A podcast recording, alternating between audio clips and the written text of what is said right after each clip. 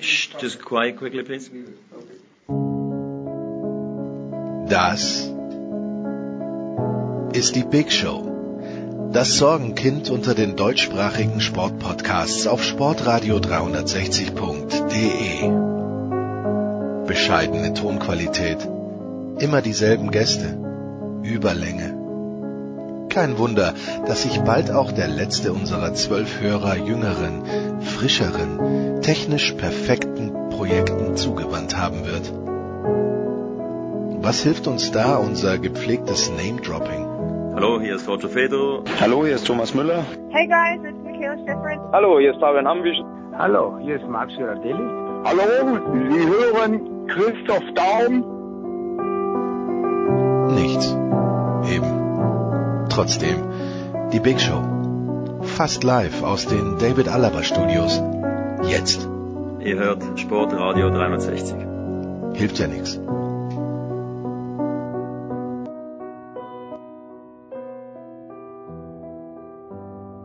So, es ist die Big Show 397 und an unserem ersten Gast, da haben wir drei, vier, fünf, sechs Monate gearbeitet und ich freue mich sehr, dass Annalena Baerbock für uns ein paar Minuten Zeit hat. Es wird ein kleines bisschen politisch und das ist auch gut so.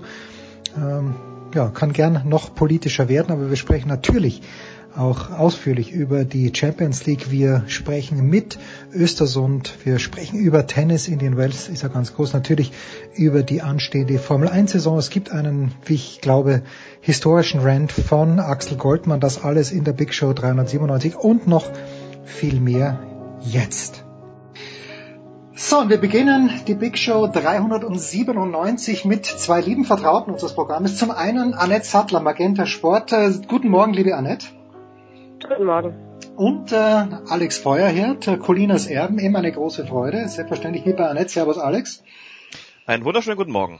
Und dann gehen wir heute mal ein kleines bisschen outside our boundaries, möchte ich sagen. Und äh, zu meiner sehr großen Freude hat äh, die Bundesvorsitzende von Bündnis 90 der Grünen, Annalena Baerbock, ein paar Minuten Zeit für uns. Schönen guten Morgen nach Berlin, Frau Baerbock. Hallo, schönen guten Morgen. Es ist Sitzungswoche, habe ich gehört. Das hört sich A anstrengend, B bewegungsarm und C kalorienreich an. Ist es wirklich so schlimm? Was tut sich in einer Sitzungswoche? äh, ja, in der Sitzungswoche, so erkläre ich das auch über meinen Kindern, äh, sitzt man nicht die ganze Zeit, sondern alle Bundestagsabgeordneten aus Deutschland sind halt im Deutschen Bundestag, um abzustimmen, um sich zu beraten, Radiointerviews zu geben. Und deswegen sitzt man halt definitiv nicht die ganze Zeit, sondern wir haben ja viele Gebäude, die auseinander verteilt sind und zwischendurch rennt man auch mal, wenn man nämlich schnell zu einer Abstimmung äh, muss und äh, ja, vorher noch im ganz anderen Gebäude unterwegs war. Aber die Ernährung, das stimmt wiederum, die ist nicht die gesündeste, weil es viel belegte Brötchen äh, einfach nur gibt. Tja, die Kohlenhydrate darf man nicht unterschätzen. Warum haben wir Annalena Baerbock eingeladen? Aus drei Gründen. Erstens, weil wir es können. Zweitens, weil ich es mir gewünscht habe. Und drittens, weil es einen ganz, ganz großen Sportbezug von Ihnen gibt. Frau Baerbock, Sie haben vor ein paar Wochen in der Süddeutschen Zeitung ein Interview gegeben. Ich glaube, Klaus Hölzenbein hat es geführt. Wie sieht denn dieser Bezug aus? Ich habe es ja gelesen, das Interview. Und die, die Anschlussfrage ist gleich, wie nah waren Sie an Ihrem olympischen Traum, wenn es den jemals gegeben hat? Oh, war nicht so nah. Also vielleicht für diejenigen, äh, die mich nicht so gut kennen oder das Interview nicht gelesen haben. Ich äh, habe halt als Jugendliche, bin auf dem Dorf groß gewachsen, wahnsinnig viel Sport gemacht, also Leistungssportmäßig Trampolinspringen. Äh, das war aber damals oder ist es heute auch noch ein bisschen so eine Randsportart, die war auch nicht noch nicht olympisch, als äh, ich hauptaktiv war. Die ist es dann später geworden. Deswegen konnte ich es erst nicht, weil es nicht olympisch war. Aber ehrlich gesagt war ich auch äh, nicht in dem Deutschlandkader, der dann zu Olympia gefahren wäre. Aber ich habe zumindest bei Weltjugendspielen mitgemacht und hatte dann aber einen schweren Trümmerbruch, der mich dann ziemlich zurückgeworfen hat. Und zum Ausgleich habe ich immer gesagt, äh, habe ich nebenbei äh, Fußball gespielt und meine Trampolinlehrerin meinte immer, oh, nicht so viele blaue Flecken, du bist doch eine Turnerin, das äh, ziert sich doch nicht so ganz. Aber für mich war das eine gute Kombi. Durften Sie damals äh, mit den Jungs mitspielen? Weil ich habe auch die Mannschaft meines Sohnes trainiert und ich glaube, bis zum Alter von zwölf Jahren hatten wir Linda in unserer Mannschaft. Linda war mit Abstand die beste Spielerin, äh, aber auch in Ermangelung einer Mädchenmannschaft. Wie hat das bei Ihnen damals ausgesehen? Ähm, war bei uns auch erst so, beziehungsweise in meinem Dorf gab's äh, gar keine Mädchenmannschaft und Mädchen konnten auch nicht mitspielen, aber ähm, ich äh, bin mit meinen Schwestern und meinen Cousinen groß geworden und meine Cousine, die war total fußballaffin und die hatte dann erst bei den Jungs mitgespielt in der F-Jugend noch und hat dann aber dafür gesorgt, dass wir als Cousinen und Geschwister mitmachen und noch ein paar andere und hat im Prinzip dann selber mit anderen organisiert, dass es dann auch äh, eine Mädchenmannschaft gab, im Nachbarort zumindest und dann auch eine Damenmannschaft. Ja, und da habe ich dann sozusagen äh, auch mitgespielt, aber sie war da die treibende Kraft vor allen Dingen. Ja, das waren die schwierigen Themen. Jetzt was Leichtes, Annette. Vergangenes Wochenende in Chemnitz beim Chemnitzer FC gewissermaßen, nicht gewissermaßen, sondern sehr verstörende Bilder und auch im Nachklang mit äh, der Trauerbekundung über einen in der rechtsextremen Szene sehr aktiven verstorbenen Fan. Du hast dich mit dem Thema auseinandergesetzt, Annette. Du hast in Chemnitz recherchiert. Vielleicht wäre es sollte es jemanden geben, der es nicht ganz mitbekommen hat, wo ist die größte Problemlage, Annette, aus deiner Sicht?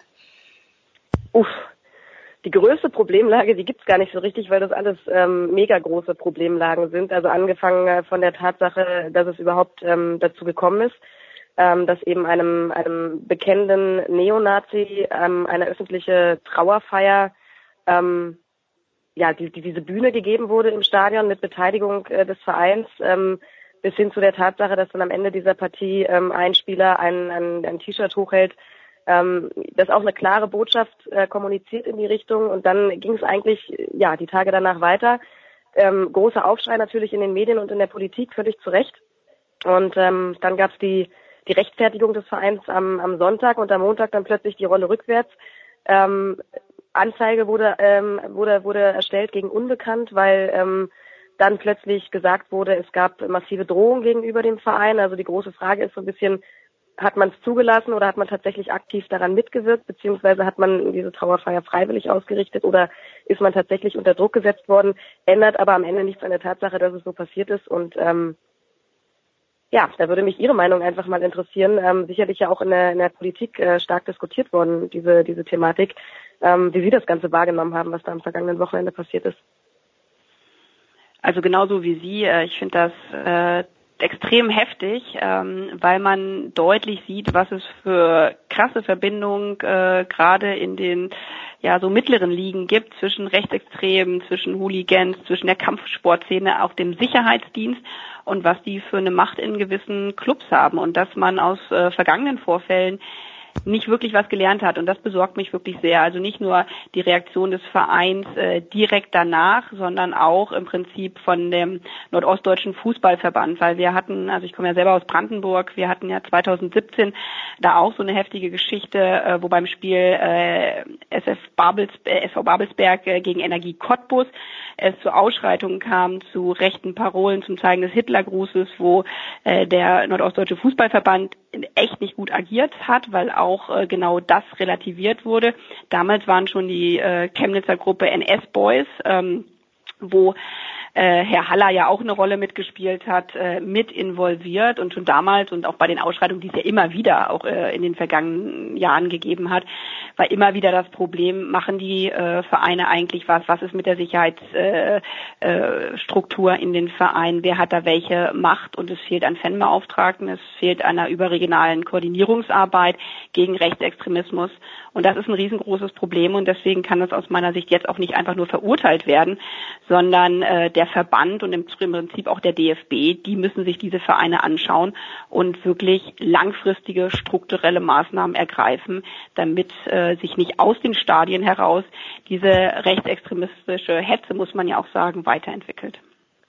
Der Insolvenzverwalter Klaus Simon ähm, hat ja genau diese Verantwortung, die Sie gerade beschreiben, dann äh, Richtung Politik und Staat geschoben und hat gesagt, naja, da muss eben die Polizei nicht nur außerhalb des Stadions präsent sein, sondern auch innerhalb des Stadions. Ist natürlich eine völlig wirre Idee, oder?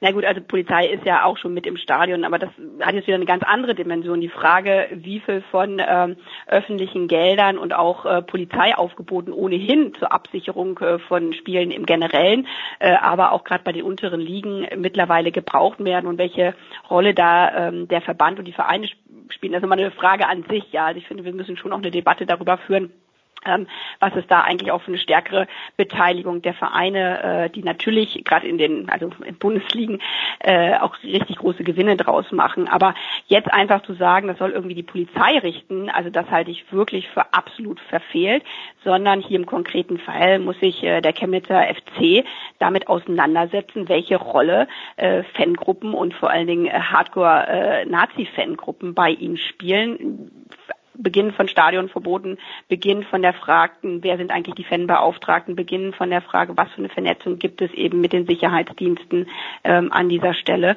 Und wie gesagt, ich glaube, ähm, der Verband, sowohl der Nordostdeutsche als auch der DFB, die müssen hier viel stärker mit rein, weil man kann das da nicht einfach äh, so weiter passieren lassen. Ähm, und dann auch die Verquickung, die es gibt. Ja, also zwischen, es gibt ja eine Achse, Chemnitz, Cottbus, dann Dortmund mit dabei. In Dortmund ist natürlich auch äh, andere Vereinsgröße dahinter. Nichtsdestotrotz tut man da was in einer sehr aktiven Fanarbeit, aber ähm, man kann das jetzt nicht einfach so passieren lassen und sagen, alle haben sich entschuldigt, jetzt ist alles wieder gut, weil dann wird es demnächst genauso wiederkommen. Absolut, bin ich völlig bei Ihnen. Alex, ich habe vor kurzem, damit würde ich auch äh, ein bisschen reinbringen, vor kurzem gelesen, gerade in Dortmund angesprochen, was dort funktioniert, da gibt es ein Gegengewicht. Jetzt äh, lebe ich in meiner Blase äh, und ich glaube, es ist eine ähnliche Blase, in der, der sich auch Annette und du und wahrscheinlich auch die Frau Baerbock befinden, wo ich mir denke, es wird doch ausreichend vernünftige Menschen geben, die ein Gegengewicht bilden. Aber vielleicht ist das gar nicht so in Chemnitz. Vielleicht ist das die Mehrheitsmeinung in Chemnitz. Ist das äh, zu, zu pessimistisch von mir, Alex? Na, der Eindruck, der entstanden ist, jetzt nicht zuletzt vor dem Hintergrund der Vorfälle, die wir jetzt in Chemnitz hatten, muss ich sagen, habe ich doch den Eindruck, dass das nicht nur ein Teil der Fanszene ist, die da ein Problem macht äh, in puncto Rechtsextremismus, sondern dass da eine gewisse, also dass es identisch ist im Grunde genommen. Ähm, und das Ganze reicht eben bis in den Verein hinein. Ähm, der Verein hat ja dann, wie schon gesagt, Strafanzeige erstattet. Aber wenn man hört, was die Polizei sagt, ähm, dann hat sie gesagt, Sie habe ähm, im Wissen um die Person und die Vergangenheit des Verstorbenen Bedenken geäußert, also bei der Besprechung im Vorfeld und äh, ihr gegenüber seien Drohungen durch Vereinsverantwortliche auch gar nicht thematisiert worden. Ähm, das ist doch ziemlich merkwürdig, also da scheint doch eine ziemlich starke Verstrickung zu sein. Was ich jetzt gerne mal wissen würde von Frau Baerbock, hätte ich gerne mal eine Einschätzung dazu. Zum einen, wenn Sie sagen, was ich auch vollkommen teile, der DFB ist da gefordert, der NOEV ist da gefordert. Zum einen, wie könnte sowas konkret aussehen? Wie könnte so eine konkrete Einmischung Steuerung, ein Dagegenhalten eigentlich aussehen von Seiten der Verbände? Ist da nicht auch viel zu lange einfach zugeschaut worden? Und zum Zweiten, tja, die etwas sicherlich unbequeme Frage, ist das ein Problem, das im Osten der Republik deutlich häufiger auftaucht? Also ähm, Einmischung heißt aus meiner Sicht schon mal thematisieren, weil ich reite jetzt so ein bisschen aus dem vergangenen Fall äh, mhm. rum zwischen Babelsberg und Cottbus. Zum einen, weil ich da sehr vertraut mit äh, bin, weil ich mich damals auch eingeschaltet hatte, auch in die Kommunikation mit dem NOFV und gemerkt habe, welchen Widerstand es erstmals ja darüber überhaupt gab, darüber zu diskutieren. Und ich glaube, das ist schon mal das Grundproblem, wenn man irgendwie das verschweigt, schönredet, ignoriert, wie auch immer man das nennt, dass wir da ein Problem in etlichen äh, Stadien haben, dann ist das äh, der Kern des Problems. Und deswegen glaube ich, auch wenn es erstmal simpel klingt, das Wichtigste wäre, dass äh, der Nordostdeutsche Verband, aber dann im Prinzip der DFB ähm, erstmal eine Problemanalyse macht, in welchen Stadien, in welchen Ligen haben wir zentrale Probleme und das wird eine Menge von von äh, Stadien betreffen. Ich meine, wenn man in noch untere Ligen geht, da haben wir ja solche Geschichten wie der Schiedsrichter werden bedroht, trauen sich nicht mehr auf Plätze. Also da mal wirklich eine ehrliche Analyse zu machen und zwar ähm, aus Eigeninitiative heraus, das halte ich für zentral. Und dann bei den äh, Vereinen, äh, wo wir dann hohes Gefahrenpotenzial sehen, dann wirklich auch zu sagen, wenn sie selber keine gelebte Fankultur, wenn sie selber keine Fanbeauftragten ähm, haben, dass man das dann von Verbandsseite auch überregional Koordinierung muss, da wirklich mit einer dauerhaften auch äh, Sozialarbeit mit reinzugehen und natürlich eine ganz starke ähm, Verbindung ähm, auch entsprechend dann natürlich mit Polizei und anderen ähm, Sicherheitskräften. Was ich falsch finde, ähm, ist zu sagen, das ist jetzt ein pauschales Problem äh, im Osten, weil ich habe ganz bewusst die Achse Cottbus, Dortmund, Chemnitz angesprochen und obwohl ähm, Dortmund da natürlich anders mit umgeht, haben die auch dieses Problem. Ich kenne das auch früher von mir selber, als ich noch bei der Schule war. Also ich bin in Hannover zur Schule gegangen äh, bei 96. Also die Jungs, äh, die bei mir damit im Stadion waren, dieser Schwenk zwischen Ultras und dann abkippen in eine rechte Szene und der Druck, der aus solchen Gruppen auch heraus ausgeübt wird. Und wenn es da niemanden gibt, der mal sagt, das ist falsch, wo nicht ein öffentlich, der ein Verein sagt, wir ähm, bannen diese Leute aus unseren Stadien, dann gibt es natürlich eine Gruppendynamik. Und wenn das dann in eine Mehrheit kippt in Stadien, gehen natürlich die Leute, die sich damit nicht identifizieren, auch nicht mehr in die Stadien rein. Und deswegen muss es ein Eigeninteresse auch von den Vereinen und auch vom DFB geben, weil es ist ja schade insgesamt für den deutschen Fußball, dass hier nicht nur einmal irgendwie äh, äh, Farbe bekannt wird, sondern dass das Problem strukturell angegangen wird. Und das ist aus meiner Sicht wirklich unterschätzt, weil dann die Verbindung, die es weitergibt, auch in die Kampfsportszene und alles, was damit dranhängt, überhaupt doch nicht mit äh, thematisiert wurde. Und es sind ja Leute, die sich ähm, damit auseinandersetzen, ähm, die aber auch immer wieder mit Blick auf die Finanzierung äh, ja, nicht sicher sind, ob sie in Zukunft, also wie zum Beispiel der Fanforscher Robert Klaus, von wem der dann eigentlich wie finanziert wird. Und ich glaube, wie gesagt, da muss der DFB ein Eigeninteresse haben, das stark mitzufinanzieren. Jetzt ist es ja so, Annette, in Chemnitz hat sich der Hauptsponsor, ich glaube es ist die Stadtsparkasse Chemnitz, äh, spätestens zu Ende der Spielzeit zurückgezogen und wenn da andere Geldgeber folgen, dann ist das natürlich äh, aus moralischer Sicht fantastisch.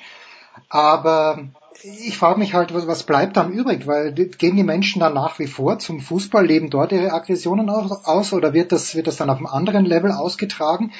Äh, ich, ich sehe hier, äh, ich finde es löblich, dass der Sponsor sagt, damit will ich nichts zu tun haben, aber ich finde es auch schwierig, weil wo gehen die, die Fans unter Anführungszeichen dann eigentlich hin? Ja, was passiert dann? Ja, also Fakt ist, dass es den Chemnitzer, Chemnitzer FC dann äh, nicht mehr geben wird. Also das ist tatsächlich eine existenzbedrohende Situation gerade für den Verein. Wir befinden sich mitten in, in einem Insolvenzverfahren. Ähm, du hast es gerade ge gesagt, der Hauptsponsor, die ähm, Stadtsparkasse, ist weg zum Saisonende. Weitere Sponsoren haben angekündigt, danach zu ziehen. Und auch die Stadt hat reagiert. Also noch vor einer Woche ähm, hat die Stadt dem Verein zugesichert, dass im Falle des Aufstiegs in die dritte Liga, der ja sehr wahrscheinlich ähm, erscheint, ähm, trotzdem nur die Stadionmiete für Viertliga-Verhältnisse gezahlt werden muss. Also wir reden da über 175.000 Euro statt 800.000 Euro. Und da hat die Stadt jetzt eben auch schon reagiert und hat gesagt, naja, die Entscheidung, die werden wir wohl nochmal überdenken müssen.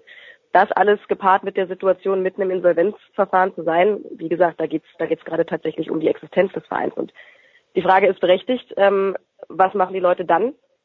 Keine Ahnung. Also das kann ich dir, kann ich dir aktuell nicht sagen. Es ist ja jetzt auch nicht so, dass ähm, dass ich dann nur Rechtsradikale sammle. Ne? Das ist natürlich auch, also den Fehler dürfen wir jetzt auch nicht machen, dass ähm, zu sagen, dass das jetzt ähm, quasi ein, ein, ein Zentrum des, des Rechtsradikalismus ist. Da stehen ja auch ganz normale Leute im Stadion. Aber die große Frage ist natürlich, wenn der Rechtsradikalismus sich das Spielfeld Fußball in Chemnitz gesucht hat, stellt sich die Frage, wo ist dann das nächste Spielfeld, wenn es den Verein nicht mehr gibt, beziehungsweise anders ähm, was Frau Baerbock ja eben auch schon sagte, es wird ja umso schlimmer, je weiter man nach unten in die Ligen geht. Und wenn der Chemnitz, Chemnitzer FC demnächst äh, noch in unteren Ligen unterwegs ist, wird es ja am Ende sogar noch einfacher für diejenigen Menschen, da ihre politische Gesinnung auszuleben und, und ähm, zu demonstrieren. Wer ist da gefordert, Frau Baerbock? Ist das der Präsident des DFB? Sind das die Präsidenten der einzelnen Landesverbände? Da muss, da müsste doch jemand aufstehen und eine Idee haben und diese Idee dann einer möglichst breiten äh, Masse an Leuten auch so verkaufen, dass man dran glaubt.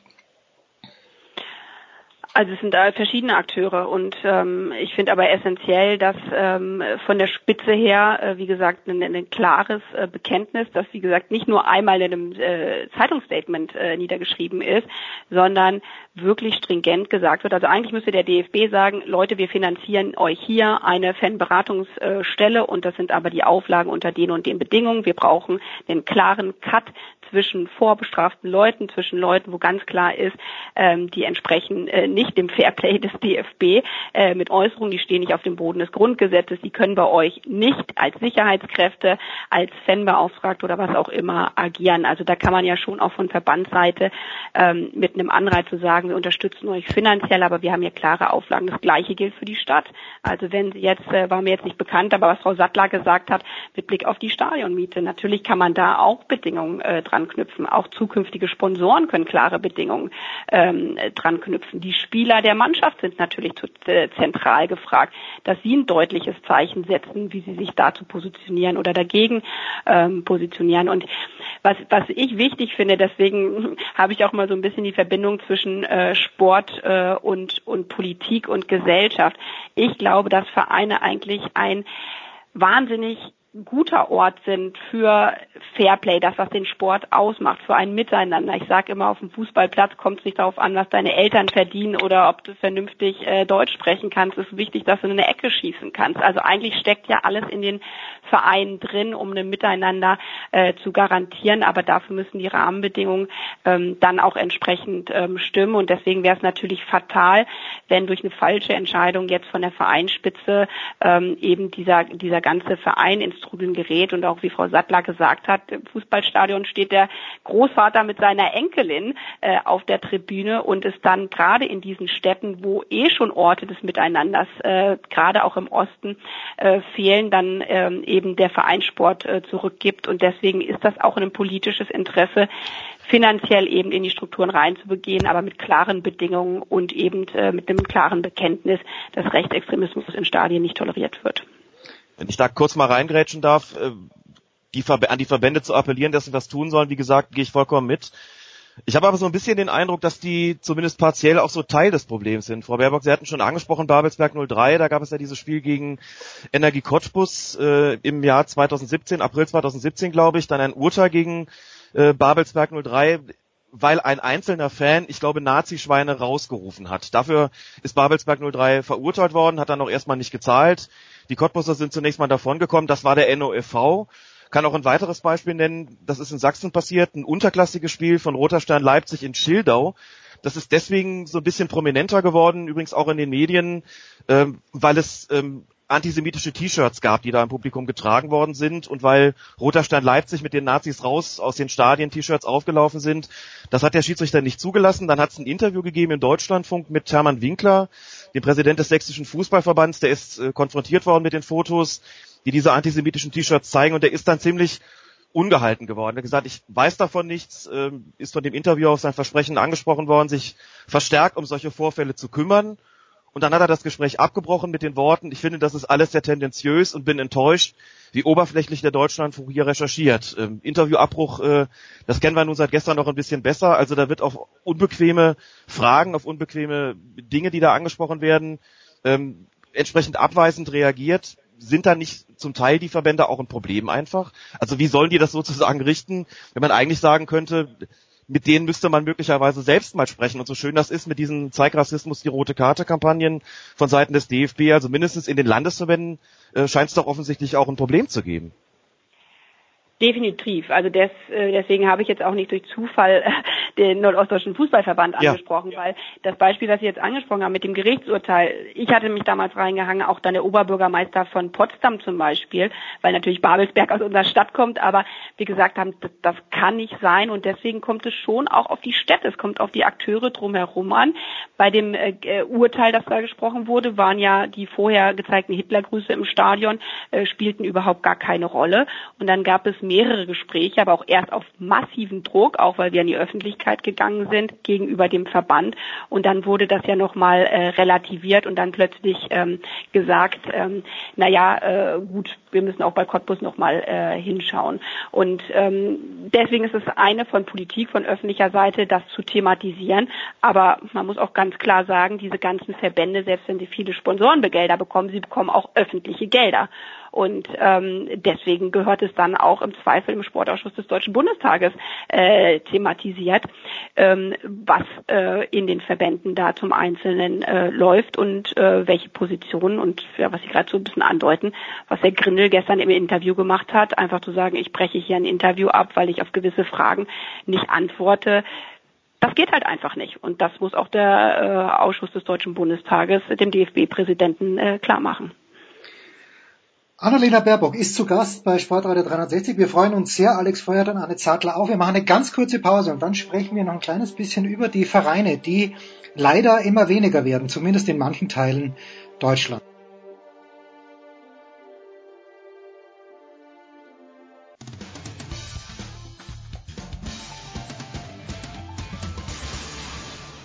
Hallo, da ist der Dominik Diem und ich höre Sportradio 360.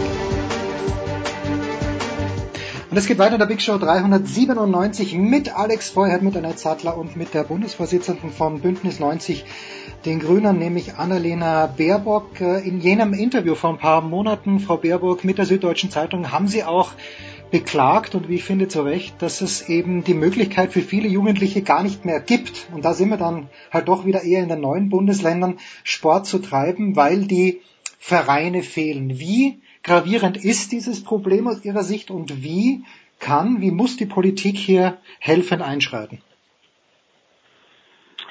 Ähm, also ich sehe das erstmals als Problem, weil was ich gerade so ein bisschen angesprochen habe, ich glaube gerade in ländlichen Regionen, wo ich wie gesagt selber auch hergekommen bin, da ist ja die Frage, was machen Jugendliche? Und wenn es keine äh, Sportangebote gibt, äh, wo man auch mit unterschiedlichen anderen Kindern zusammenkommt, wo man auch Vielfalt einfach lernt, dann ist es halt ein Ort weniger. Und ich glaube, das ist für unsere Gesellschaft äh, wirklich schwierig. Und deswegen können gerade Sportvereine, ich meine Freiwillige Feuerwehr und andere ähm, spielen da auch eine Rolle, aber die Vereine haben nun mal eine, eine, breite Struktur, weil Kinder einfach per se in dem Alter Lust haben, aktiv zu sein, können eine wahnsinnig positive Rolle spielen. Wir haben ja insgesamt in Deutschland eine relativ konstante Zahl von äh, 90.000 Vereinen, aber es gibt halt, wie Sie angesprochen haben, einen großen Unterschied zwischen ähm, West- und Ostdeutschland, der historisch geprägt ist, weil in der DDR damals halt wahnsinnig viel in den Leistungssport ging.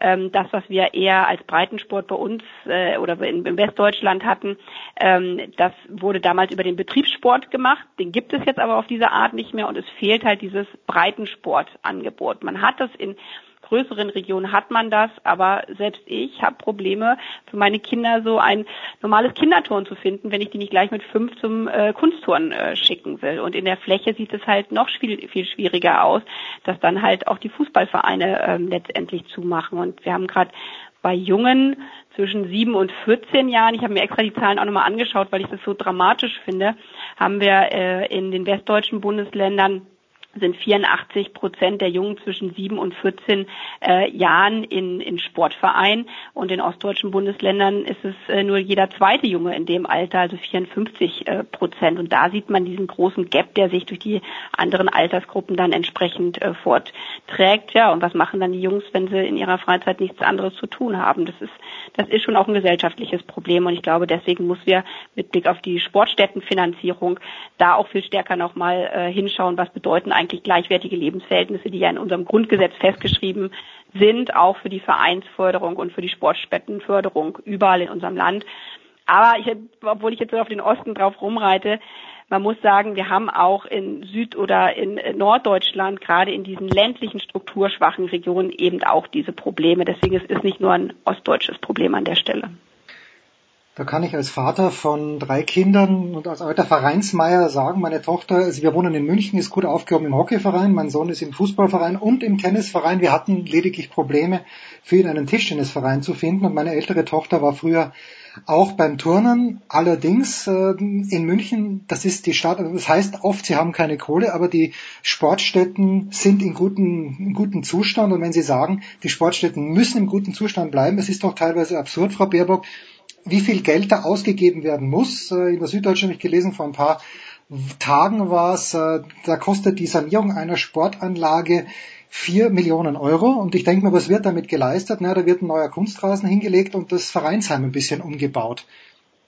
Sind da, ist da die Bundespolitik gefordert, ist die Landespolitik gefordert, dass hier Geld, Gelder freigemacht werden? Weil es geht natürlich nicht allen so gut wie München. Ja, und dann sind wir natürlich wieder auch in den Tiefen unseres Föderalismus und dem Problem, was wir, glaube ich, politisch insgesamt haben, dass man so denkt, Mensch, warum passiert denn nicht mehr? Und dann eben die Ebenen auch schwierig sind, aber zu Recht schwierig sind, weil natürlich äh, wir in Deutschland sagen, in der Kommune kann am besten äh, das Leben vor Ort gestaltet werden und am besten auch darüber befunden werden, wo der Sportplatz jetzt liegt oder ob es Kunstrasen, Tartan oder normalen Rasen äh, am Ende braucht. Und das verlangsamt viele Sachen, aber es macht halt viele Entscheidungen auch schwer. Ich glaube, wir brauchen halt von Bundesebene eine, also die Grundförderung, die wir ja über die Vereine auch haben, die muss einfach sichergestellt werden. Ich bin mittlerweile der Meinung, dass wir gerade für strukturschwache Regionen äh, Sondermittel haben müssen, dass eben äh, diese Angebote nicht nur im Sportbereich, sondern äh, eben auch äh, mit Kinderspielplätzen, alles was dazugekommt, die Kommunen äh, nicht mehr finanzieren können, weil sie nicht die Mittel haben oder verschuldet sind, dass zum Beispiel der Soli, also Solidaritätszuschlag, wo ja diskutiert wird, ob der abgeschafft gehört. Ich finde, der muss umgewandelt werden in einen Solidaritätszuschlag für gleichwertige Lebensverhältnisse, wo auch dann ein Element ist für Sportstättenförderung vor Ort. Aber dann müssen natürlich die Kommunalvertreter vor Ort, und auf die kommt es halt auch an, ähm, wenn, was Sie jetzt angesprochen haben, vier Millionen, ich kann das natürlich von außen nicht einschätzen, einschätzen, ähm, dafür sorgen, dass sie richtig finanziert werden. Und da, glaube ich, könnte es noch ein viel stärkeres Miteinander zwischen Schulen und Vereinen geben, eben die Nutzung von Turnhallen von Schulen, welche Vereine nutzen die mit, wer finanziert was an dieser Stelle mit. Da können dann auch am Vormittag äh, noch Eltern-Kindgruppen mit reingehen und äh, das ist eben das, was vor Ort mit entschieden werden muss. Aber auch da gilt für mich so ein bisschen, man muss sich mal hinschauen, das war aber vor 30 Jahren, als ich äh, aktiv war, auch nicht viel besser. Da gab es in den Toiletten in der Turnhalle, wo wir Trampolin gesprungen haben, gab es kein Licht äh, in den Toiletten und ich habe mir als kleines Mädchen jedes Mal geängstigt und geekelt, überhaupt auf Toilette zu gehen. Das ist mir bis heute eingebrannt äh, so und ich glaube, das sind so, so, so Grundfragen, wo es ja wirklich dann auch politisch darum geht, wie viel Geld stellen wir eben für Familien, für Kinder und eben auch für den Sport in unserem Land äh, bereit. Und das sind dann politische Entscheidungen, die getroffen werden müssen. Da darf ich zum Abschluss unserer, unserer Breitensportsektion hier nochmal die Stadt München loben, denn meine Tochter hat im Winter dreimal Hockeytraining gehabt und in drei verschiedenen Schulhallen, Montag, Mittwoch und Donnerstag. Also das funktioniert in München zumindest ganz gut. Alex, wir kommen eine kleine Ebene wieder höher. Reinhard Grindl haben wir schon angesprochen, aber du wohnst ja in Köln, möglicherweise bald Olympiaregion. Aber das ist dann auch eine politische Entscheidung. Ich denke, äh, du hast noch ein, zwei Fragen an Frau Baerbock, auch was, was das große Ganze, Stichwort Katar zum Beispiel, angeht. Ja, das liegt mir natürlich sehr am Herzen und äh, lastet so ein bisschen auf meiner Seele und ganz sicherlich auch auf der Seele von Frau Baerbock. Die Weltmeisterschaft in Katar, bei der ja nun sogar darüber diskutiert wird, ob man es nicht doch mit 48 Mannschaften hinbekommen kann. Und wenn es 48 Mannschaften sein sollten, dann müsste über einen Co-Gastgeber nachgedacht werden. Da geht es dann um solche Länder wie Bahrain, Kuwait, Oman, Saudi-Arabien, die Vereinigten Arabischen Emirate. Ist dann politisch teilweise natürlich schwierig, weil viele von denen gerade diplomatisch äh, Katar boykottieren. Frau Baerbock, wie, wie sehen Sie dieses Fußballturnier, diese Weltmeisterschaft in Katar, vor allen Dingen vor dem Hintergrund, dass man irgendwie doch den Eindruck nicht loswerden kann, dass jetzt in diesem konkreten Falle die FIFA offensichtlich sich ähm, dazu entschlossen hat, dieses große Fußballturnier in Ländern auszutragen, die ja nun mit dem Begriff autokratisch noch geschmeichelt umschrieben sind. Also zunächst mal Russland, jetzt Katar und möglicherweise noch ein anderer Co-Gastgeber. Wie geht man als Politikerin damit um und wie sollte man vor allen Dingen von Seiten der Politik damit umgehen? Das kann man ja nicht einfach tatenlos geschehen lassen, was da passiert. Ja, äh, kann ich einfach ein knappes Ja sagen, das kann man nicht tatenlos äh, geschehen lassen. Ähm, würde aber gerne nochmal auch da ein bisschen ausholen, auch mit Blick auf Olympia und solche Sachen. Dieser Kerngedanke, dass irgendwie Sport auch zur Völkerverständigung beiträgt, der ist aus meiner Sicht nach wie vor in all diesen äh, Veranstaltungen steckt der mit drin und was das auch für Länder bedeuten kann, selbst für Deutschland, als hier die äh, Fußballweltmeisterschaft stattgefunden hat, ähm, nochmal selber auch äh, ja ein, ein, eine Fest des Sportes zu feiern, ähm, das möchte ich nicht aufgeben. Nichtsdestotrotz ist auch der Sport nicht in einem äh, sterilen Bereich unterwegs, sondern so wie Menschenrechte in keinster Weise irgendwie relativierbar sind für die Wirtschaft, gilt das zum Beispiel auch für den Sport. Da gelten die Menschenrechte und wir haben das ja mit Blick auf Russland äh, damals auch thematisiert, als es zu Verhaftungen oder Nicht-Einreisen von Journalisten gekommen ist. Da hatte der DFB und auch die FIFA so leicht ja anklingen lassen, ja, das darf nicht nochmal passieren. Äh, es muss ja eigentlich vorher sichergestellt werden bei der Vergabe der entsprechenden Ereignisse an die entsprechenden Ländern, dass sie zusichern. Sie halten ähm, die Pressefreiheit ein. Aber mein, meine Forderung ist, wie das auch äh, für jedes Wirtschaftsunternehmen gelten müsste, man muss sich an soziale und auch an ökologische Standards und Normen halten. Das müssen die Grundlagen für Vergaben sein. Und wenn es dann Länder sind, die sich bewerben, die Diktaturen sind äh, und entsprechend die Menschenrechte nicht achten, dann können dahin die, ähm, die äh, Veranstaltungen nicht ähm, erteilt werden. Und der andere Sprung ist jetzt mit 48 Mannschaften. Man fragt sich auch irgendwann, ob es nur noch um Kommerz am Ende geht oder ob wirklich äh, der Sportler noch im Mittelpunkt steht. Aber das ist jetzt finde ich bei der Frage jetzt fast so ein bisschen äh, sekundär, weil das, was da auch äh, passiert, einfach äh, an Geldern, die geflossen sind, an den Arbeitsbedingungen, an den Sportstätten auch äh, in Katar, das ist eine menschenrechtliche Frage und da darf auch der Fußball, der Fan und erst recht nicht die FIFA die Augen voll verschließen. Das tun sie aber ja ganz offensichtlich, denn äh, sie haben gesagt, sie wollten künftig verstärkt, also das ist ja schon von der Ankündigung eigentlich auch äh, ein schlechter Witz, wollten verstärkt auf Menschenrechte, Rechtsstaatlichkeit, freie Berichterstattung achten. Das tun sie aber gerade nicht, im Gegenteil. Also die, es scheint ja offensichtlich so zu sein, dass es deutlich einfacher ist, äh, sowas an Länder zu vergeben, indem man nicht das demokratische Prozedere irgendwie dann einhalten muss in diesen Ländern. Ich weiß, dass Sie keine große Anhängerin von Boykotten sind. Das bin ich grundsätzlich überhaupt auch nicht. Aber ist das nicht wirklich so die Ultima Ratio, über die man dann auch nachdenken muss, wenn sowas eben geschieht? Also die Vorstellung, dass da jetzt das größte Fußballturnier der Welt und das wichtigste Fußballturnier der Welt in einem Land ausgetragen wird, ähm, in das zumindest israelische Staatsbürger nicht einreisen dürfen, in denen man nicht offen homosexuell leben kann, in denen kein Alkohol ausgeschenkt wird, was sicherlich noch das geringste Problem ist, aber Sie wissen, wie die menschenrechtliche Situation ist und sollte es zu einem Co-Gastgeber kommen, äh, wird es dort nicht viel besser aussehen in, in der Region, das, das wissen wir auch. Ist das nicht die Ultima Ratio, über die man dann doch nachdenken muss, selbst wenn man dann irgendwie sagt, okay, die, da werden natürlich letztlich die Falschen, nämlich die Sportler und äh, Sportlerinnen bestraft, muss man nicht trotzdem über so einen Schritt nachdenken, wenn es überhaupt nicht mehr anders geht, denn das kann man doch nicht hinnehmen. Ja, da bin ich ganz bei Ihnen. Und ähm, ich habe auch in Russland äh, da unterschieden zwischen einem sportlichen Boykott und einem politischen Boykott. Also einen sportlichen Boykott halte ich für problematisch, wenn man dann sagt, äh, die Nationalmannschaft darf nicht hinfahren, wenn der Verband vorher bei der Vergabe und bei dem ganzen Vorprozess alles mitgemacht hat, sondern dann muss man das auf Verbandsstruktur thematisieren. Und wie gesagt, der DFB, äh, der wird mit starken öffentlichen Geldern auch äh, finanziert. Das heißt, auch mit Blick auf den DFB und was seine Rolle in der FIFA, dann muss der politische Druck, der politische Boykott auf den DFB gerichtet werden und nicht dann ganz am Ende zu sagen, jetzt darf die Mannschaft äh, da nicht hinfahren. Ähm, und das muss auch stärker äh, diskutiert werden ähm, von uns allen, auch hier im Bundestag, weil eigentlich nach Russland haben alle gesagt, so geht's nicht mehr und sie haben vollkommen recht und jetzt passiert eigentlich genau das Gleiche. Ich finde aber auch mit Blick auf Katar, so habe ich es jedenfalls auch in Russland damals gehandhabt, muss es einen politischen Boykott geben. Es muss nicht die Bundeskanzlerin, der Innenminister, der ja auch Sportminister eigentlich ist, ähm, äh, dann dorthin fahren, sondern man kann deutlich sagen, nein, wir reisen nicht an, wir setzen uns nicht mit solchen Regimen zusammen auf eine Tribüne. Wir sind solidarisch äh, mit den Israelis an dieser Stelle, die nicht einreisen können in dieses Land. Aber das Zentrale ist, dass es eigentlich nicht mehr zu solchen Vergaben kommen darf. Aber da haben Sie vollkommen recht, es passiert immer wieder. Und das ist auch unsere politische Aufgabe, ähm, hier stärker äh, mit dem DFB en entsprechend äh, die Grundlagen dafür dann zu entziehen, dass es zu solchen Vergaben in Zukunft überhaupt kommt. Aber passiert das nicht auch deshalb, weil die Verbände selbst eine undemokratische Struktur haben oder vielleicht, wenn es keine undemokratische Struktur ist, dann ist es zumindest dem, Auf, dem Auftreten nach äh, gänzlich undemokratisch. Also was äh, in Reihen der FIFA da geschehen ist, gerade in den vergangenen Monaten und Jahren, ist, glaube ich, in der Öffentlichkeit ganz gut bekannt. Das ist ähm, eine Organisation, der, sagen wir mal vorsichtig, Korruption nicht gerade fremd ist. Passt das an der Stelle, wenn ich das mal ein bisschen sarkastisch formulieren darf, passt das an der Stelle nicht sehr gut zusammen, dass eine Organisation wie die FIFA, die wirklich mächtig ist, die mehr Mitgliedsverbände hat als die UNO beispielsweise, dass so eine Organisation dann mit, mit Autokratien, Despotien, Diktaturen kooperiert, dass sie die Turniere dahin vergibt.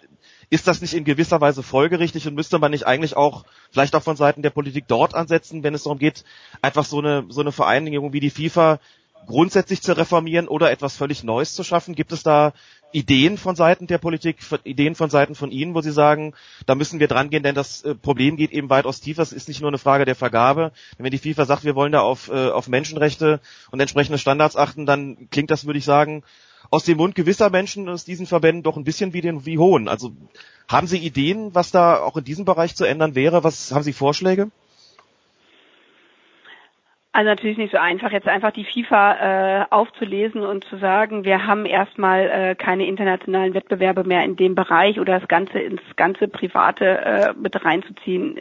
Das halte ich jetzt äh, für, für falsch und auch nicht für wirklich durchsetzbar. Aber die Rolle, die, ich, und wir sind nun mal in Deutschland, äh, der Deutsche Fußballbund äh, dort spielt, auch mit der Aufklärung oder Nichtaufklärung, da gebe ich Ihnen ja vollkommen recht, mit Blick auf die FIFA, ähm, das muss das muss anders angegangen äh, und anders äh, geregelt werden.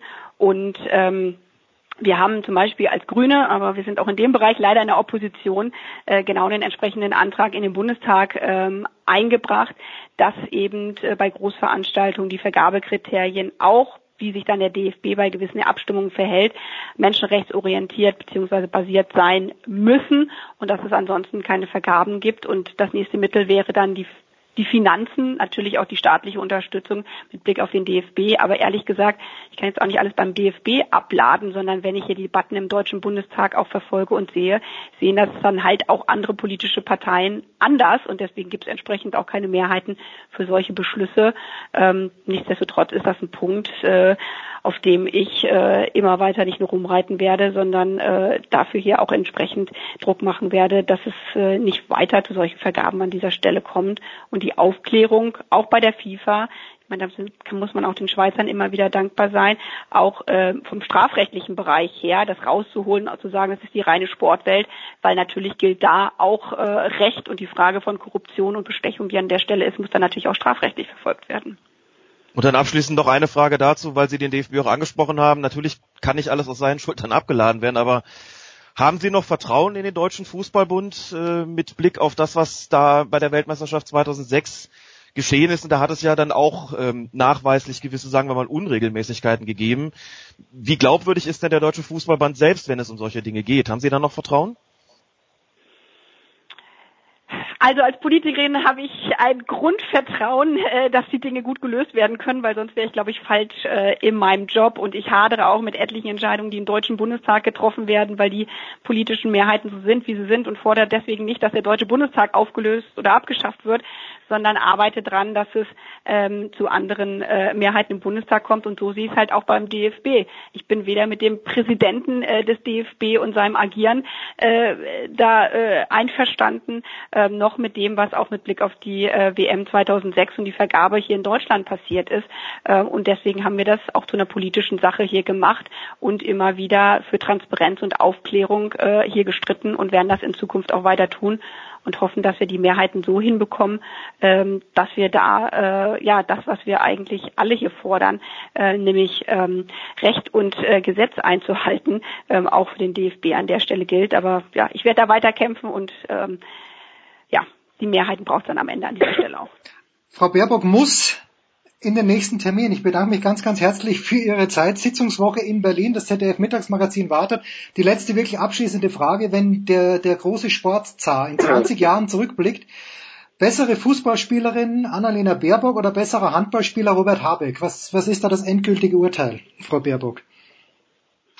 Da wir weder miteinander Fußball noch Handball bisher gespielt mhm. haben, behaupte ich immer 30 könnte besser Fußball spielen. Allerdings ähm, Handball und Werfen, das war schon immer bei den Bundesjugendspielen so, dass ich die Gefahr hatte, dass durchs Werfen meine Sprint- und Weitsprungpunkte äh, äh, Punkte, äh, verwässert werden. Deswegen würde ich mich jetzt beim Handball nicht so weit aus dem Fenster wagen. Aber wir spielen im Büro Basketball und haben uns auf so eine Kompromisssportart äh, dazwischen geeinigt. Fantastisch. Annalena Baerbock, vielen, vielen Dank. Danke Alex, danke Annette. Äh, Big Show 397.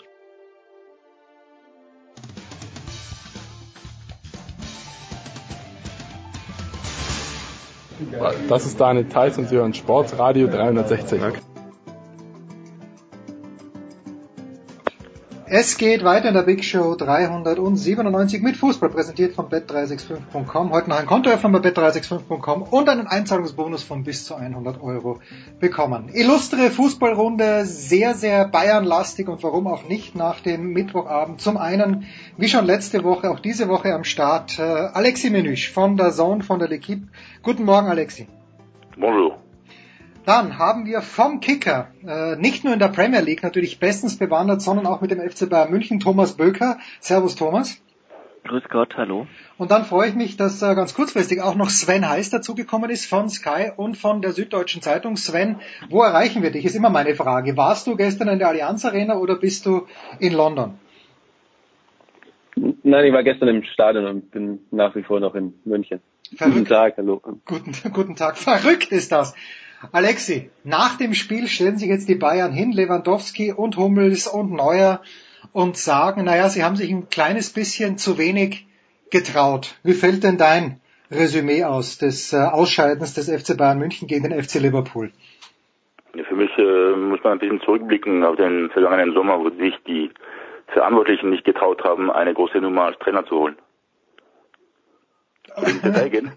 geh, bis, geh ein kleines bisschen ins Detail, weil wir wissen, dass du ein großer Fan von Pep Guardiola warst. Äh, nein, nein, nein. Äh, geh ein kleines bisschen ins Detail und dann gebe ich weiter an Thomas und an Sven. Bitte, bitte, Alexi. Ja, äh, Niko Kovac war ganz sicher nicht die, die erste Wahl und äh, ich fand, ich habe schon gestern vor dem Spiel ge gemeint und gemerkt, mit dieser Aufstellung kannst du gegen äh, Liverpool nicht bestehen. Äh, wieder zu eine fast zu pragmatischer Elf, äh, kein Risiko, kein Mut vom Trainer. Äh, warum äh, lässt er den äh, wütenden Jerome Boateng nicht anstatt Rafinha verteidigen? Also es hätte eh nicht schlimmer äh, sein können als der Brasilianer, der eh schon längst über seinen Zenit ist, wenn er schon mal im Zenit war. Äh, dann hast du auch vorne Ribery, der man hat gesehen, nach 60 Minuten war er fix und fertig. Und er ist einfach 36 in drei Wochen, das hat man wieder gestern gemerkt. Ich sage nicht, dass Coman hätte von Anfang an spielen sollen, weil er auch noch nicht so weit ist von seiner körperlichen Verfassung, aber du hättest einfach anders die Mannschaft äh, taktisch aufstellen sollen. Aber ich finde, dass da man gestern definitiv festgestellt hat und feststellen konnte, dass Niko Kovac äh, nicht der richtige Trainer ist für den FC Bayern, um diesen kommenden Umbruch zu tätigen. Wenn Bayern nach wie vor die Nummer eins äh, in Deutschland, aber vor allem, das wird nicht schwer, aber in Europa die erste Rolle spielen will. Ja, aber Thomas, muss der Vorwurf nicht an die Chefetage auch ein kleines bisschen gehen, weil es ja nicht so ist, äh, dass, dass Kovac gestern aus dem Vollen hätte schöpfen können. Ja, natürlich ähm, im Sommer wie natürlich auch im Winter, als ähm, groß mehr oder weniger angekündigt wurde, dass äh, weitere Transfers folgen sollten, ähm, wurde fast nichts auf dem Transfermarkt gemacht im Sommer und jetzt gar nichts im Winter wenn man mal äh, von, von Davis absieht, der da aber schon verpflichtet war und der jetzt natürlich auch keine kurzfristige Hilfe darstellt. Ähm, ja, natürlich ist, muss er dann mit denen arbeiten, die da sind. Ähm, der Kader ist aber trotzdem nicht ähm, so schlecht, als dass man nicht ähm, hätte mehr daraus ähm, ziehen können, mehr rausholen können. Ähm, es war eigentlich eine recht ordentliche Ausgangsposition, weil ein Sieg äh, gereicht hätte und Bayern hat auch schon oft daheim gewonnen, gerade daheim gewonnen, auch internationale Spiele gegen hochkarätige Gegner. Nur sind sie da anders aufgetreten. Da fehlte äh, gestern ja jeglicher Mut und und auch ein ein Offensivplan in der Art, Liverpool wirklich zu gefährden. Es lief dann meistens auf irgendwelche langen Bälle hinaus, die aber leicht äh, äh, verteidigt werden konnten und ähm, dementsprechend war wenig Kreativität im Spiel und ähm, ja, den Plan, den Kovac dann hinterher dargestellt hat, das war natürlich schon in der Pressekonferenz eine als ein Kollege dann eröffnete mit, äh, was war Ihr Plan heute, Herr Kovac, ähm, da war, schwang natürlich mit, äh, wir haben keinen gesehen. Ja, er hat dann versucht, einen zu erklären, in dem Sinne den Gegner auf eine Seite zu ziehen und dann äh, Diagonalbälle zu spielen um da die in die freien Räume zu stoßen. Das äh, klingt in der Theorie erstmal okay. Wenn das aber alles im Zeitlupentempo geschieht, dieses Gegner auf eine Seite ziehen, dann ist das alles so langsam und so berechenbar und so statisch, ähm, dass dann auch kein, kein Seitenwechsel mehr hilft, weil dann längst wieder in die andere Richtung verschoben wurde und dementsprechend tatsächlich äh, fast nie Gefahr aufkam. Und das ist dann natürlich einfach viel zu wenig gegen eine Mannschaft, die zwar eine richtig gute Abwehr hat, was sie in der Premier League ja äh, unter Beweis gestellt hat, die aber meines Erachtens nach äh, verwundbar gewesen wäre, wenn man sich mehr getraut hätte. Tempo. Sven, Tempo, ich glaube, Didi Hamann hat es angesprochen, Tempo hat den Bayern gefehlt, der Thomas sagt ja auch, alles ist zu langsam, aber hätte denn Liverpool das gestern überhaupt zugelassen? Ich habe ganz ehrlich, ich habe gleichzeitig Barcelona gegen Lyon angeschaut. Das war eine Augenweide von einem Fußballspiel, weil ich mir gedacht habe, das Feld ist doppelt so groß in Barcelona als das in München. Das Spiel der Bayern, auch das Hinspiel hat mir schon nicht gefallen, aber die Frage, wäre denn mit mehr Tempo und wie hätte das gestern funktionieren können? Mein Eindruck war, es war so wenig Platz auf dem Platz in der Allianz Arena, Sven. Naja, Tempo, glaube ich, hat der FC Bayern ja schon mit einigen Spielern. Mir hat eher der Spielwitz gefehlt. So, die, eine Idee, wie ich den Ball von der eigenen Hälfte in die gegnerische Hälfte bringe. Ähm, das Modell gestern, ich fand das sehr auffallend, mit Gnabry und Ribéry an den beiden Außenseiten, aber wirklich an den Rändern des Platzes und Lewandowski in der Mitte. Ich glaube, dessen Zeit ist vorbei. Ich kann meine drei vorne so anordnen, aber dann brauche ich Spieler aus dem Mittelfeld, die dort permanent nachrücken, hinter die gegnerische Abwehrkette rennen und meine drei vorne unterstützen. So hat es der Liverpool auch mal in der Anfangszeit gemacht. Wenn das allerdings bei FC Bayern nicht der Fall ist, weil ich äh, zwei Spieler direkt vor der Abwehr habe und Rames davor, dann entsteht ein, eine riesige Lücke und ich schaffe es dann überhaupt keine Wucht, keine Intensität zu erzeugen, um mal zu Torchancen zu kommen, weil meine Spieler jeweils isoliert sind. Und von der Seite da wieder in die Mitte zu dribbeln, am besten drei, vier auszuspielen, das hat mal funktioniert, aber das funktioniert jetzt nicht mehr. Vor allem nicht in der Konstellation, wie der FC Bayern da besetzt ist. Und ich glaube, wenn man sich den FC Liverpool dann als, als Gegenmodell nimmt gestern, dann fällt halt auf, dass ein, ein Manet, ein, ein Salah, ein Firmino nicht mehr an der Außenlinie stehen. Die sind sehr zentral. Die Breite gibt eher die Außenverteidiger. Und darüber verfügt Liverpool über eine ganz andere Dynamik vorne im, im Angriffsdrittel. Und ich glaube, dass da dem FC Bayern jegliche, jeglicher Spielwitz abhandengekommen ist, beziehungsweise halt nicht vermittelt worden ist, wie man denn diese Liverpooler Abwehr ausspielt. Ich habe die Statistik nicht im Kopf. Äh, Thomas hat sie ab und zu im Kopf. Thomas, äh, bevor wir zu Alexi kommen, zu dir. Robert Lewandowski, wieder mal leer ausgegangen in einem K.O.-Spiel. Er hat, glaube ich, also gestern, ich habe es gehört, meine ich 16 Tore insgesamt geschossen, aber es ist schon einige Zeit her, seit das letzte gefallen ist. Ich fand aber, ich meine, was, was soll der Lewandowski mehr machen? Der hat sich da abgerackert und wenn der Matip den Ball nicht selbst reinschießt, dann schießt den Lewandowski rein. Muss man ihm trotzdem einen Vorwurf machen, dem Robert Lewandowski? Ja, natürlich muss man ihm einen Vorwurf machen, äh, wie der ganzen Mannschaft auch, äh, in, und ihm in, insofern, als dass er viel zu wenig Bälle festgemacht hat, behauptet hat.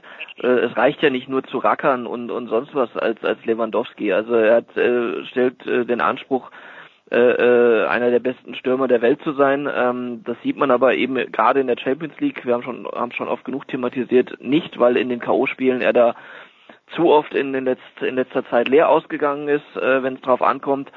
Und äh, gestern kam es mal wieder drauf an. Es war äh, keinerlei Torgefahr von ihm zu sehen. Er hat sich abkochen lassen in einigen Szenen. Er, er fällt dann auch zu schnell. Äh, und ähm, ja, natürlich hat es nicht leicht, wenn ihm da ständig einer auf, auf den Socken steht, da von diesen äh, Schränken Van Dijk oder Matip oder so. Aber äh, das sind eben die Spiele, die, äh, wo er den, in denen er den Unterschied ausmachen soll. Dafür hat Bayern ihn mal geholt. Und äh, diesem Anspruch ist er bisher äh, auf dem Niveau eben nicht gerecht geworden und äh, gegen Liverpool ein weiteres Mal nicht. Interessanterweise, Alexi, gestern Joachim Löw im Stadion vom FC Bayern München und äh, sein baldiger Ex-Nummer 1 Torwart hat beim ersten Tor, fand ich, nicht gut ausgeschaut. Man hat äh, Manuel Neuer natürlich danach gefragt, aber da ist dann auch kein äh, Mea Culpa gekommen, dass Neuer gesagt hat, ja, war mein Fehler. Hätte das A kommen müssen, Alexi? Und B, wie siehst du denn auch im Lichte, dass der Ter Stegen sehr gut hält, die Situation im deutschen Nationalteam auf der Torwartposition? Ist jetzt eher den Hund, der im Hintergrund bellt eigentlich? Mein Hund möchte rein, aber du darfst ruhig sprechen. Okay, der Arme.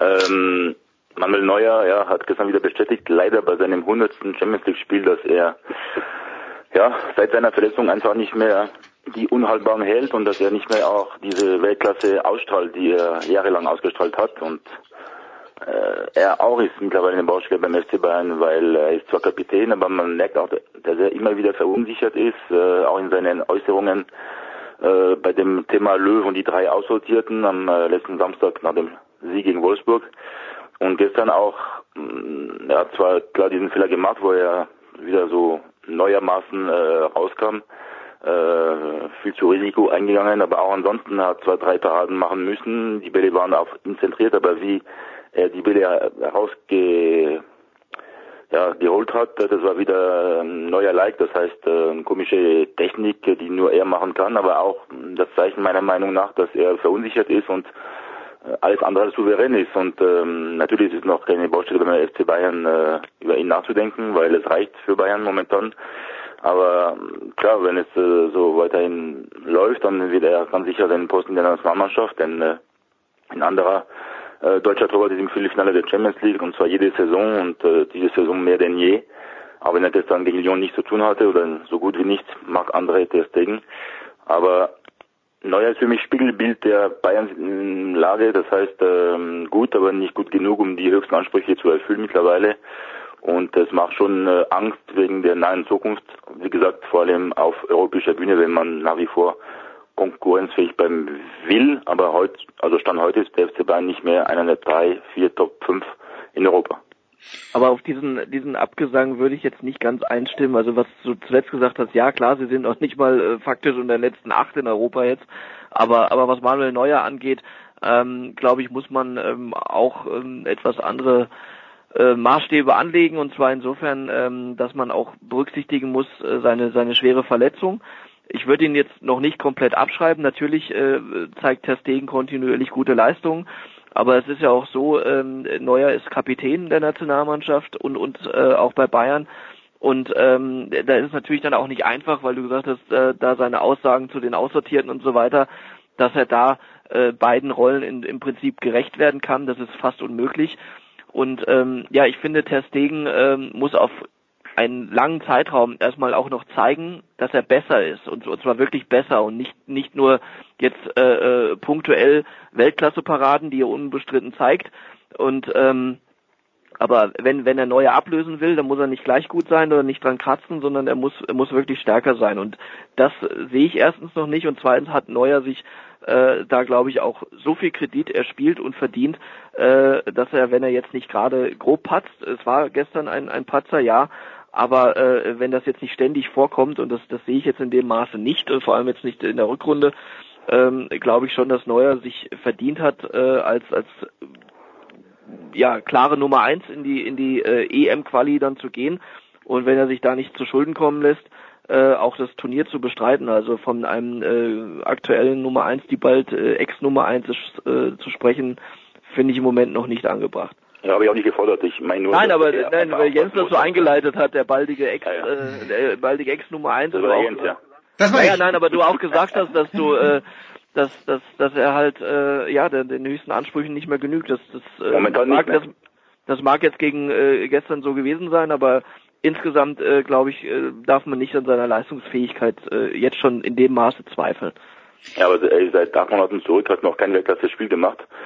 Ich glaube, man kann ihm noch ein paar Monate Zeit äh, geben, aber wenn er im, im kommenden Herbst, wenn es wieder in der Champions League losgeht und hoffentlich eine äh, stärkere Gruppe als zuletzt gegen Benfica, Ajax und ähm, AEK Athen, dass er sich dann wieder zeigen muss, dann ist es vielleicht die, der Moment zu zeigen, dass er nach wie vor Weltklasse ist, aber da habe ich meine Zweifel, weil ich habe das Gefühl, dass er seit seiner Verletzung nicht mehr der Alte ist und nicht mehr werden könnte.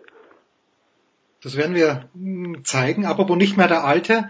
Sven, Mats Hummels hat gestern, natürlich war er sauer, dass sie rausgeflogen sind, aber er hat auch gesagt, ähm, am Ende auf die Frage hin eben, ähm, ja, wie das denn ist mit dem DFB-Team, dass er noch ein paar gute Jahre vor sich hat und dass da nicht das letzte Wort gesprochen sei. Nach dem Hinspiel gab's Lobeshymnen, wo ich mir gedacht habe, okay, a little much.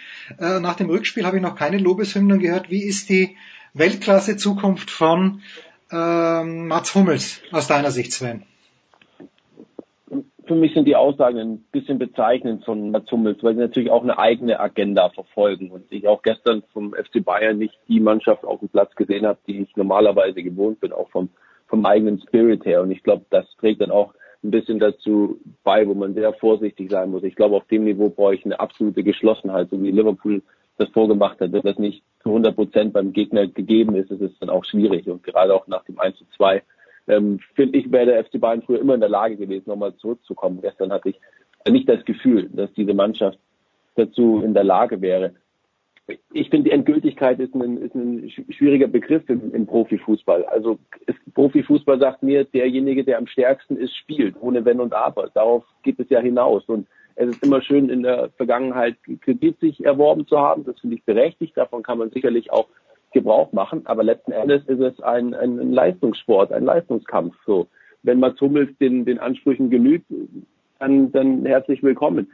Ich glaube, gestern hat man schon gesehen, dass er noch über so, ein, weiß nicht, eine, so eine Antizipationsfähigkeit äh, verfügt. Er kann das Spiel sehr, sehr gut lesen, womit er vielleicht auch mal ein Geschwindigkeitsdefizit ausgleichen kann. Aber letzten Endes, du wirst dich daran erinnern, Jens, nimm den Eckball zum 2 zu 1, der hat dieses Spiel entschieden. So, Da geht Hummels hoch, da geht Martinez hoch. Der FC Bayern weiß, was da auf sie zukommt. Jeder weiß, was da auf ihn zukommt. Aber es lässt sich halt nicht mehr verhindern. Und das ist dann vielleicht halt auch dann hm, das Signal dafür, dass was zu Ende gegangen ist. So 2012, glaube ich, war es auch ein Eckball. Der hat beim FC Bayern damals sehr viel Energie freigesetzt, als sie das Champions League Finale verloren haben und ähm, das hat sie dazu getrieben, sich den Titel zu holen und dann auch dazu getrieben, sehr nahe, ähm, sehr oft ranzukommen. Ähm, ich glaube, jetzt könnte gestern diese Energie, die damals freigesetzt wurde, ähm, erloschen sein. Abschließende Frage im ersten Teil geht nochmal an dich, Sven, äh, zu Jürgen Klopp, der nach dem Spiel gestern gesagt hat, dass äh, er und seine Mutter sich sehr freuen, wenn Franz Beckenbauer ihn lobt, aber dass seine Planung die Bayern nicht vorsieht.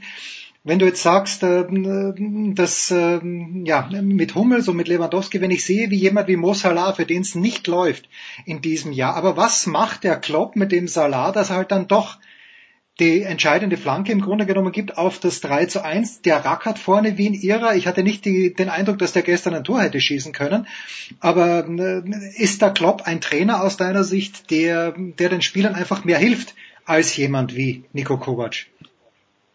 Du sprichst Salah an, aber eigentlich müssten wir ja über Manet reden. Was macht Jürgen Klopp mit Manet, dass der auf einmal die Tore erzielt in, in Liverpool im Jahr 2019, was er in der Form noch nie gemacht hat ich werde das Gefühl nicht los, dass er gerade auch seine Angreifer, die, die nimmt er auf den Schoß und, und der, der, nicht, dass er sie vergöttert, aber es ist nahe, nahe dran dazu und er gibt ihnen ein immenses Vertrauen dafür. Er zweifelt überhaupt nicht an ihnen, wenn die Leute um, um äh, drumherum an den Spielern zweifeln. Und, und das merken sich die Spieler und das geben sie dann in, in der Form zurück, dass sie sich für ihn auf dem, auf dem Platz abrackern. Ich habe mit einem früheren Trainer von, von Sadio Mané telefoniert, der hat es sehr schön bestätigt, was der für, für Zuspruch und für Zuneigung braucht. Und wenn du ihm das gibst, dann geht er für dich sozusagen durchs Feuer. Und das hat Jürgen Klopp mit der gesamten Mannschaft geschafft. Und wenn du ihn gestern beobachtet hast, ich habe da, weiß nicht, diese innere Freude gesehen, weil ihm, glaube ich, auch immer noch das Finale 2013 nachhängt in der Champions League, dass es mit Dortmund gegen FC Bayern verloren hat.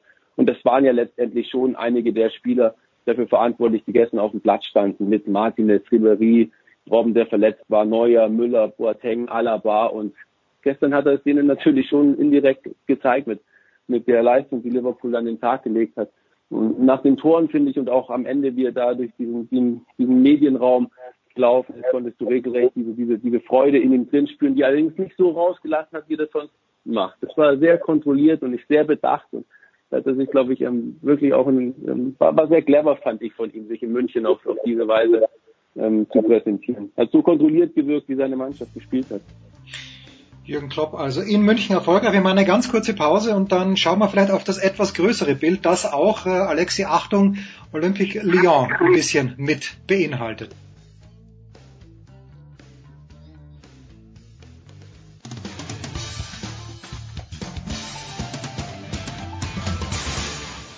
Hallo, hier spricht Viktor Silagi vom Bergischen HC. Ihr hört Sportradio 360.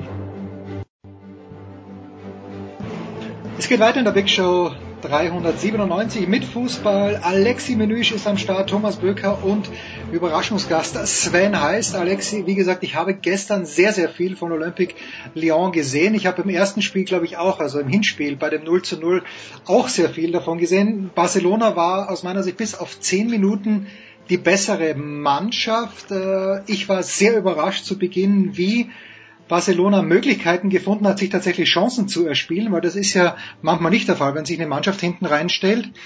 Äh, du hast vor Lyon gewarnt. Bist du im Nachhinein betrachtet ein bisschen enttäuscht, dass es damit 1 zu 5 ausgegangen ist? Ich habe auch vor vier, fünf Wochen gesagt, dass Mönchengladbach Meister wird. Also, okay, okay, gut. ähm, ja, das war schon ein bisschen äh, das Problem bei Lyon, dass ähm, OL am ersten Spieltag der Gruppenphase bei Manchester City gewann und das war eher, auch wenn Lyon super eingestellt war taktisch und Pep äh, überrascht wurde, äh, haben die Citizens ganz klar die Lyonnais äh, damals unterschätzt. Äh, seitdem rollt der Ball fantastisch bei City. Und bei Lyon fällt die Konstanz und zwar die ganze Saison. Zwar war die Mannschaft noch vor diesem Rückspiel gestern noch ungeschlagen, dieser Champions League Saison, aber man hat immer wieder äh, ja, mehrere Treffer in der Nachspielzeit kassiert, unter anderem gegen die TSG Hohenheim. Und im Hinspiel äh, konnte man sich glücklich schätzen mit dem 0-0, weil Barca die klar bessere Mannschaft war und ohne den Weltklassen Anthony Lopez im Tor hätte äh, Barca wahrscheinlich schon für klare Verhältnisse gesorgt in Lyon. Und gestern zwar kam Lyon zurück zum 1-2, da haben wir klar auf einmal wieder Hoffnung gehabt, weil ein Tor hätte dann gereicht zum 2-2 und zum Weiterkommen. Aber von der ersten bis zur letzten Minuten waren die Katalanen einfach äh, überlegener und äh, ich habe mir auch die Schlussphase noch angeschaut in der Allianz Arena, äh, weil es eh entschieden war äh, bei den Bayern, dass äh, dann das 3-1 einfach der Genick war und dass äh, Messi wieder in einer Weltklassenform war. Ich glaube, Lyon äh, kann sich bei Ronaldo beschweren, weil ohne die drei Tore wäre vielleicht Messi gar nicht so motiviert gestern gewesen. Und äh, Lyon einfach seine Grenzen aufgezeigt bekommen. Eine Mannschaft, die aufpassen muss, in der kommenden Saison nicht in die Europa League zu rutschen, weil äh, OL hat nur noch drei Punkte vor äh, Vorsprung vor Marseille in der Liga. Und da könnte es auch ein paar Wechsel geben im, im Sommer bei Lyon. Trotzdem Auftrag erfüllt mit der Qualifikation ins Achtelfinale. Aber mh, das war ein bisschen zu hoch gestern äh, aus Lyon-Sicht, aber auch vom Spielverlauf völlig verdient für Barca. Trotzdem für mich die Katalanen nicht Favorit äh, auf den Titel, sondern äh, City und Juventus nicht, weil beide so überzeugt haben die Woche, sondern von der Gesamtentwicklung und das wäre, glaube ich, äh, ein Traumfinale. Das ist eben jetzt die große Frage, Thomas. Wir haben in diesem Achtelfinale am Ende des Tages, wenn man sagt Juventus gegen Atletico, hätte man vielleicht davor gesagt, Juventus leichter Favorit. So wie es gelaufen ist mit dem 2-0 im Hinspiel, war es nicht zwingend, dass äh, Juventus da weiterkommt. Aber wir haben auf der einen Seite Ajax gesehen, also Überraschungsmannschaften. Wir haben gesehen, dass Manchester United gewonnen hat. Und wir haben aber auch die Arrivierten gesehen mit Barcelona, mit Juventus und gewissermaßen ja auch Liverpool. Wünschen wir uns jetzt bei der Auslosung, Thomas, dass äh, es äh, eine Mannschaft wie Ajax vielleicht ein kleines bisschen leichter erwischt und weiterkommt? Oder wie Alexi sagt, so ein Traumfinale bei Juventus gegen Manchester City. Was wünschen wir uns jetzt, Thomas? Was wünschst du dir als Fußballfan, als Journalist? Ich wünsche mir, ja, also als, Fußball, als Fußballfan wünsche ich mir, dass Manchester City äh, möglichst weit kommt, weil ich die einfach äh, super gerne spielen sehe äh, mit mit ihrem Trainer. Ähm, und, und ansonsten, wie bitte? Was? Ich glaube, wir hatten nur eine kurze Rückkopplung. Sprich mal weiter. Okay. Ja, ja. Ähm, also wie gesagt, Manchester City würde ich mir wünschen, dass sie sehr weit kommen und ähm, möglichst dann äh, vielleicht auch das Finale gewinnen. Ähm, aber ähm, der Weg wird dieses Jahr, glaube ich, nur über Man City und Liverpool führen. Ähm, Liverpool, ähm, das Erlebnis von, von Kiew, diese Art und Weise, diese teils äh, surrealen Niederlage da äh, oder Vorkommnisse bei der Niederlage gegen Real, hat da, glaube ich, auch nochmal was freigesetzt, äh, ähnlich wie, wie bei Bayern vielleicht 2012 oder äh, 1999 nach den verlorenen Endspielen dass man es jetzt unbedingt schaffen will, auch wenn in Liverpool die Meisterschaft ähm, höheren Stellenwert genießt, weil sie die eben äh, seit 1990 nicht geholt haben. Dennoch wird äh, Klopp auch da alles dafür tun, bis zum Schluss dabei zu bleiben. Und ähm, ja, äh, ich weiß nicht, ob ich mir jetzt unbedingt einen leichten Gegner für Ajax wünsche. Ich meine, die haben Real Madrid rausgehauen. Das ist schon ein Ausrufezeichen, auch wenn Real äh, dieses Jahr nicht so gut ist. Manchester United ähm, weiß bis heute nicht, ehrlich gesagt, wie sie weitergekommen sind. Ähm, äh, Trotzdem ist denen natürlich in, in K.O.-Spielen auch immer alles zuzutrauen. Ähm, dennoch, wenn sich Qualität durchsetzt und die Auslosung es hergibt, dann äh, glaube ich auch, dass entweder äh, Man City gegen Liverpool oder äh, Man City gegen Barca das Finale sein wird. Bleiben wir bei Man City. Sven, ähm, Schalke ist auseinandergefallen, war im ersten Spiel natürlich schon glücklich, dass die zwei Elfer bekommen haben. Aber ähm, was ist, wie ist denn die Prioritätenlage bei Manchester City, die jetzt plötzlich wieder führen in der Premier League mit einem Punkt Vorsprung? Und ich weiß gar nicht, ob die wirklich so gut sind oder ob Schalke so schlecht war. Pep Guardiola ist dann mit sehr jungen Spielern auch aufgelaufen. Wie gut ist Manchester City in dieser Phase im März 2019 wirklich, Sven? Das wird noch der Gegner beweisen müssen, dem sie dann im Viertel und im Halbfinale begegnen.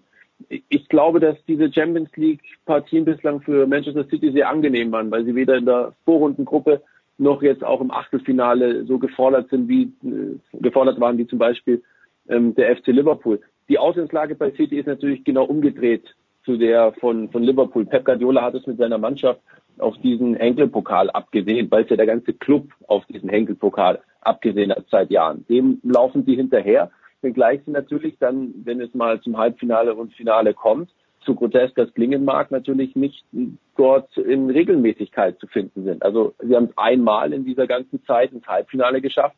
Dort sind sie damals sang- und klanglos gegen Real Madrid auf, ausgeschieden, weil sie es nicht zustande gebracht haben, überhaupt im Rückspiel aufs gegnerische Tor zu schießen. Also da ist dann schon noch Aufhol, äh, Nachholbedarf vorhanden. Vorne müssen wir nicht drüber reden. Das ist eine Augenweite. Da haben sie nicht nur ein paar gute Spieler, sondern sie haben es in, in, in, Fülle und sie können durchwechseln die Positionen, wie sie gerne möchten. Aber das ändert aus meiner Sicht nicht die Tatsache, dass sie in der Abwehr nach wie vor Probleme haben. Und das hat, dahin kam halt Schalke vielleicht nur andeutungsweise andere Gegner, aber wenn du die Mannschaften eben aufgezählt hast, die werden in diesem Bereich vorstoßen und dann wird es auch Manchester City dort in die Bredouille geraten.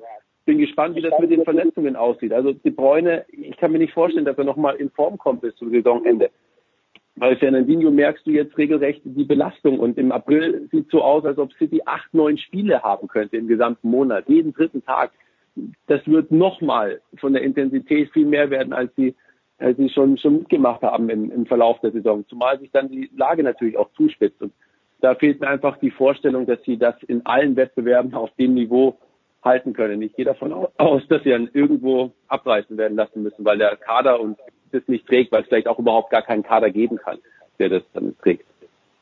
Es steht aber, Alexi, als Bilanz vier Mannschaften aus der Premier League. Über Manchester United haben wir letzte Woche gesprochen. Tottenham gegen Dortmund. Alles in allem gut. Sie haben 4 zu 0 gewonnen. da müssen wir nicht drüber reden. Dann eben Manchester City und Liverpool. Und kein Team aus der Bundesliga. Jetzt steht und fällt aus meiner Sicht ohnehin alles mit dem FC Bayern München. Wenn München ausscheidet, dann ist halt relativ wenig los. Aber ist das Achtung, böses Wort, Momentaufnahme oder ist es ein längerfristiger Trend? Weil ich finde nämlich, gerade wenn ich mir auch Manchester City anschaue, gut, es war nur Schalke, aber ist ja nicht so, dass die alles hier zusammengekauft hätten, sondern da waren auch ein paar junge Burschen dabei, die sie selber entweder ganz früh gekauft haben oder selber gegroomt hätten. Ja, schau dir die, die, die Tabelle in der Bundesliga momentan an. Wir hätten Gladbach und Leipzig in der Champions League mit Dortmund und Bayern. Vielleicht Frankfurt statt Gladbach oder Leipzig. Kann mir nicht vorstellen, dass von den vier äh, zwei äh, oder drei in, ins Achtelfinale einzieht und wieder keins ins Viertelfinale, weil wo sollen dann diese Mannschaften besser werden in der kommenden Saison? Vielleicht Dortmund ein Tick besser, aber trotzdem weit entfernt von den spanischen und englischen Top-Teams. Ich glaube schon, dass es ein Trend äh, werden wird, dass die Engländer die äh, ja, Europa einfach dominieren, äh, nachdem es äh, Spanien geschafft hat, aber durch das Aus das Überraschende aus beider madrilenen Clubs ist es vielleicht schon ein Trend, äh, der natürlich erstmal bestätigt werden soll. Aber äh, da bin ich schon guter Dinge aus englischer Sicht, dass, dass die Engländer jetzt ähm, für ein paar Jahre vor allem die Champions League dominieren werden. Bei den drei äh, deutsch-englische Duelle gab es immer 16 Tore für die Engländer, vier für die Deutschen, also viermal mehr für einen äh, Premier League Club und das ist alles andere als ein Zufall. Äh, natürlich spielt das Schalke dabei eine große Rolle, aber äh, mein Dortmund gegen Tottenham hätte viel besser abschneiden können. Äh, und äh, das ist schon ein, ein, ein Trend. Ich hoffe, dass wir morgen bei der Auslosung am Mittag, wo ja die Viertelfinals und auch gleich Halbfinals äh, ausgelost werden, dass wir dann zwei englische Duelle haben, dann haben wir zwei weniger im Halbfinale. Aber auch zwei, zwei sicher im Halbfinale. Eine, eine kleine Korrektur übrigens, ähm, du hast dich etwas, ja. Du hast dich äh, äh, verzählt aus der Erinnerung heraus wahrscheinlich jetzt äh, bei den bei den Toren, aber was bemerkenswert ist, die, die also die haben nur drei Tore geschossen. Zwei Elf und ein Eigentor. Genau, zwei Elfmeter und ein Eigentor. Und auch in und, und auch ja und auch in Liverpool hatte im Prinzip äh, böse gesprochen ähm, Matip die größte Chance für Bayern. Äh, gestern ging er halt rein. Ähm, in, in Liverpool hat äh, Alisson dann noch äh, reagieren können oder auch nicht, ist angeschossen worden, wie auch immer. Also äh, was das sagt halt natürlich auch alles aus und äh, über den Zustand äh, der der Bundesliga und ähm, es, ich wüsste nicht durch was oder durch wen diese Lücke geschlossen werden könnte, nicht mal durch Bayern, weil ähm, da ist es keine Frage des Geldes. Die könnten wahrscheinlich morgen, wenn sie wollen, äh, 200 Millionen Transfers machen oder was weiß ich was. Die Frage ist doch erstens, wen bekommen sie äh, von Sp also Spielern dieser dieser Kategorie? Wer wer möchte dorthin mit den Perspektiven eben dass dass sie äh, ja erstmal den anderen hinterherlaufen müssen und nicht äh, vorne wegmarschieren und nicht mal jetzt im Viertelfinale sind.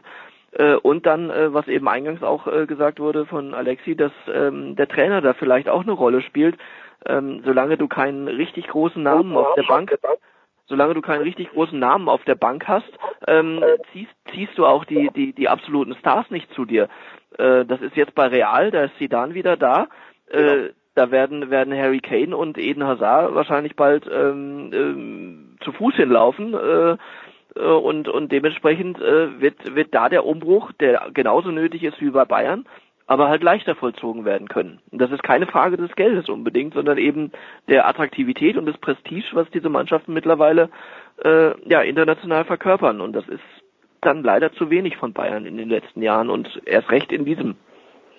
Ja, da bin ich äh, absolut bei dir. Ich habe auch die Befürchtung, dass die Bayern da ein paar Namen ziehen werden, aber keine großen Namen, äh, außer äh, manche denken, dass Werner ein großer Name ist oder, Nein, oder also wirklich nicht. Lucas Hernandez, ja, aber ich glaube auch wirklich, dass kein Weltklasse-Name kommen wird, vor allem wenn Kovac bleibt und dass in der kommenden Saison Bayern mit äh, 23 Punkte äh, Vorsprung Meister wird, aber in der Champions League schon froh sein könnte, wenn die überhaupt überwintern. Soweit ist man gekommen. Also naja, ganz so schlimm ist es nicht. Ja, wart mal ab, wart mal ab.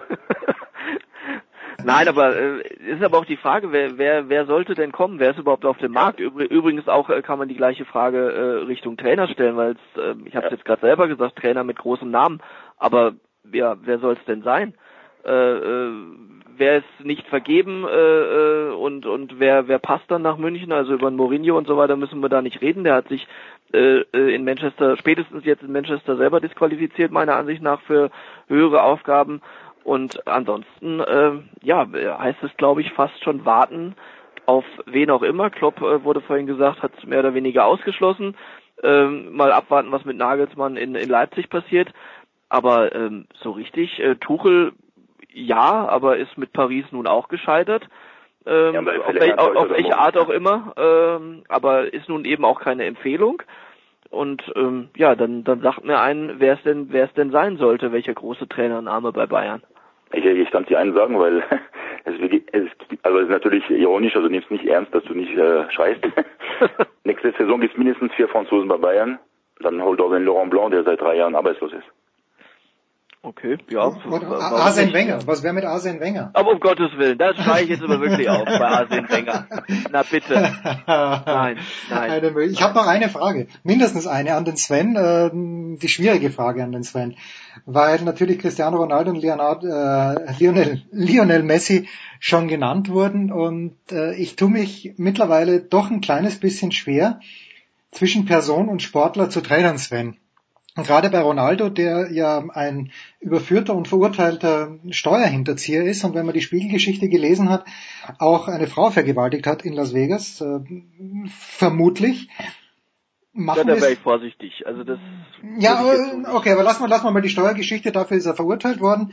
Sven, muss man zwischen Person und Werk trennen? Wir haben in der letzten Woche die Michael Jackson Geschichte nochmal aufgewärmt gehabt, wo wir, wo es ja auch schon Vermutungen gab, oder sind wir Fußballfans und, und Journalisten? Ich bin ja keiner, ihr seid Journalisten, aber hm, kann man, kann man sowas ausblenden, Sven? Ach, ich glaube, vielleicht sollte man da verfahren wie vielleicht auch im Wintersport bei, bei einigen Athleten. Irgendwie das würdigen, was Cristiano Ronaldo sportlich leistet, aber das vielleicht auch mit einer Distanz tun, wo man im Hinterkopf hat, was dann in seinem Leben sonst noch abläuft. Ich glaube, diese Naivität, dann einfach ähm, diese Sportler hochzuschreiben und, und zu sagen, dass das alles ähm, äh, einfach super, super Menschen sind und, und Vorbilder und diese Dinge. Ich glaube, davon sollte man ein bisschen Abstand nehmen und das dann halt jeweils für sich einordnen, so wie das passt. Er hat drei Tore geschossen gegen, gegen Atletico Madrid, war fürs Weiterkommen verantwortlich. So, das, das kann man würdigen. Äh, dafür kann man ihn, ihn loben, das, das kriegen nicht viele hin.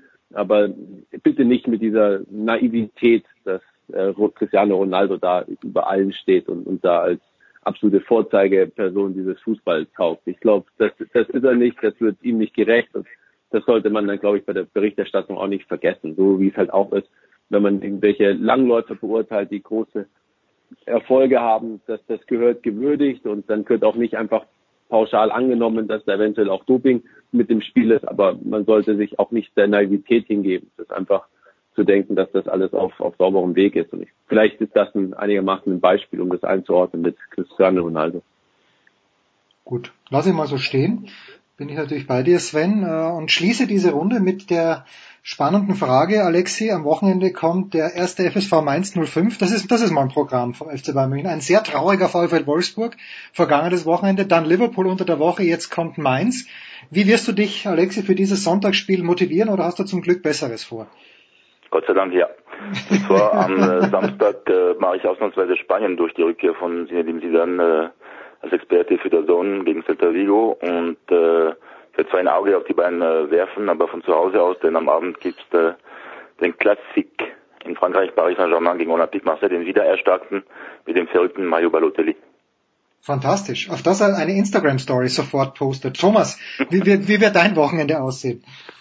Ich kann mich zum Glück mit meiner Mannschaft beschäftigen und am Sonntag gehe ich arbeiten und schaue äh, Premier League und FA Cup. Also es ist ein, ein gemischtes Wochenende in So, England. da müssen wir uns aber schon fragen, wir haben letzte Woche noch den Hinweis gegeben, Thomas. Äh, ist äh, der Spieler aus deiner Mannschaft, hat er gewonnen? Aber das ist nett, dass ihr den gegeben habt. Nein, leider nicht. Er hat äh, nicht die Wahl gewonnen, aber ähm, ja, allein schon zu den sechs Nominierten gehör zu gehören äh, mit neun Jahren ist schon eine schöne Leistung. Leider, leider wurde er nicht gewählt. Ausgezeichnetes Tor übrigens. Thomas hat mir das Video davon geschickt. Sven, wirst du noch in München weilen oder geht's für dich zurück nach London und wirst du der Premier League beiwohnen am Wochenende? Ein paar Tage bleibe ich noch in München, weil ich für, für Sky am Freitag, Samstag und Sonntag im Einsatz bin und dann macht es ja keinen Sinn, da für einen, für einen Tag mich auf die Insel zu verabschieden. Und wenn das erledigt ist, dann werde ich sicherlich wieder nach England zurückkehren und mal gucken, was die Nationalmannschaft dann so zu bieten hat in den Länderspielen. Und das Schöne für dich ist ja, Sven, du musst dir bis auf weiteres keine Sorgen wegen dem Brexit machen, weil den kriegen die Engländer irgendwie eh nicht auf die Reihe. Es kann sich nur noch um Jahre handeln. Ich bedanke mich ganz herzlich Zum bei Glück Alex. kriegen sie es nicht auf die Reihe, Ja, ja, zum Glück natürlich. Wir sprachen ja in aller Ausführlichkeit darüber im November in London. Sven heißt ist das von der Süddeutschen Zeitung von Sky, dann Alexi Melüsch von der Sonne und der L'Equipe und äh, vom Kicker Thomas Böker. Meine Herren, vielen, vielen Dank. Kurze Pause in der Big Show 397 und dann geht's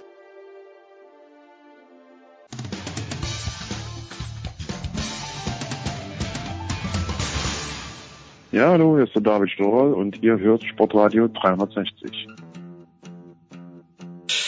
Es geht weiter in der Big Show 397. Mit dem Fußball sind wir noch nicht am Ende, denn wenn wir über die Champions League sprechen, dann darf natürlich ein Verein nicht fehlen und das ist jener Bundesliga-Verein, der eigentlich im Moment in der zweiten Bundesliga ist, aber nur laut der Tabelle und laut den Regularien der deutschen Fußballliga. Es geht natürlich um den ersten FC Köln und wer könnte uns da besser darüber Auskunft geben als der vierte Offizielle von Just Baseball, Axel Goldmann. Servus Axel. Hallo, guten Tag. Und wie man hört, ist auch Heiko Ulderb, der große Heiko Ulderb, dem ersten FC Köln durchaus freundlich zugetan. Heiko hat ein paar Minuten Zeit für uns aus Boston. Grüß dich, Heiko. Hallo. Axel, nur zu meinem Verständnis. Ich weiß nicht, ob du es weißt, aber Armin Fee ist ja im Grunde genommen mein Vorbild.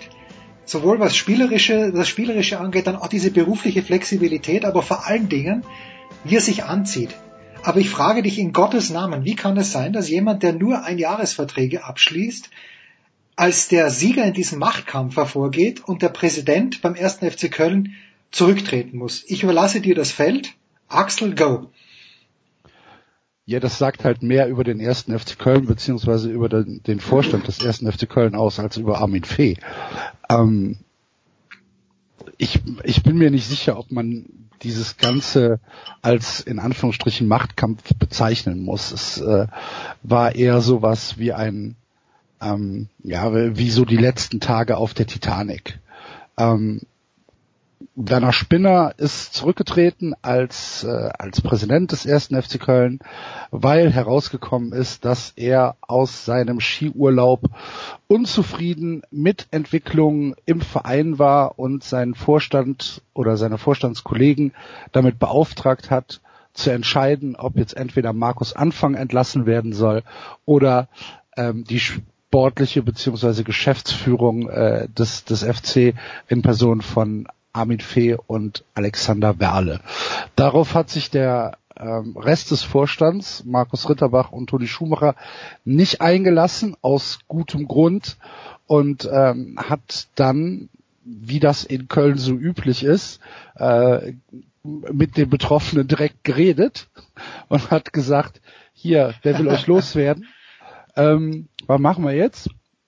Und dann hat sich der gemeinsame Ausschuss getroffen. Der gemeinsame Ausschuss ist ein, ein Instrument des Vereins, bestehend aus Aufsichtsrat, Vorstand und Mitgliederrat.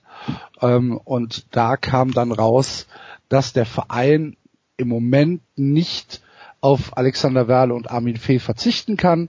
Die Konsequenz daraus ist, dass äh, Werner Spinner zurückgetreten ist und äh, damit der Verein kurzfristig für eine Woche ohne Präsidenten dastand.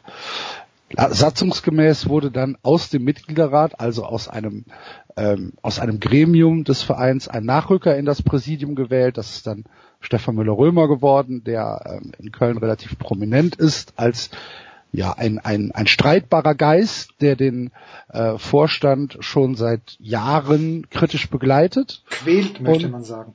Bitte? Quält, möchte man fast sagen. Also ja, aber das ist halt seine Aufgabe. Ne? Also er, er, er ist als Vorsitzender des Mitgliederrats ähm, einfach ein Kon Kontrollgremium. Und wenn der Vorstand halt nicht im Sinne der Mitglieder handelt oder vermeintlich nicht im Sinne der Mitglieder handelt, dann ist es das gute Recht und auch die Pflicht, des Mitgliederrats da zu intervenieren und das mal in Frage zu stellen. Und ähm, ja, der ist jetzt nachgerückt in den Vorstand und jetzt ist also dieses dieses Vakuum des ähm, des verwaisten Postens ist jetzt äh, gelöst worden. Das heißt, Markus Ritterbach und Toni Schumacher haben jetzt Stefan Müller-Römer an ihrer Seite, Armin Fee und Alexander Werle gehen aus diesem ja aus diesem ganzen Drama als ähm, ja als bestätigt raus, ähm, wie sich das jetzt weiterentwickelt, Jens oder auch Heiko. Ich äh, frag mich bitte was leichteres. Wahrscheinlich ist die äh, Prediction, wie nächste Woche die Lottozahlen sind, einfacher als ähm, zu entscheiden, wie es in einem Jahr beim ersten FC Köln aussieht.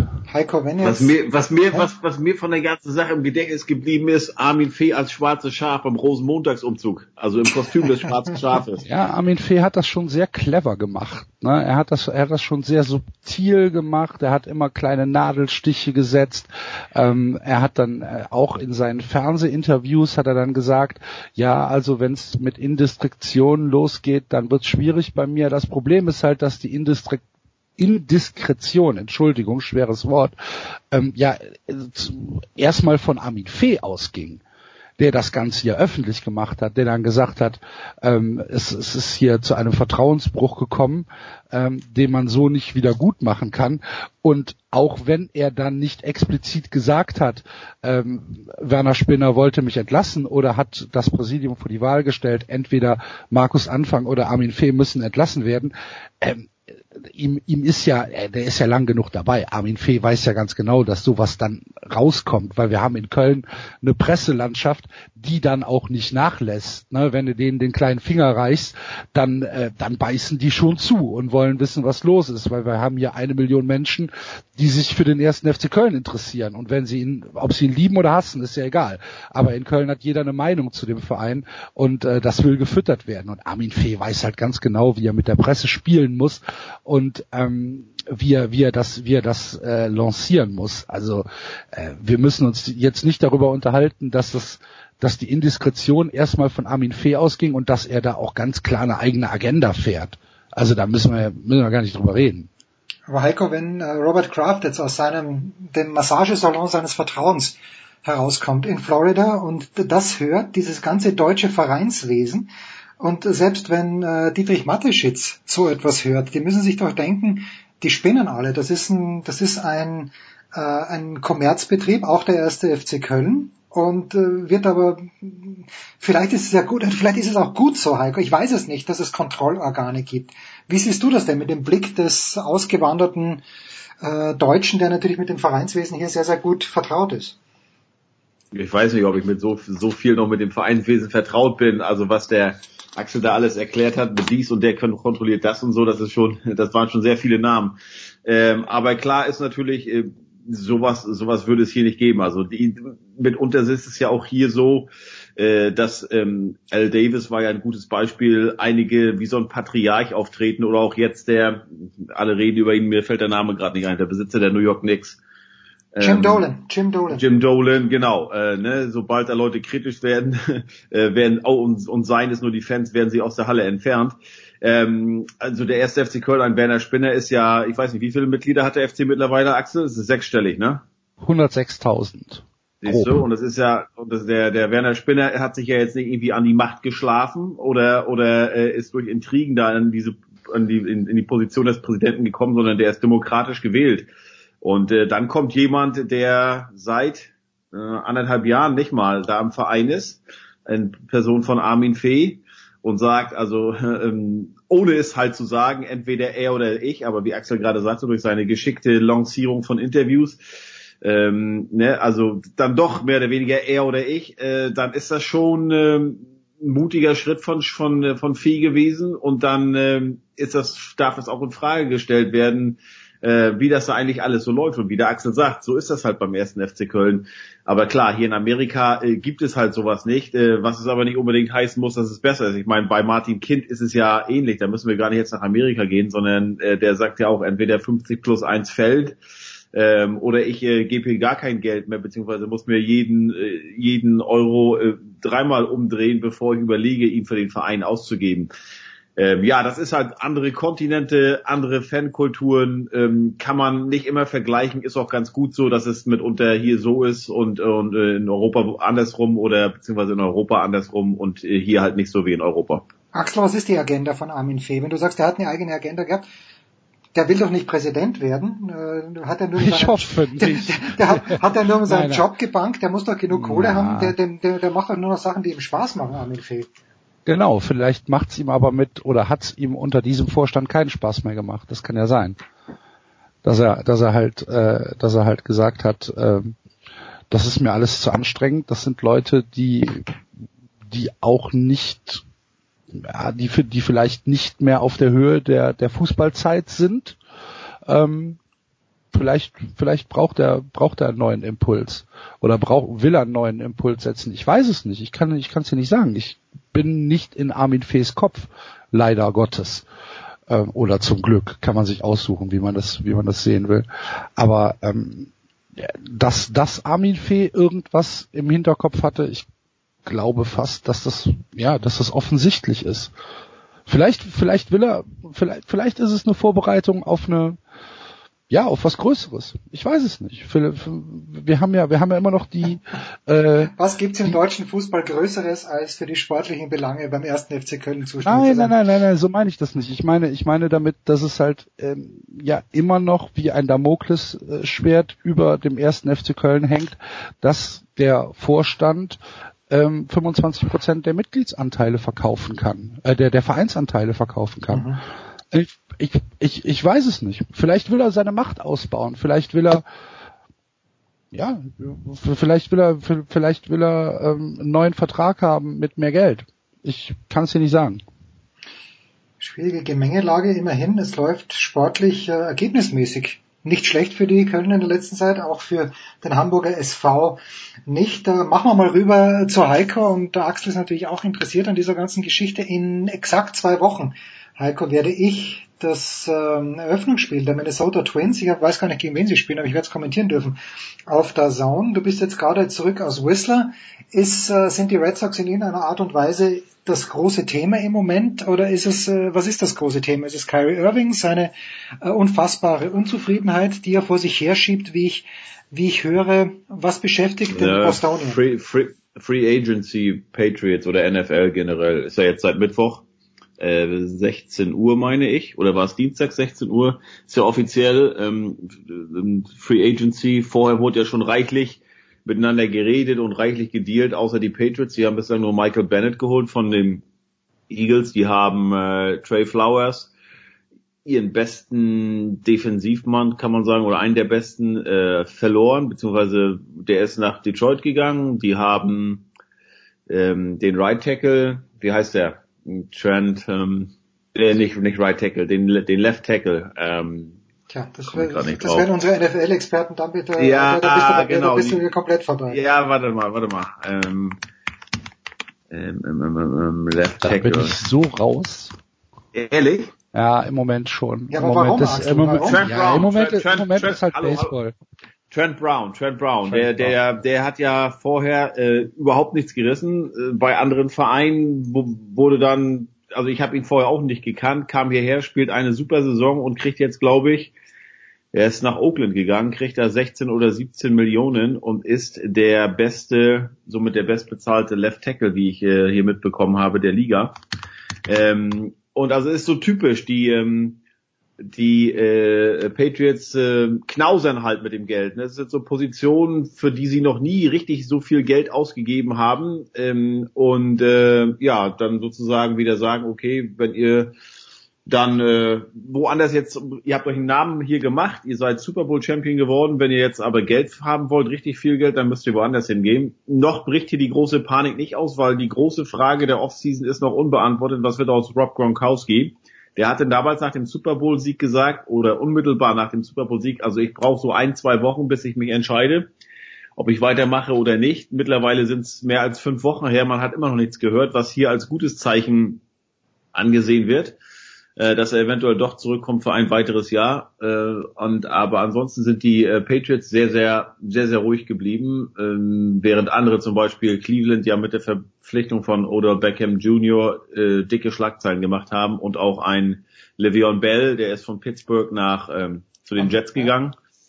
Ähm, das sind schon, das waren schon äh, dicke Namen gleich in den ersten Tagen hier. Aber ansonsten klar, das äh, Dievenverhalten von Kyrie Irving ist immer so ein bisschen Thema hier. Jetzt hieß es wohl, oh, er hätte im Flieger vergangene Woche rüber nach Golden State oder zum California Trip, da, da haben die ja in Golden State, in Sacramento und bei den beiden LA-Teams gespielt und haben da ähm, drei von vier Spielen gewonnen, unter anderem das Spiel in Golden State da hätte er wohl mal äh, im Flieger mit seinen Mitspielern gesprochen und jetzt wäre endlich die dicke Luft bereinigt. Ich weiß nicht. Also das ist für mich so ein typisches NBA-Beispiel. Also dieses dieses Dievenhafte, das das äh, ja, das das mag ich nicht. Das kommt hier auch nicht so gut rüber oder nicht so gut an. Also man weiß nach wie vor nicht, wo er nächste Saison spielen wird. Man weiß aber auch nach wie vor nicht, was er eigentlich erwartet. Also dass er ein guter Spieler ist, ist klar. Aber es geht halt nicht nur darum, ein guter Spieler zu sein und die entscheidenden Punkte zu machen auf dem Parkett, sondern du musst auch halt generell ein Führungsspieler sein und nicht dich da hinstellen und sagen, also was die Jungs hier alle spielen, das ist ja alles Mist und damit kann, kann ich irgendwie nichts anfangen und das wird doch nichts.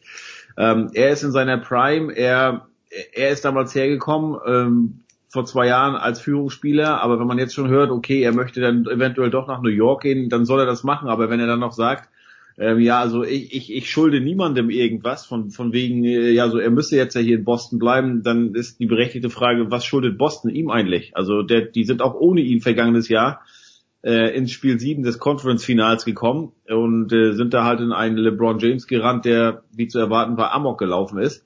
Aber es ist jetzt nicht so, dass äh, jetzt äh, die 17 Banner, die da unter der Hallendecke hängen, irgendwie ohne Kyrie Irving äh, nicht gewonnen we worden wären.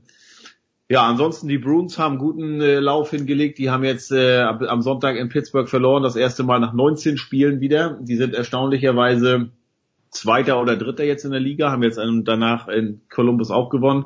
Aber das sind so die großen Themen. Baseball muss ich sagen, ich weiß gar nicht, wann geht's los? Wie lange in zwei Wochen, zwei, zwei Wochen. Ja, Axel macht doch, Axel sagt doch bitte Heiko irgendwas aus dem Red Sox Lager, das ihm so richtig Lust macht auf Baseball. Nee, nee, nee, also, also das Einzige, was mir hier wirklich so hängen geblieben ist, ist, dass der eine, den kennt Axel wahrscheinlich vom Namen auch, der eine Schreiberling vom Globe, ähm, der ist äh, während des Trainings zusammengebrochen und gestorben, irgendwie ja. in, in, in 60ern. Ja. Ja. ja, genau. Und das war, was ich so mitbekommen habe, eigentlich das Aufregendste, was eigentlich eine gute Sache ist, finde ich. Also da, ich meine, die Personalien sind klar bei, bei den Red Sox. Ähm, die sind wieder, gelten als eines der Top-Teams, äh, aber so jetzt, dass alle mit den Hufen scharen, habe ich persönlich noch nicht vernommen, aber bis runter nach Fort Myers sind es auch halt auch mehr als 2000 Kilometer. Axel, aus dem direkten Draht, was ist los bei den Red Sox? Sieben Spiele in Folge jetzt im Spring Training verloren, aber nein. ähm, das äh, wird natürlich den, den, Oktober kosten. Also ja, ja, ja, ja. Nein, aber ähm, so soweit ich das überblicke, ist äh, ist alles äh, soweit okay. JD Martinez setzt halt gerade ein bisschen aus. Äh, müssen wir gucken, wie wie gesund er ist. Äh, vom Pitching her scheint alles soweit ähm, okay zu sein. Die Einsätze sind halt im Moment sehr, sehr kurz. Ne? Ähm, hast du dann halt äh, zwei Inning-Outings, äh, manchmal auch nur ein Inning-Outing von den von den Startern. Ähm, du hast viele Split-Squad-Spiele. Also Springtraining ähm, möchte ich jetzt nicht als Maßstab nehmen. Ähm, mehr kann ich dazu nicht sagen. Ich kann dir sagen, was du kommentieren wirst, Jens. Ja, bitte. Du wirst äh, das Spiel gegen die Cleveland Indians kommentieren. Oh, das ist schön. Terry Francona kommentiere ich immer gerne. Wenn es tatsächlich äh, das, das, das Opening Game ist von den Twins, dann wirst du Jose Berrios sehen, ähm, weil die Twins äh, sich schon committed haben, dass Jose Berrios Opening Day pitcht. Ähm, das äh, macht sicherlich viel Spaß und bei Cleveland steht es noch nicht fest, aber ich könnte mir vorstellen, dass es Corey Kluber ist oder Trevor Bauer. Ähm, das heißt, da hast du ein schönes, ein schönes äh, Pitching-Duell.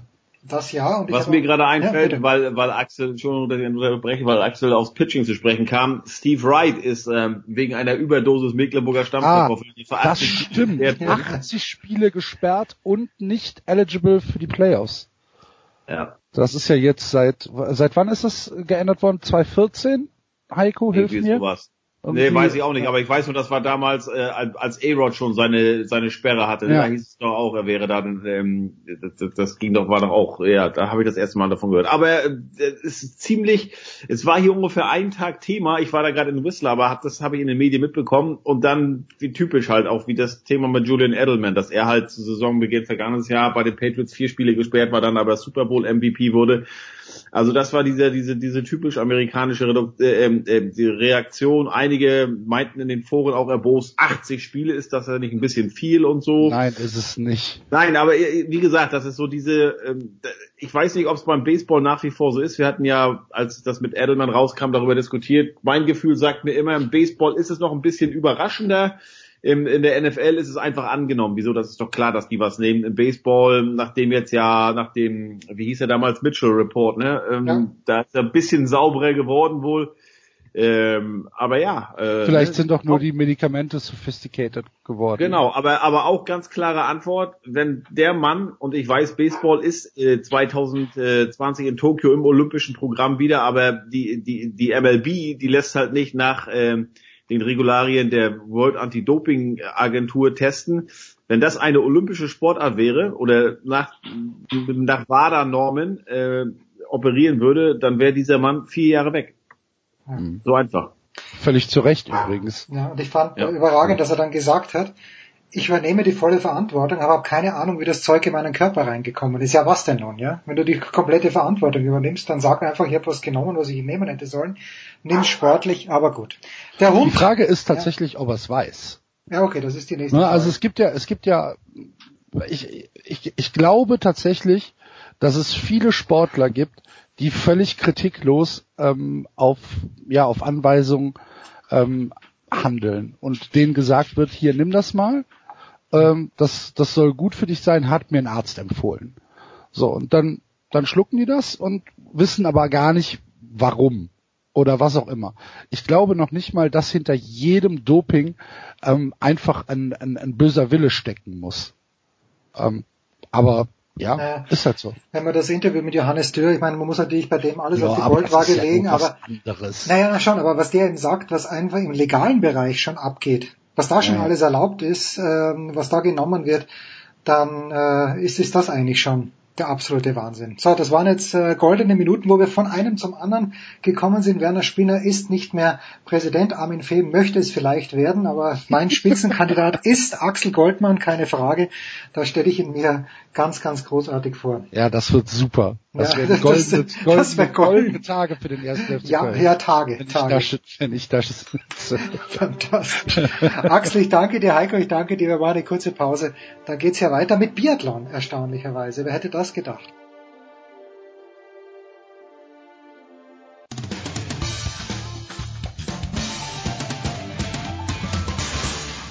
Ja, hallo, hier ist der David Storer und ihr hört Sportradio 360. Ja, eben. So, es geht weiter in der Big Show 397. Bester Laune. Warum auch nicht? Denn äh, eine von uns beiden ist nicht in der Steiermark, sondern in Östersund. Und es muss großartig sein. Guten Morgen, liebe Saskia Aleite. Ja, guten Morgen. Es ist so. Manche von uns gehen zum Lachen in den Keller, manche von uns zeichnen auch im Keller auf, aber du, liebe Saskia, du musstest zum Arbeiten in den Keller gehen und du schriebst noch, fragt nicht, was macht der Kleffmann, er fragt natürlich. Jetzt frage ich auch, ja warum denn nur, Saskia, warum musst du im Keller arbeiten? Ja, manchmal ist es so in Schweden, dass man irgendwo in einer Unterkunft auf dem Land sitzt und äh, das Internet im Keller am besten funktioniert. Von daher ist das die äh, Ursache dafür. Aber es war ein äh, nicht allzu hässlicher Keller. Also äh, ich bin klargekommen, mir geht's gut. Der schwedische Keller als solcher ist fantastisch. Dann, wer Saskia gelesen hat, und das empfehle ich sehr, sehr dringend, aber ich habe es natürlich vergessen, wie heißt nochmal dieses Marzipan-Teil, das es auch als Frappé gibt? Äh, Semmler heißt es, also wie Semmel im Prinzip, ja, Semmler. Und äh, der Gaub mahnt mich ja immer, dass ich ein alter Kalorienzähler wäre. Ist das eine ganze Mahlzeit oder reicht das sogar für einen ganzen Tag, wenn du da ein Teil isst? nee, also, also ich, vielleicht kann man es als Frühstück essen. Also es ist halt so ein, naja, so ein Hefegebäck, sag ich mal, mit so einer dünneren Marzipanschicht. Also du bist jetzt da nicht mega voll deswegen. Aber halt auch Sahne dazwischen. Also ja, allzu viel davon würde ich jetzt wahrscheinlich nicht empfehlen pro Tag. Und wer Saskia gelesen hat, ein schwedischer König, dessen Namen ich vergessen habe, hat angeblich 14 davon gegessen und hat es nicht überlebt. Letzte Frage, bevor wir zum Sportlichen kommen, Saskia, aber ähm, die deutsche Mannschaft ist ja aufgeteilt in, wenn ich es richtig verstanden habe, zwei Häuser. Die Damen haben ein Haus äh, bei Privatpersonen, bei privaten Familien und die Herren auch. Und dann hat ähm, Laura Dahlmeier, meine ich war es, gesagt, erstaunlich, wenn man die Schubladen öffnet, was man da für Spielzeug drinnen findet. Jetzt, wenn ich irgendwo als, äh, als Airbnb-Gast unterwegs war, ist das höflich eigentlich, die Schubladen zu öffnen? Würdest du, würdest du Saskia da nachschauen, was deine schwedischen Gastgeber in den Schubladen versteckt haben? Ich, ich glaube jetzt nicht, dass sie mit dem Ziel nachgeschaut hat, was sie da so findet, sondern also ich kann mir schon Konstellationen vorstellen, dass man äh, versehentlich eine Schublade öffnet, die nicht äh, dem eigenen ja, der eigenen, den eigenen Sachen sozusagen zugeordnet ist. Also, okay. Gut, also Laura. Ich jetzt nicht äh, verachtenswert. Okay, nein, nein, verachtenswert ist ein großes Wort, aber erstaunlich. Also Laura Dahlmeier äh, hat im Einzelwettbewerb äh, erstaunlicherweise, muss man wirklich sagen, weil sie davor, glaube ich, in zwölf Rennen jeweils eine Medaille gewonnen hat, an denen sie teilgenommen hat, keine gewonnen. Dennoch zweimal Bronze ist äh, und, und mit der Vorgeschichte, die du ja auch, die wir letzte Woche ein bisschen angeschnitten haben, die du auch in der Süddeutschen beschrieben hast, wird Laura Dahlmeier unabhängig äh, vom Ausgang des Massenstarts zufrieden nach Hause fahren aus deiner Sicht? Ja, das glaube ich schon. Also ich glaube, es war für sie jetzt schon ein, eine andere WM sozusagen als das, was sie vorher in ihrer Karriere erlebt hat, weil sie eben immer wieder Rückschläge wegstecken musste und sich immer wieder ranarbeiten musste und ja, dann mit zwei äh, Bronzemedaillen mindestens hier wegzugehen, ist glaube ich, was, was in der eigenen Bewertung ähm, gut aussieht. Also auch gestern, wo sie, ähm, ja, wenn sie jetzt äh, null Fehler geschossen hätte, Bronze gewonnen hätte, mit, nee, sie hätte sogar Gold gewonnen, ähm, war sie jetzt nicht überkritisch mit sich selbst und hat sich da irgendwie, ja, zu sehr geärgert. Also ich glaube, sie weiß da schon sehr realistisch einzuschätzen, dass das einen sehr hohen Wert hat, was sie hier erreicht hat trotzdem. Ja, und trotzdem gibt's Zeitungen, die dann schreiben, äh, Laura Dahlmeier nur auf dem vierten Platz. Das finde ich äh, bei dieser Geschichte ein kleines bisschen schwierig, ehrlicherweise, weil äh, seid froh, dass ihr jemand habt wie Laura Dahlmeier, ihr Deutschen in dem Fall, die dann auch so mitrennt. Also ich verstehe das nicht ganz. Ja, aber du weißt ja auch, welche Zeitung du da zitierst, oder? Also ja, natürlich weiß ich das. Aber und welche Medien? Also ja, es ist ja immer so. Also ich glaube, das ist jetzt ja, ja. ja okay, na, also dann, dann, dann lassen wir es äh, mal dabei ruhen. Ähm, die gute Nachricht aus schwedischer Sicht ist ja, dass Laura Dahlmeier diesen Skifehler gehabt hat, Schießfehler gehabt hat, denn äh, Hanna Oeberg hat dann das Rennen gewonnen. Ich, ich kenne die Schweden als solche überhaupt nicht, weder die Kulinarik noch, ähm, noch Semmler noch gar nichts. Aber sie dünken mir als fröhliches Volk. Sind sie jetzt noch ein bisschen fröhlicher oder wäre es eigentlich Wurst gewesen, ob die jetzt eine Goldmedaille gewinnt, die Öberg oder nicht? Nee, es wäre ihnen jetzt nicht Wurst gewesen. Also man hat da jetzt, glaube ich, in Schweden schon sehr deutlich drauf geguckt, wenn man so ein bisschen immer das, das schwedische Fernsehen anhat, dann ist die Biathlon-WM auf jeden Fall auch ein großes Thema. Auch wenn du jetzt hier natürlich trotzdem irgendwie, es ist nicht der Sport Nummer eins, ne, sondern du hast dann Fußball dominiert auch hier äh, vieles. Aber klar, die haben ja letztes Jahr bei Olympia, glaube ich, vier Medaillen gewonnen. Äh, Ölberg ist auch ähm, äh, ja Olympiasiegerin geworden im, im Einzel. Ähm, Genau, und mit den Staffeln zwei, der Samuelsen hat noch Silber gewonnen in einem Einzelwettbewerb, das ich jetzt nicht mehr genauer beschreiben kann, aber da sind schon Erwartungen geschürt worden, ähm, die man jetzt auch hier erfüllen sollte oder wollte. Und ähm, genau, der Wolfgang Pichler, der die Schweden auch trainiert, steht da ziemlich im Fokus. Das Co Coach Wolfgang nennen sie ihn. das finde ich immer sehr lustig. Herrlich, also, herrlich. Nee, die Schweden sind sehr fröhlich, habe ich, also so habe ich sie schon, schon äh, habe ich den Eindruck und ihnen sind halt die letzte Zeit immer so ein bisschen die Nerven versagt in den anderen Rennen. Das war jetzt ja gestern das sechste, das fünfte Rennen, glaube ich. Ähm, genau, aber nein, das wird schon groß gefeiert und es tut, tut den, dem Gastgeber gut, dass sie jetzt hier ihre Medaille und dann auch noch eine Goldmedaille haben. Begonnen hat das Ganze ja sehr erstaunlich, wie ich finde, nämlich mit dem Sprint der Frauen. Das war kurz nachdem wir beide letzte Woche geplaudert haben. Und wie aus dem Nichts, wie man es halt auch kennt von Olympia, Anastasia Kusmina plötzlich vorne. Mhm. Ehemalige Russin und äh, rennt für die Slowakei. Ziehst du da auch die Augenbrauen ein bisschen hoch oder akzeptiert man das dann, dass jemand wie die Kusmina, die, die, die nicht, die mit einem schlechten Leumund dahergekommen ist, so möchte ich sagen, dann plötzlich bei einer Großveranstaltung wieder da ist? Weiß ich nicht, es ist ja jetzt immer, das ist natürlich immer die Geschichte, die, die man über sie schreibt und ja auch zu Recht, weil sie sind, also, ja, weil es natürlich die Faktenlage hergibt. Aber es ist jetzt auch nicht so in der Saison, dass sie da mega schlecht war. Also ich meine, ohne dass ich jetzt den Gesamtstand vor Augen hätte, dass sie auch schon unter den Top 5 war, bevor sie hierher gekommen ist im Weltcup. Ähm, das ist jetzt nicht so schlecht, ne, um dann irgendwie am Ende auch ganz oben zu stehen. Aber klar, es gibt immer Fragezeichen, die man da aufwerfen kann, aber die gibt es ja bei anderen auch. Also ich, ich hüte mich gerade so ein bisschen davor, immer nur dieselben Leute ähm, rauszugreifen und da Fragezeichen hinterzuschieben, weil für alle gilt erstmal die Unschutzvermutung und ja. Ja, niemals würden wir ein Fragezeichen, niemals würden wir ein Fragezeichen hinter Alexander Loginov machen, zum Beispiel, den zweiten. Nein, niemals. Im, Im Sprint der Männer würde uns nie einfallen. Ähm, also mir hat dieser Artikel, der mit Semmler begonnen hat, so wahnsinnig gut gefallen, äh, dass mir natürlich auch nicht, nicht entgangen ist, dass ein Norweger ziemlich stinkig war, nämlich Johannes Tinius Bö. Ähm, wir haben letzte Woche ein bisschen über ihn gesprochen. Wie äußert sich das? Ist er dann einsilbig bei der Pressekonferenz? Holt er die Siebenschwänzige raus und peitscht sich selbst? Äh, wie, wie funktioniert das? Ja, wahnsinnig eintönig. Also er saß dann hier neben ihm halt Goldgewinner und ähm, Bronze und äh, ja, sitzt dann da lustlos auf seinem äh, Stuhl, die Arme hängen runter, einsilbige Antworten. Ähm, auf Norwegisch ist es dann immer noch ein bisschen anders, aber auf englische Fragen und so hat er eigentlich ziemlich wenig Lust gehabt. Ähm, aber ich würde jetzt auch ehrlich gesagt sagen, okay, wenn du irgendwie am Schießstand bist und äh, so sicher eigentlich dein, deine zweite Goldmedaille im Einzelrennen hier hast und dann drei Fehler beim letzten Schießen äh, schießt, dann äh, kann ich verstehen, dass man da sehr, sehr angepisst ist von sich selbst wahrscheinlich. Ähm, ja, aber es macht jetzt nicht den sympathischsten Eindruck, aber es ist vielleicht, wie gesagt, einfach verständlich. Ja, also äh, insgesamt fünf Schießfehler waren das in der Verfolgung, die Bö da gehabt hat und gewonnen hat. Dann Mitro Pitruschny aus der Ukraine. Mhm. Noch keine Medaille für die deutschen Herren.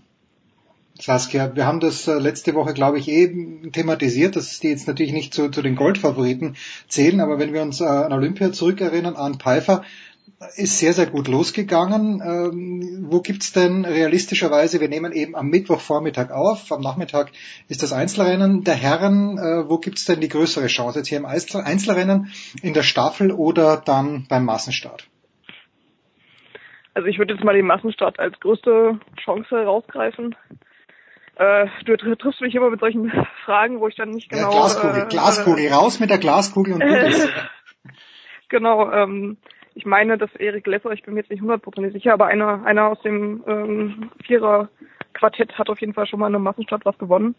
In einem Einzel ist das, glaube ich, schon länger her. Ähm, Staffel weißt du auch nie. Also es ist, wie gesagt, wie du sagst, schon äh, wieder die Glaskugel. Ich glaube, ehrlich gesagt, im Einzel ist es am unwahrscheinlichsten. Ähm, ja, also, also ich glaube, der achte Platz von Erik Lesser war ja bis jetzt der beste beste Ergebnis der deutschen Männer hier und klar, die könnten auch, wenn sie besser schießen würden, äh, weiter vorne landen. Ob es dann für Medaillen gerecht hätte, weiß ich auch nicht. Es ist halt insgesamt, finde ich, nach dem, ja, es ist halt nach Olympia das Jahr und da haben viele Probleme. Martin Foucault ist ja auch so ein bisschen, ähm, ja, Eben, abgerutscht, wollte ich gerade fragen. Ja, also Fünfter und Sechster meine ich, oder Zweiter oder Fünfter, das ist natürlich nicht, genügt nicht den Ansprüchen, die er hat. Nee, also der ist auch ziemlich genervt, wenn er hier ins Ziel kommt. In der Verfolgung konnte man es auch ganz gut sehen, dass er, glaube ich, als Fünfter über die Ziellinie gerutscht und äh, ja, schaute dann als, äh, weiß ich nicht, müsste er gleich irgendwie äh, nackt baden, äh, ich weiß es nicht. Ähm, ja, aber so geht es hier vielen Athlet- Athleten und deswegen ist es auch immer relativ durchmischt, was hier die Medaillenvergabe angeht und also was man, glaube ich, positiv tatsächlich äh, herausheben kann, wenn man halt diesen Männer-Frauen-Vergleich gerade im deutschen Team macht, ist, dass die Männer natürlich trotzdem immer noch im, im, als, als Team besser dastehen als die Frauen. Also klar, du hast jetzt Denise Herrmann, die Verfolgungsweltmeister geworden ist, ne? Also eine, die auch mal einen Titel holen konnte, neben Laura Dahlmeier. Hätte ich, hätte ich schon Aber mal von angesprochen, aber schön, dass du es machst. Ja, ja. aber das ist halt, ich finde, das muss man halt immer erwähnen. Klar, die Männer haben keine Meda- Medaille, aber dafür sind sie halt teilweise zu dritt oder zu viert unter den ersten zwölf, sag ich mal, ne? Hm. Und das hast du halt bei den Frauen überhaupt nicht. Da hast du zwei vielleicht mal unter den ersten zwölf oder auch mal unter den ersten dreien. aber ähm, dann fällt es halt ziemlich ab und das ist auch ein Problem, das äh, sich da auftut, finde ich. Ja, Dennis Hermann, du hast es selbst angesprochen. Was mir auch aufgefallen ist, so ein kleines bisschen, ich habe jetzt nicht alle Rennen gesehen, aber wie sind denn die Bedingungen? Es scheint mir doch ein kleines bisschen mühsam zu sein. Also gerade die Leuten, sind die nach Auskunft der Athleten im, im guten Zustand? Weil ich manchmal habe ich echt Lust, selbst langlaufen zu gehen, aber wenn ich die Leute in Östersund sehe, habe ich irgendwie keine Lust. Es scheint mir alles ein bisschen tief zu sein und ein bisschen schwierig. Also ich bin jetzt kein Skifahrer, aber äh, schwierige Bedingungen, ähm, also du hast hier ja Winter, ne? Und auch schon eine ganze Zeit lang Winter und eine ganze Zeit lang auch Schnee. Ähm, es hat dann ein paar Tage lang äh, auch immer wieder geschneit, jetzt schneit es auch wieder. Und dieser Schnee, der da drauf liegt, ist halt nicht, ähm, den haben sie jetzt nicht auf die, äh, was so ein bisschen mit der mit der Feuchtigkeit zu tun hat angeblich, der hat sich halt nicht komplett draufgesetzt, dass du wieder eine harte Strecke hinbekommen hast, sondern dadurch ist es halt so ein bisschen tiefer geworden, sage ich jetzt mal. Und generell von der Strecke an sich hast du halt eine sehr anspruchsvolle ähm, Route, dass du viele Anstiege hast und viele Kurven und das kommt halt dann auch eher den ähm, besseren Skifahrerinnen entgegen, sage ich mal. Und du kannst dich jetzt nicht großartig ausruhen, du musst halt die ganze Zeit ackern. Aber das würde ich jetzt nicht auf irgendeine schlechte Bedingung sozusagen äh, zurückführen, sondern das ist halt tatsächlich einfach die Eigenart der Strecke. Ja, also wir sehen in dieser Woche gerade auch im Norden, dass es tatsächlich noch Winter gibt. Du wirst das natürlich nicht mitverfolgt haben, aber in Lillehammer beim Skispringen äh, war auch das erste Mal nach langer Zeit, wo ich mir gedacht habe, das ist jetzt kein, kein Eishang, in den sie reinspringen, sondern das ist tatsächlich noch Schnee, weil da stoppt es dann auch ein Mhm. bisschen, wenn man die Spuren nicht trifft. Und äh, ist schön. So war es früher mal. Erzähle ich meinen Kindern immer. ihr könnt gar nicht, ihr wisst gar nicht, wie gut ihr es habt, weil früher mal gab es keinen Kunstschnee und da musste man durch den Sulz runterfahren. Saskia, wie ist? Ähm, so sind wir letzte Woche auseinandergegangen. Du hattest gute Hoffnung, dass du einigermaßen schnell und unfallfrei an den Wettkampfort kommst. Du bist jetzt im Pressezentrum. Wie stellt sich, wie stellt sich die Logistik dar? So im, in, nach einer Woche. Ja, es ist schon mühsam. Also ich habe einen Schweden, ähm, der auch in meiner Unterkunft ist und der mich hier immer mit hingenommen hat in, zum, zur, zur Arena und ähm, auch immer mal zurück. Der war dann zwei Tage nicht mehr da, da war es ein bisschen umständlich und ja, also von der Organis- Organisation ist es jetzt keine perfekte WM. Es fällt mir schwer, das den Schweden sonderlich übel zu nehmen, weil sie halt sehr nett einfach sind tatsächlich. Aber ja, also gerade wenn man dann denkt, ähm, wenn hier mal irgendwie Olympische Spiele stattfinden sollten, dann äh, hast du natürlich noch ein größeres ähm, ja, Ver- Medienaufkommen und dann wird es noch beschwerlicher und also das möchte ich niemandem wünschen. Aber ich werde eine Woche, die ich jetzt noch hier bin, werde ich noch rumkriegen und dann, ja, ist auch alles gut. Moment, Moment. Wir nehmen am Mittwoch auf. Das heißt, äh, du fliegst aber am Montag dann wahrscheinlich nach Hause vom, vom Ähm, weltberühmten Dienstag. Flughafen Aare Östersund. Wie wir, wie wir gelernt haben letzte Woche. Ja, am Dienstag. Und äh, Johannes, äh, unser lieber Freund, den wir vorhin schon gehört haben, Johannes Knut, der nimmt ja gerne auch Skier mit. Und wenn du sagst, du bist keine Skifahrerin, würdest du nicht auch mal reizen, äh, gerade dort, ich stelle es mir wunderschön vor in Östersund, aber wenn denn mal ein Stündchen Zeit bliebe, dass du die Skating-Skier auspackst und auf die Leute gehst? Ähm, kann man tatsächlich machen. Ich bin, ja, wie du sagst, kein Skifahrer. Deswegen äh, werde ich, habe ich das jetzt hier nicht vor. Dafür war ich Eiskaten. Also Ah. Ähm, Schlittschuhfahren, nur ein bisschen mit anderen, mit einer anderen Art Schuh und ähm, ja, auf, auf dem See, der hier auch äh, an Östersund, an Östersund dran ist. Ähm, genau, das war aber auch sehr schön. Also Montag war ja Ruhetag, deswegen konnte man da diverse Aktivitäten ähm, mal ausprobieren und das war eine Sache, die ich gemacht habe und davon kann ich Positives berichten. Herrlich, hört sich fantastisch an. Saskia Aleite in Östersund. Wie gesagt, wir nehmen Mittwoch auf vor dem Einzelrennen der Herren. Bei der Staffel, da gibt's vor allen Dingen für die deutschen Damen einiges gut zu machen. Das werden wir uns anschauen. Und, ihr hörtet hier first, am Sonntag um 16 Uhr der Massenstart der Herren.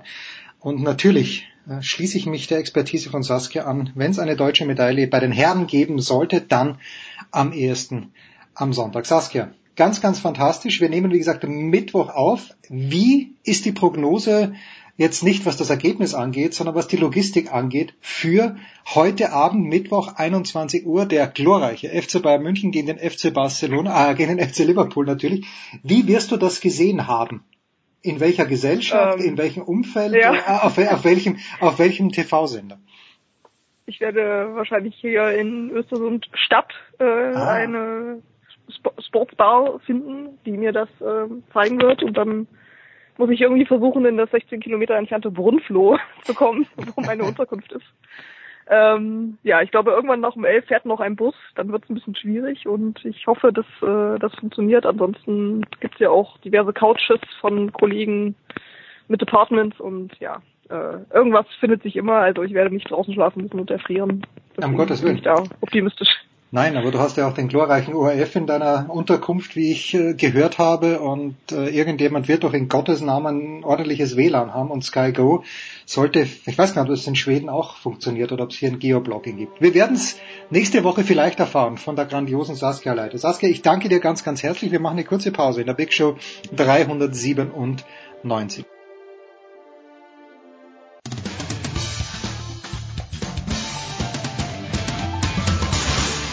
Hier ist Jörg Spiegelburg und ihr hört jetzt Sportradio 360. Und es geht äh, munter und flott weiter in der Big Show 397, nämlich mit dem Motorsport Solo für Stefan The Voice Heinrich. Grüß dich, The Voice.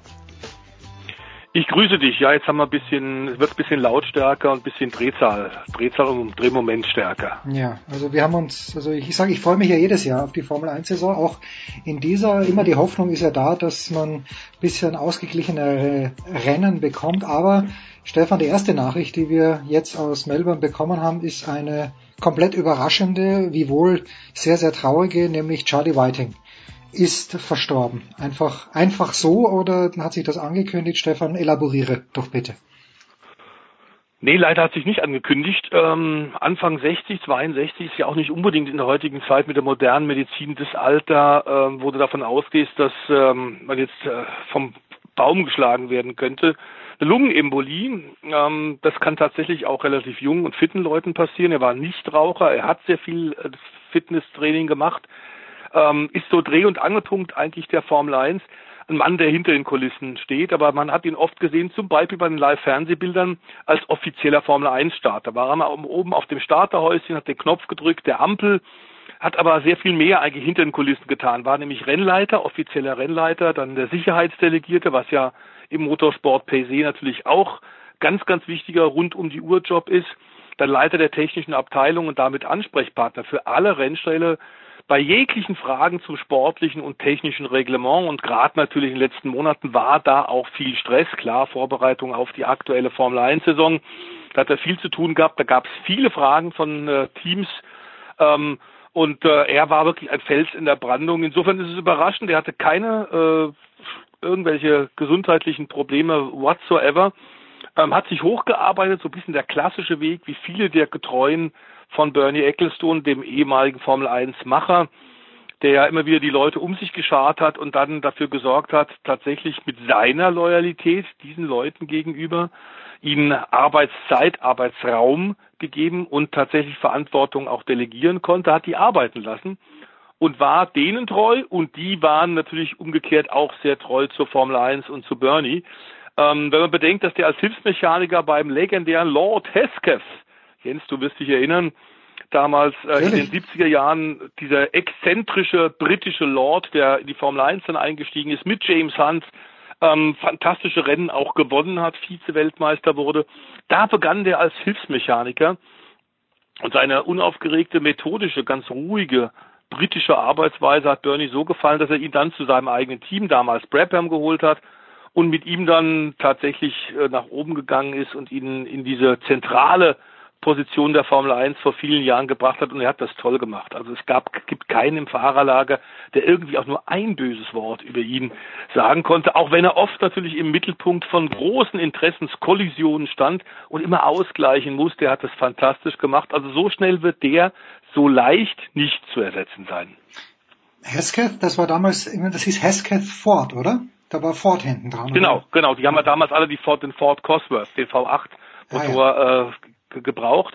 Aber das war toll, weil er tatsächlich gegen deutlich größere Teams angetreten ist und die beiden passten ja zusammen wie Arsch auf Eimer, wenn du so willst. Lord Heskes und James Hunt äh, mochten ja den doch etwas exzentrischen Lebensstil. James Hunt hatte auf seinem Rennoverall damals ja auch den äh, unvergesslichen Aufnäher Sex ist gleich Breakfast for Champions. Tja, wer wüsste das besser als The Voice? Stefan Heinrich, ja, und James Hunt natürlich. Äh, jetzt gibt's äh, zum einen diese traurige Nachricht, aber ich glaube, es gibt ja mehrere gute Nachrichten. Stefan, das eine ist das Comeback von äh, von Kubica und ich, von Robert Kubica und ich glaube, der, der, der, also wenn ich das so ein bisschen interpretiere aus der Weite, der schien mir oder scheint mir recht gut gelitten zu sein unter den Kollegen. Ja, auf jeden Fall. Also es ist, freut das gesamte Fahrerlager auch damit zu sagen. Und ich glaube auch Millionen von Fans der Robert Kubica. Der wäre ja, gut, das ist jetzt ein bisschen hypothetisch, aber hätte er damals diesen blöden Rallye-Unfall nicht gehabt, dann äh, der mit den sehr schweren Armverletzungen, die ja kurz sogar vor der Amputation standen, ähm, dann wäre der vielleicht sogar jetzt schon Formel 1 Weltmeister. Ein Riesentalent bisschen vom Talent eigentlich vergleichbar das, was wir jetzt mit Max Verstappen haben, so ein Jahrzehnte-Talent eigentlich ähm, hatte einen Vertrag mit Ferrari schon in der Tasche. Ähm, dann ist der Rallye-Unfall passiert und seine Karriere war eigentlich zu Ende. Und er hat sich jetzt sukzessive wieder hochgearbeitet, auch tatsächlich über Rennen in kleineren Serien, bis er jetzt bei Williams im letzten Jahr ja schon in Warteposition stand. Da hat es noch nicht geklappt. In diesem Jahr jetzt ja, aber ich fürchte, es wird ein zähes Jahr für ihn und auch für seinen äh, neuen Teamkollegen George Russell äh, sein, denn äh, ganz offenbar ist Williams wieder ganz schlecht vorbereitet. Die hatten ihr Auto für die Testfahrten in Barcelona. Das haben wir bei dir bei Sportradio 360 natürlich auch schon in den letzten Wochen beleuchtet mit den Kollegen Stefan Ehl, mit Christian Nimmervoll. Das Auto war leider viel zu spät fertig und die sind jetzt schon beim ersten Grand Prix der Saison jetzt in Down Under in Melbourne schon wieder auf der Hinterhand. Also da wird nicht, wird leider nicht so wahnsinnig viel zu machen sein. Das ist zu befürchten und wir wollen dann vielleicht eigentlich gemeinschaftlich nur hoffen, dass das nicht das Ende von Robert Kubicas Karriere ist. Das hätte er nicht verdient. Ja, und wenn ihr euch fragt, warum sprechen Sie denn nicht über Melbourne? Wir tun es gewissermaßen, aber wir, es sind ja noch 13 Stunden bis zum ersten freien Training, wo dann so ein bisschen, glaube ich, die, die Karten halb auf den Tisch gelegt waren. Im Qualifying werden mhm. sie dann ganz auf den Tisch gelegt und äh, wir können das wiederholen, was wir die letzten Wochen auch gesagt haben. Wir, wir hoffen auf Spannung, wir glauben, dass Ferrari gut sein wird, aber wir glauben, Stefan, zusammengefasst, dass Mercedes eben noch nicht alles gezeigt hat. Nee, das war Sandbagging. Das ist eigentlich üblich so in fast allen Rennserien, aber natürlich vor allem in der Formel 1, die so im Fokus der Weltöffentlichkeit steht. Ähm, sozusagen Champions League des Motorsports. Ähm, die haben alle noch nicht alles gezeigt. Ich glaube auch noch nicht Ferrari. Ähm, aber man kann davon ausgehen, dass es uniso eigentlich der, der Tenor im Fahrerlager aktuell. Ferrari hat einen Vorteil. Ferrari hat aktuell das schnellste Auto. Die Frage ist, ist es zuverlässig genug? Äh, denn bei den Testfahrten, diesen acht Tagen auf dem Circuit der Barcelona Catalunya, haben wir gesehen, Bestzeiten tatsächlich von äh, äh, Sebastian Vettel und seinem neuen zweiten Fahrer Charles Leclerc. Der Monegasse, ein super Talent auch er, und der wird wahrscheinlich auch dem Sebastian Vettel ordentlich in den Hintern treten, wenn der mal ein bisschen neben der Spur sein sollte. Der teaminterne Druck kann aber in dem Fall wirklich nur helfen. Das ist eine sehr gute Fahrerpaarung und Ferrari, man sieht auch, baut auch schon für die Zukunft vor. Man muss sagen, es ist das fünfte Jahr jetzt der Kombination Sebastian Vettel und Ferrari und wenn nicht jetzt, dann glaube ich, äh, wird das nie mehr was werden. Äh, fünf Jahre war auch Fernando Alonso bei den Italienern hat es nicht geschafft, ist dann geschlagen gegangen und den haben wir jetzt in Melbourne nicht mehr am Start. Auch das eine kleine Änderung gegenüber den letzten Jahren, wie wir insgesamt sagen müssen, es gab für die Formel 1 relativ viel Veränderungen über den Winter, das nicht nur technisch, um, du hast es ja gerade gesagt, zu Beginn unserer Motorsportrunde hier bei dir, ähm, um eben auch das Überholen etwas leichter zu machen. Ob das tatsächlich so sein wird, wie die Techniker sich das überlegt haben, ob es in der Praxis tatsächlich auf der Rennstrecke dann auch sich so darstellt, werden wir jetzt am kommenden Wochenende sehen. In einem Jahr der Jubiläen für die Formel 1 ist das die 70. Saison der Königsklasse. Und Mitte April werden wir in China dann den 1000. Formel 1 Grand Prix haben. Wir hoffen, dass wir dann nicht nur die Zahlen, äh, die Zahlen einen zum Jubeln bringen, sondern auch die Show auf der Strecke. Mercedes hat mit Sicherheit noch nicht alles gezeigt, aber klar ist auch, dass diese Mischung durch Mischung, zum Beispiel Kimi Räikkönen, ist zu Alpha sauber gegangen und die sind sehr gut aufgestellt. Da kann es durchaus nicht nur regelmäßig Punkte geben, sondern möglicherweise gibt es da auch mal einen Podiumsplatz, ob vielleicht gerade bei einem üblicherweise ausfallreichen Rennen wie Melbourne, es ist ein Stadtkurs, der trotzdem sehr schnell ist, es sind 250.000 Zuschauer da, meistens bestes Wetter, ein guter Auftakt der Saison ohnehin, aber die Mauern sind an vielen Stellen sehr nah, die Kiesbetten sind sehr tief. Fehler, auch Fahrfehler werden im Grunde nicht akzeptiert, da bist du gleich endgültig draußen. Und das werden jetzt natürlich jetzt auch ganz klar die freien Trainingsfahrten schon zeigen. Temperaturen, wir erwarten etwa 35, 30 bis 35 Grad, sagt die Wettervorhersage. In der südlichen Hemisphäre da ist ja, während wir hier so langsam hoffen, dass bald der März und damit auch der Frühling beginnt, sind wir da schon Ende Sommer. Ähm, dazu haben wir immer wieder Safety-Car-Phasen. Jens im Albert Park, das heißt, es knallt öfter mal oder es rutscht jemand raus, dann haben wir eine Neutralisation, das bedeutet, alle Strategien sind in den, äh, sind im Eimer, müssen neu justiert werden und da hat sich letztes Jahr, vor genau einem Jahr, äh, Mercedes vertan bei der Strategie. Deswegen gewann vor einem Jahr Ferrari. Diesmal können sie es vielleicht auch über Speed machen, aber ich bin sicher, ähm, dass die fast auf Augenhöhe sind. Klar ist auch, dass Red Bull näher rangekommen ist, weil Honda so gut gearbeitet hat. Man spricht davon etwa 40 PS mehr. Dazu auch einen deutlich besseren Verbrauch wobei Verbrauch in diesem Jahr kein so großes Thema ist, denn zu einigen der neuen Regeln, wie zum Beispiel die neuen größeren Frontflügeln, kommt auch, dass die Formel 1 Teams jetzt ein bisschen mehr Sprit zur Verfügung steht. Die dürfen jetzt 110 Kilogramm Treibstoff mitnehmen. Und damit ähm, könnten wir, glaube ich, auch bis Rennende bei den meisten Grand Prix Action erwarten. Dann ist es keine, kein Cruise Control und kein Verbrauchsfahrt mehr. Ähm, Extrapunkt gibt's noch, vielleicht auch das noch zu erwähnen. Es gibt einen Extrapunkt für die schnellste Rennrunde von denen, die in den Top 10 liegen. Das kann dann auch am Ende nochmal ein Motivationsschub sein. Ähm, wir erwarten, glaube ich, äußerst unterhaltsame, spannende 58 Runden im Albert Park von Melbourne. Das wusste ich gar nicht, das mit dem Extrapunkt. Aber gut, dass wir drüber geredet haben. Und die Formel 1 äh, ist, äh, wie es heißt, so schön zurück auf Sky. Wenn ich es richtig verstanden habe, wird Sascha Roos kommentieren.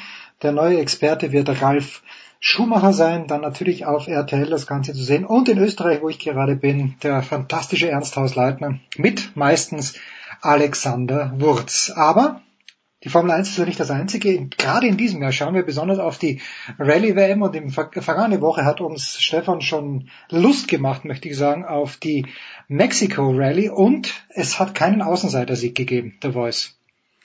Nein, das hat es nicht. In der Tat muss man, glaube ich, Sebastian heißen, Sebastian, um genauer zu sagen, die französische Version, äh, um bei der Mexico Rallye gewinnen zu können. Sechsmal hat nämlich Sebastian Löb gewonnen fünfmal jetzt Sebastian Ogier und das in 15 Jahren der Austragung dieser Mexiko-Rallye als Auftakt der Schotter-Saison.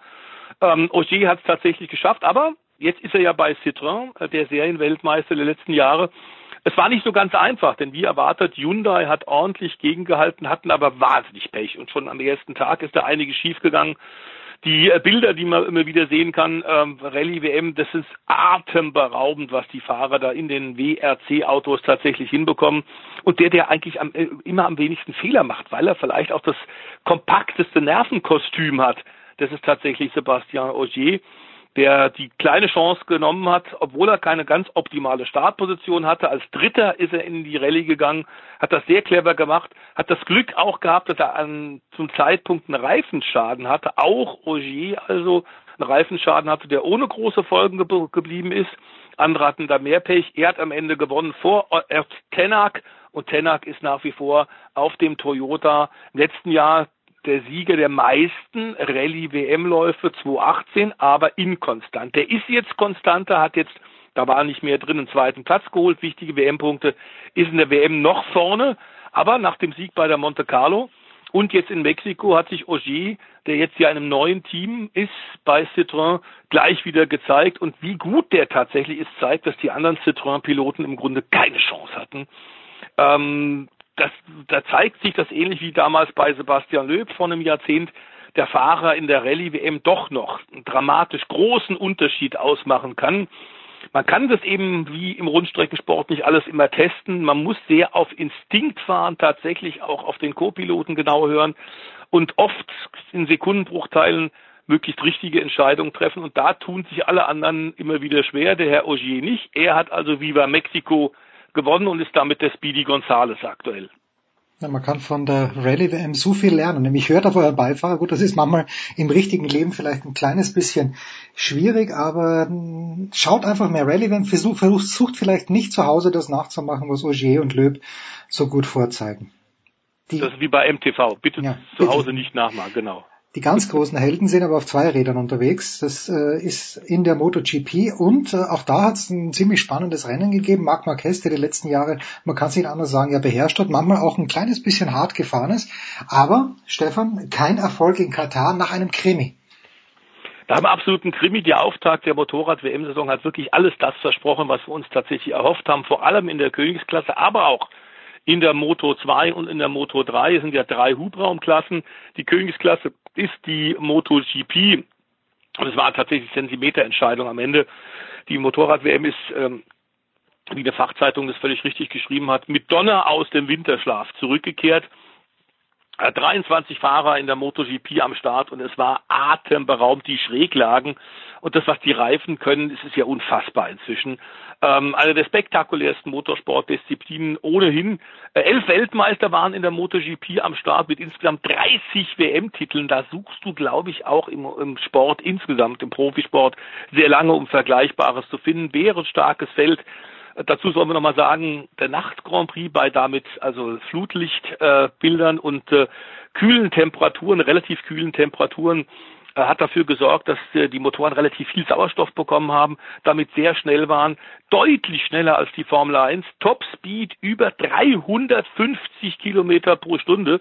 Marc Marquez, du hast ihn gerade erwähnt, 353. Unfassbar, was die auf den Motorrädern machen. Und kein Wunder, dass natürlich jeder, der da eigentlich mitfährt, immer so ein bisschen zuckt, wenn die mal auf die Schulter klopft oder so, weil die haben alle gebrochene Knochen oder gerade alles neu verleimt und zusammengeschraubt.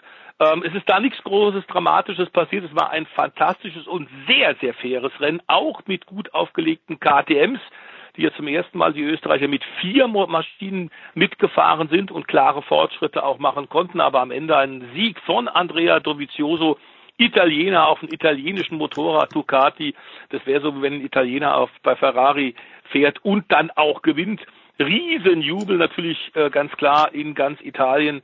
Und äh, es war aber am Ende eine Zentimeterentscheidung. Der Marc Marquez war ganz klar auch dran eine, auf einer Rennstrecke, auf der der normalerweise mit seiner Honda nicht so wahnsinnig gut ist. Platz zwei, damit konnte er, glaube ich, sehr gut leben. Äh, paar Tausendstel Sekunden dahinter, aber eben gleich auf einer Rennstrecke, auf denen sie in den letzten Jahren mehr Schwierigkeiten hatten, auch eher gut sortiert. Katsch Quattro, Riesenüberraschung mit einer privaten Honda auf der dritten Position. Rossi ist fantastisch gefahren, nach Riesenproblemen in der Qualifikation.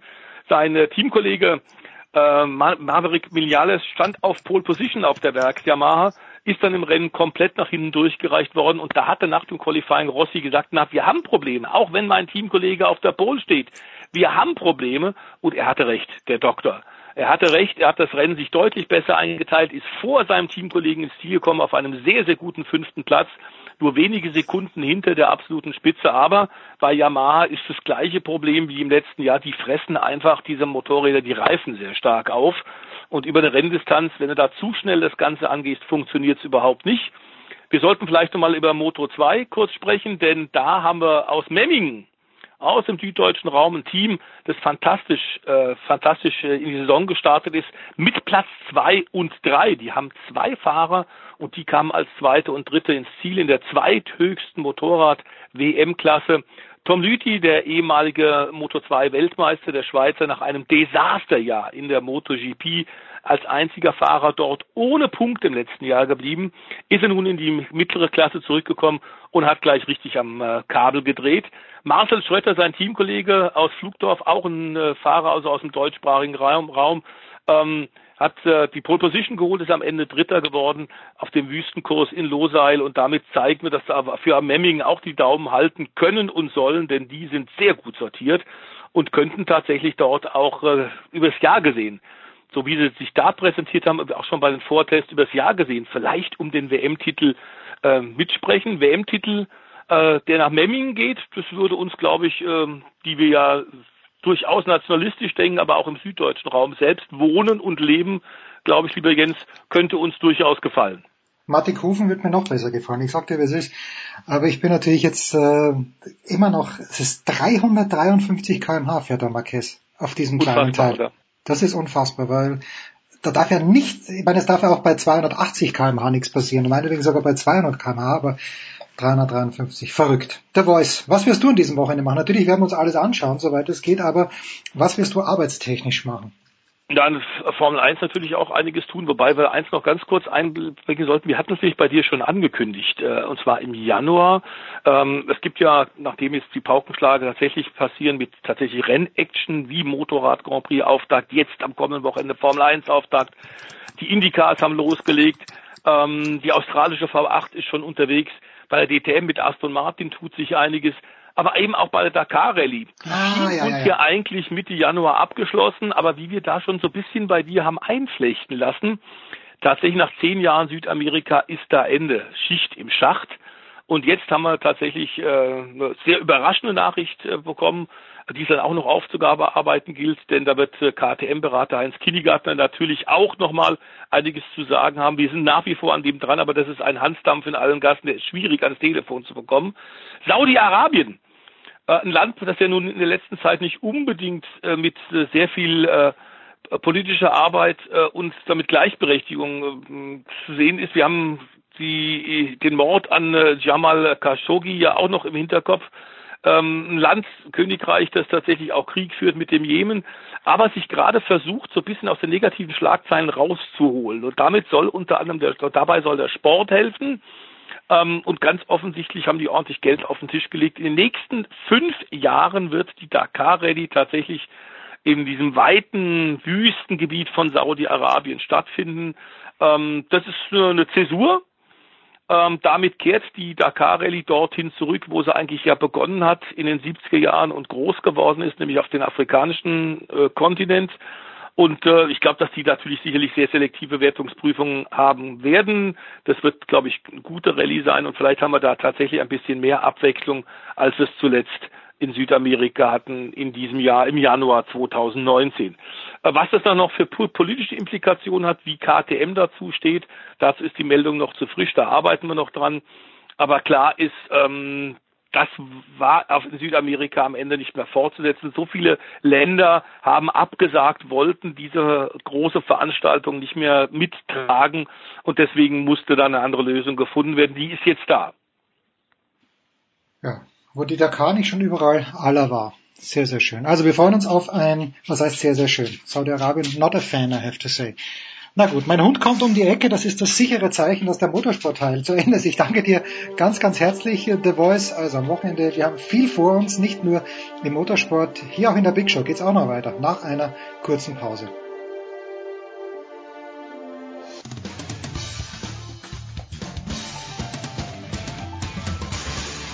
Ja, hallo, das ist Marcel Sieben. Ähm, willkommen zu Sportradio 360. Big Show 397 und jetzt kommt der Teil, den ich am liebsten mag, denn jetzt kann ich mich zurücklehnen, übergebe die Moderation in kompetente und bewährte Hände. Das macht es mir um einiges äh, leichter. Ich werde ergriffen lauschen. Zum einen werde ich natürlich lauschen Jan Lüdecke von Magenta Sport und von der Zone. Grüß dich, Jan. Hi, Servus. Und nachdem das Thema Rugby ist und dann später auch noch die NFL, werden wir äh, durch den weiteren Sendungsverlauf, zumindest während der nächsten Minuten, von Nicolas Martin, GFL TV und Radio geführt. Grüß dich, Nicolas. Hallo. Und Nicola, äh, ich, ich eröffne Rugby nur so. Ich habe natürlich wieder nichts gesehen. Ich weiß nicht, wer am Wochenende spielt. Aber wie geht's dir so als Rugby-Franzosen? Und schon bin ich weg. Ja, danke. Ähm, ich kann in etwa nachvollziehen, wie sich Deutsche, wie sich Fans der deutschen Fußballnationalmannschaft so 99, 2000 gefühlt haben müssen. Erich Ribbeck, ähm, sage ich nur. Erich Ribbeck. Ja, und ich weiß nicht, äh, Brunel kommt doch irgendwie mit so wie so ein Ribbeck rüber oder wie so ein Rehagel oder keine Ahnung. Also ähm, da, da fangen wir halt mit den Franzosen an. Ähm, es gab am Wochenende, Jan, ähm, ein im Fernsehen übertragenes Training der Iren äh, im großen Stadion, eine französische Reisegruppe, die zufällig in einem Bus unterwegs war, der Innenstadt von Dublin, wurde dann eingeladen und durfte das Ganze auf dem Rasen miterleben. Ähm, ja, 19-0 zur Halbzeit, 26-14 für Irland. Der Endstand, das Ganze ähm, erzählt vielleicht noch nicht als Endergebnis, wie katastrophal das von den Franzosen war. Dafür muss man nur die erste Halbzeit mal anschauen. 89 Prozent der ersten Halbzeit haben in der Hälfte der Franzosen stattgefunden. Vier Minuten 37 hatten die Iren den Ball in der Hand in der 22 der Franzosen. Die Franzosen ganze zwei Sekunden in der 22 der Iren. Ähm, das war kein Debakel mehr, das war eine Vorführung, Jan. Ja, definitiv. Das war ein, ein Rückfall von Frankreich, weil eigentlich haben sie ja zum Start in die Six Nations zumindest mal mit diesen starken 40 Minuten gegen Wales äh, zumindest angedeutet, was sie drauf haben. Das jetzt gegen Irland, das war also wirklich erbärmlich. Da wird jetzt auch viel drüber geredet, ob sich die Six Nations nicht wirklich mittlerweile in zwei Klassen aufteilen und äh, Mannschaften, die vornehmlich im blauen Trikot spielen, doch eigentlich überhaupt gar keine Chance haben, zumindest wenn sie auswärts ran müssen. Damit gemeint äh, neben den abgeschlagenen Italienern auch Frankreich und momentan sogar die Schotten mit ihrem Verletzungspech. Ähm, ich finde es wahnsinnig schade, weil es sah ja irgendwie ganz gut aus, als jetzt Dupont und Tamac auf die Verbinderposition gestellt haben, aber es war auch klar, dass zwei so junge Spieler nicht äh, von heute auf morgen alles rumreißen können. Und ähm, ja, das hat man jetzt gesehen da in Irland. Also das war schon wirklich erschreckend schwach, was Frankreich da gezeigt ja, hat. Aber wie kann das passieren, dass wirklich eine Halbzeit, also das, das ist man, wenn man sagt, da ging gar nichts, ist ja fast noch untertrieben. Ja, gut, aber da muss man halt dann auch sehen, in Irland, ne, ist schwierig zu spielen. Die Iren haben auch ein schwieriges Turnier, die stehen auch sehr in der Kritik, da wird auch viel geredet die müssen sich auch zeigen und äh, die sind bekannt dafür, dass sie ihren Gegner physisch erdrücken können. Und ähm, das haben sie jetzt am Wochenende ein Stück weit wieder gezeigt. Wie sowas aus französischer Sicht passieren kann, ich kann es dir nicht sagen. Ich meine, das Spiel gegen England war ja schon Wahnsinn. Also da hat kein Mensch nach hinten gearbeitet. So das, was du beim Rugby brauchst, dass du einfach nie aufgibst, dass du überall hinterher arbeitest, haben sie da überhaupt nicht gezeigt. Und äh, das war jetzt die nächste Watschen einfach. Also nachdem man in England vorgeführt wurde, jetzt nochmal in Irland, die Iren, die bisher kein Spiel hatten, wo sie von vorne bis Ende überzeugt haben. Gut, jetzt haben sie 14 Punkte in der Garbage Time kassiert, die Versuche in der 77. und 80. Minute, da schauen wir mal drüber hinweg. Ähm, die Iren, die halt damit ihre Chancen auf den Titel waren. Wie siehst du es jetzt gegen Wales? Boah, das ich, also ich halte mich jetzt mittlerweile sowieso zurück mit Prophezeiungen bei den Six Nations. Ähm, das wird ein brutales Spiel, glaube ich. Also das wird äh, wieder so ein Ding, wo man 80 Minuten zuschaut und sich denkt, wie können die Jungs das überhaupt überleben von beiden Seiten? Ähm, Wales war jetzt auch nicht mehr ganz so überzeugend bei diesem Auswärtssieg in Schottland, aber sie sind wahnsinnig physisch, die werden ähm, auch wieder ja, eine Schippe draufpacken, die werden ähnlich spielen wie gegen England und die Frage ist, wo stehen die Iren gerade? Ähm, wie gut können sie dagegen halten? Ähm, wie gut können sie gerade auswärts ankommen gegen Wales? Äh, ein Spiel, das definitiv in beide Richtungen gehen kann. Dazu übrigens, wenn wir noch bei die Franzosen abzuschließen, dann hat noch irgendwie die, irgendein Verantwortlicher des Verbands und der Trainer versucht, den Kapitän abzusägen. Das hat dann auch nicht funktioniert. Also das, äh, das, das schreit nach Neisner Reloaded irgendwie in Japan bei den Franzosen. Aber gut. Ähm, das nur am Rand. Ja, die, die Waliser die haben alle Karten selbst in der Hand jetzt am Wochenende. Gewinnen sie, sind sie äh, so oder so Sieger der Six Nations, weil dann kriegst du noch Bonuspunkte dafür, dass sie den Grand Slam gewonnen haben, haben jetzt am Wochenende gegen Schottland gewonnen, Jan. Äh, in einem Spiel, wo man irgendwie doch äh, zwei unterschiedliche Halbzeiten gesehen hat. Eine erste Halbzeit, wo Wales sehr dominant aufgetreten ist und eine zweite Halbzeit, wo die Schotten dann äh, gekämpft haben, irgendwie bis zum Umfallen, aber daraus am Ende punktetechnisch doch relativ wenig gemacht haben. Ja, also das war, das war wirklich ein sehr interessantes Spiel. Ähm, deswegen ist für mich auch Wales so die große Frage. Also man hatte in dem Spiel schon den Eindruck, dass diese Fitness, diese Physis, die gegen England wirklich den Sieg gebracht hat, ähm, hinten raus ein bisschen gefehlt hat. Also sie konnten das Spiel nicht mehr so dominieren und man darf nicht vergessen, dass die Schotten immer noch extrem dezimiert sind. Also sie haben ja die Woche davor in Frankreich haushoch verloren, da haben noch mehr Leute gefehlt, es waren zumindest Finn Russell wieder da, Hamish Watson ist von der Bank wieder mal zurückgekommen. Also es entspannt sich so langsam, trotzdem war es noch eine sehr dezimierte Mannschaft und es war alles andere als souverän, was Wales da gemacht hat, definitiv. Ja, aber du hast ja vorhin gesagt, zwei Klassengesellschaft zwischen den Blauen und den anderen, die fitten Schotten können sich doch eigentlich eher nach oben orientieren als runter zu Frankreich und Italien, oder? Ja, also da, also das, das war so eine Sache. Ich, ich höre ja viele englischsprachige Podcasts zum Thema Rugby und äh, das kam da in einem Podcast auf, ging aber eher darum, dass diese in blau gekleideten Mannschaften vor allem auswärts keine Chance mehr haben. Also dass, dass da mal einer ein Auswärtsspiel holt, äh, passiert irgendwie nicht mehr. Jetzt haben die Schotten äh, den Heimvorteil gehabt und den hätten sie vielleicht auch besser nutzen müssen, weil als sie so aufgekommen sind in der zweiten Hälfte, da war Murrayfield so krass da und das haben sie aber dann nicht geschafft, wirklich auch in ihr Spiel diese, diesen Push der Fans zu übertragen. Ja, also Jan, wenn du, wenn du lieber auf Englisch mit uns plaudern möchtest, gerne. Unsere aufgeschlossenen zwölf Hörer, oh, die, die, die, die nehmen dich auch in Englisch. Ich bin schon wieder weg. Nikola, entschuldige. Ja, kein Ding. Macht mir übrigens Hoffnung für die Auswärtsmannschaft, für die Auswärtsspiele von blauen Mannschaften. Die Franzosen dürfen ja am letzten Spieltag nach Italien, das ist das erste Spiel am Samstag um 13.30 Uhr. Es würde dann zu diesen komplett verkorksten Six Nations passen, dass, äh, dass man sich dann auch noch in Rom hinlegt, Jan. Ja, ähm, das kann auch sehr gut passieren, weil die Italiener, die haben die haben sich echt gesteigert jetzt wieder in diesem Turnierverlauf. Die waren auch jetzt 14,57, hört sich so brutal an da in England. Die haben da teilweise echt gut mitgespielt. Die sind in der zweiten Hälfte wieder mal so ein bisschen eingebrochen. Die haben ein Wahnsinnsspiel davor gegen, gegen Irland abgeliefert. Ähm, die, die haben gut gegen Wales gespielt. Die haben am Anfang gegen Schottland innerhalb von sieben Minuten hinten raus noch drei Versuche gelegt. Und äh, die werden darauf brennen, weil sie haben ja einen neuen Negativrekord. Ich weiß nicht, wie viele, wie viele Six Nation Spiele in Folge sie verloren haben. 21, glaube ich. 20 oder 22, 21 sind es, glaube ich.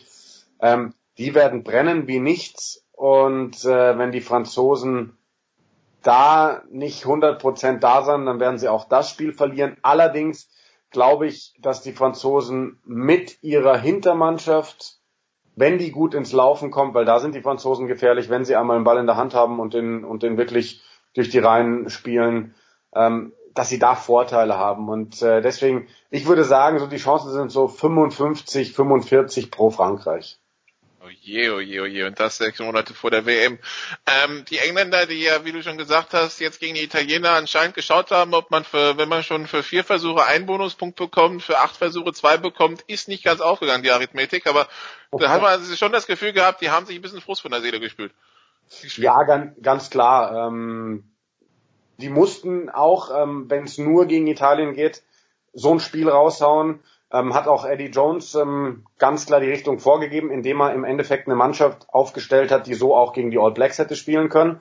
Also das hatte nichts mit 1B zu tun. Klar hat er ein paar Wechsel vorgenommen, aber ähm, das war ein Wechsel, also das war eine, eine absolute Spitzenmannschaft von England mit einem herausragenden Joe Cocker-Nathinga, der reingekommen ist, dieser junge Außendreiviertel mit Fiji-Wurzeln, der nach dem Spiel noch gefragt wird, warum er denn bitte den Ball auch im Vollsprint immer nur in einer Hand hält und er dann so ein bisschen verlegen sagt, na ja, weil es einfach einfacher ist.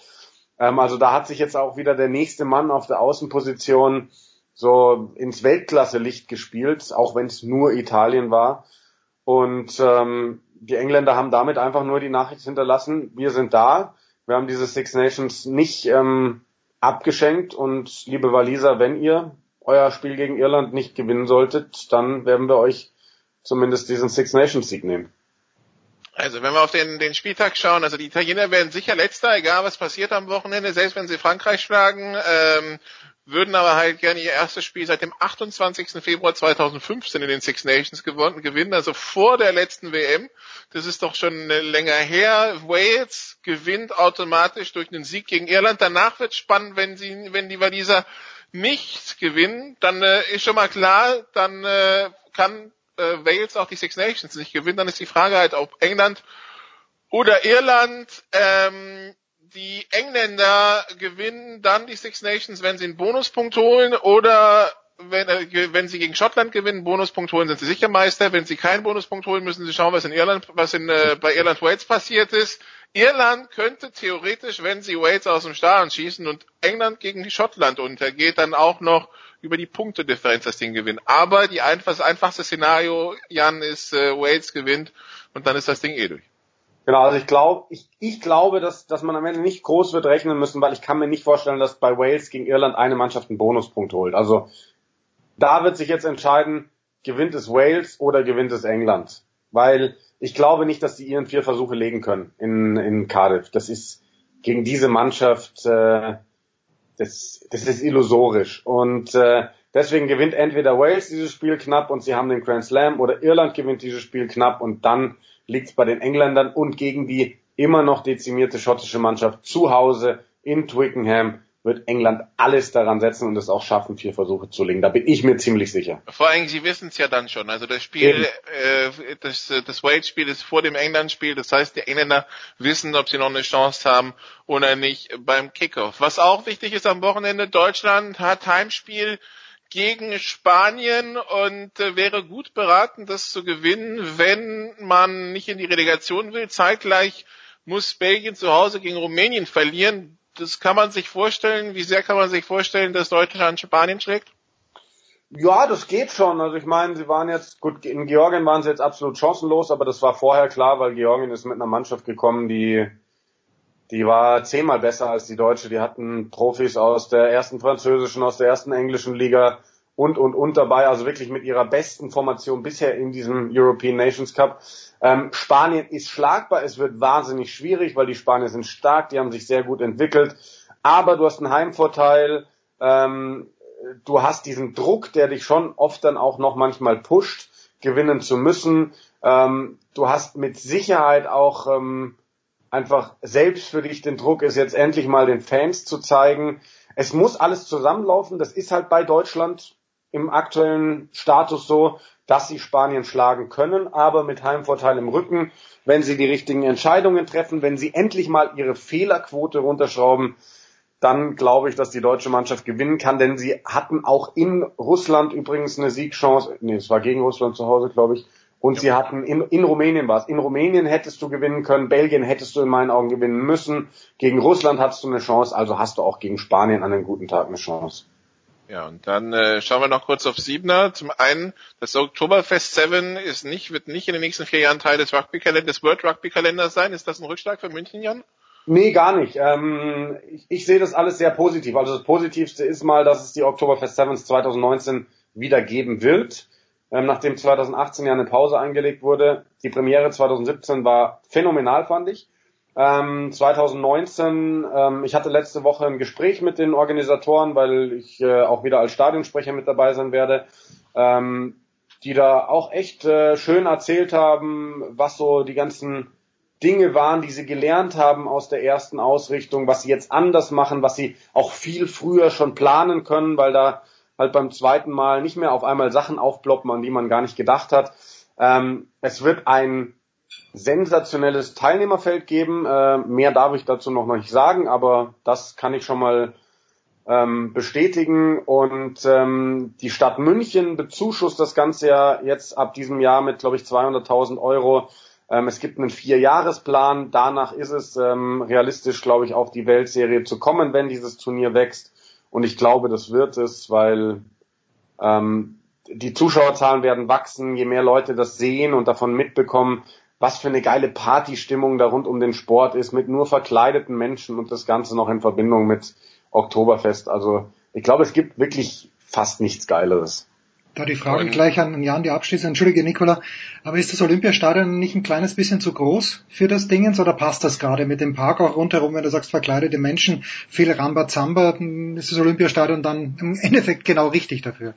Also aktuell vielleicht zu groß, ja. Also man hat es jetzt 2017 gesehen, wenn dann halt einfach nur die überdachte Haupttribüne, sage ich mal, besetzt ist. Ähm, das mag jetzt auf den ersten Blick nach wenig Zuschauern aussehen, aber du musst so einem Ding ja auch Chancen geben zu wachsen. Und wenn du dir mal weltweit die Turniere anschaust, so legendäre Dinger wie Hongkong, Las Vegas und sowas, die machen diese Riesenstadien voll. Und ich glaube, dass das auf Sicht auch in München möglich ist, auch wenn wir mit Deutschland ein Rugby-Entwicklungsland sind. Aber wir haben den Vorteil, dass wir halt auch eine wahnsinnig starke Siebener Nationalmannschaft haben, die mittlerweile einfach zur Weltklasse gehört, auch wenn sie zweimal in Folge oder dreimal in Folge den den Sprung auf die Weltserie verpasst haben. Und ich glaube, das ist ganz wichtig. Also dieses geile Turnier mit viel Partystimmung, dem guten Drumrum und dann noch gepaart mit tollen Leistungen einer Nationalmannschaft, was ja immer ganz wichtig ist für die Zuschauer, dass man sich damit identifizieren kann. Ähm, ich glaube, das kann wirklich groß werden. Das Hongkong Sevens, da wo die Nationalmannschaft wieder die Chance hat, sich in die Weltserie zu spielen, übrigens in drei Wochen. Ich nehme an, die Vorbereitungen laufen auf Hochtouren, ja, ne? Die laufen äh, eigentlich schon seit letztes Jahr Hongkong auf Hochtouren. Ähm, viele, viele Reisen, egal ob jetzt für die angestammte erste Mannschaft oder für Development-Mannschaften. Ähm, momentan sind die Trainer dabei, so in der Endphase den, den, den endgültigen Kader zusammenzustellen.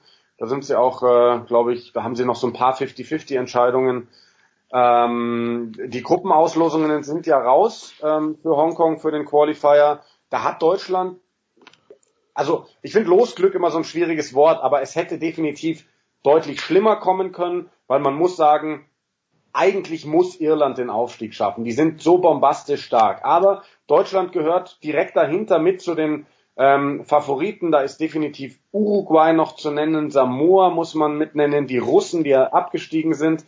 Ähm, und ich hoffe so ein bisschen auf einen guten Turnierverlauf, dass Deutschland bis zum Finale Irland aus dem Weg gehen kann und Irland auf dem Weg echt krasse Gegner kriegt, wie Russland, wie Uruguay und Körner lassen muss, damit Deutschland vielleicht am Ende endlich mal diese, diese, diesen Aufstieg schafft.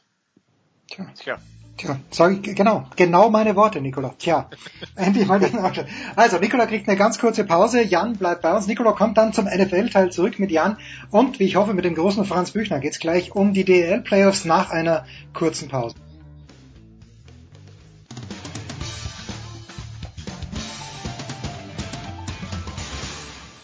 Hallo, das ist Viktoria Redensburg und ihr hört Sportradio 360.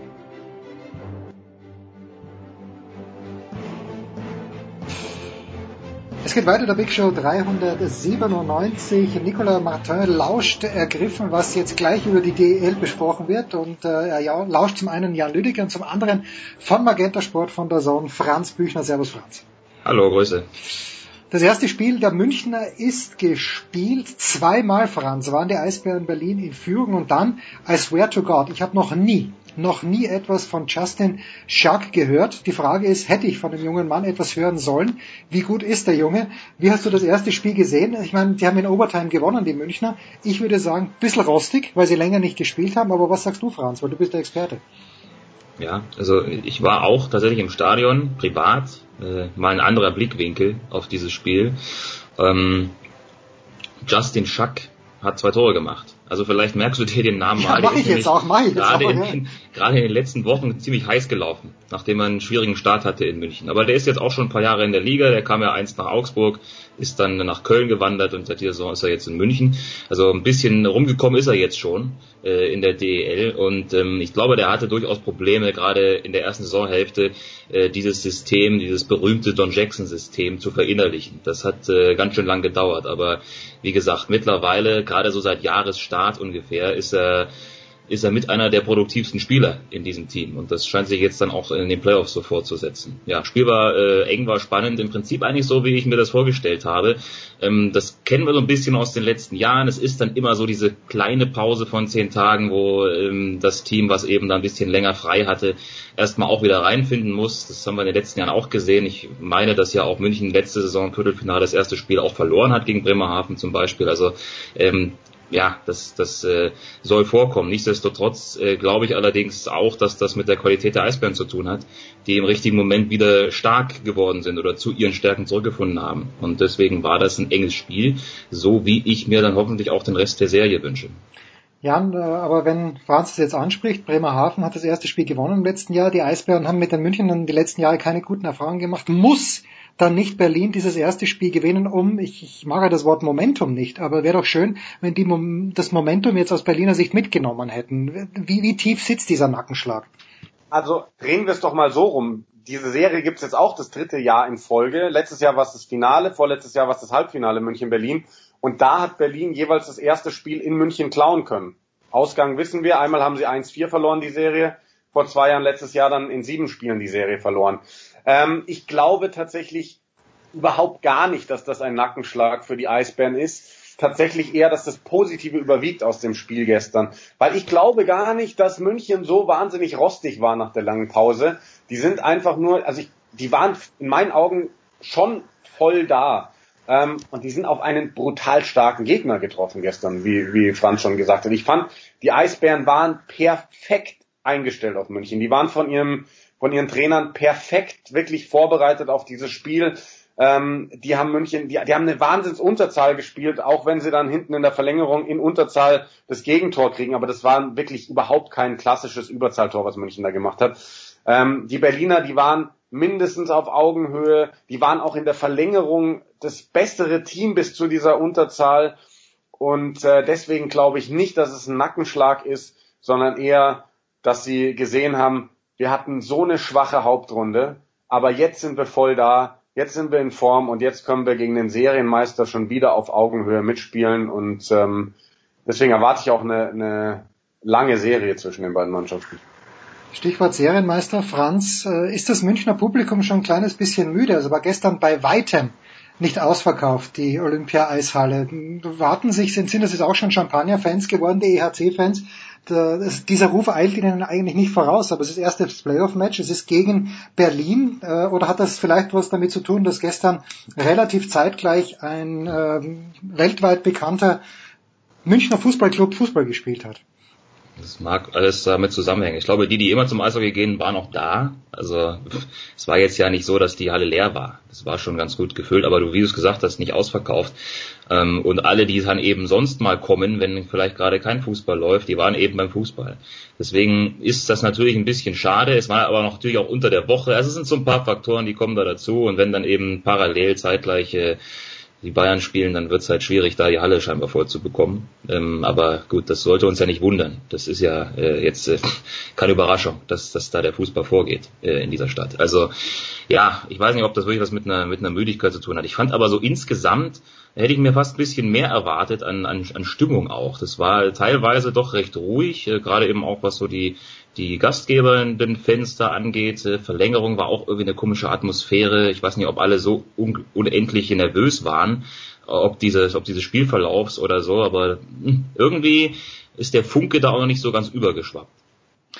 Also ich war schon des Längeren nicht mehr in der Olympia-Eishalle, aber solange der eine Mann, der an der Trommel ist und das mit einer stoischen Ruhe macht, und zwar während allen drei Dritteln von Beginn an weiterführt, da kann die Stimmung nicht ganz so schlecht gewesen sein. Nicht rostig, Jan, überhaupt nicht rostig. Die Adler Mannheim 7 zu 2, wenn ich es richtig gesehen habe, gegen Nürnberg. Ähm, darf man da schon so früh in einer Serie von einem Statement-Game sprechen? Ja, und ich äh, bin auch ehrlich gesagt davon ausgegangen, dass es dieses Statement-Game gibt, weil Nürnberg hat auch in der ersten Playoff-Runde gegen Bremerhaven überhaupt keinen guten Eindruck gemacht. Ich finde es wahnsinnig glücklich, dass sie weitergekommen sind.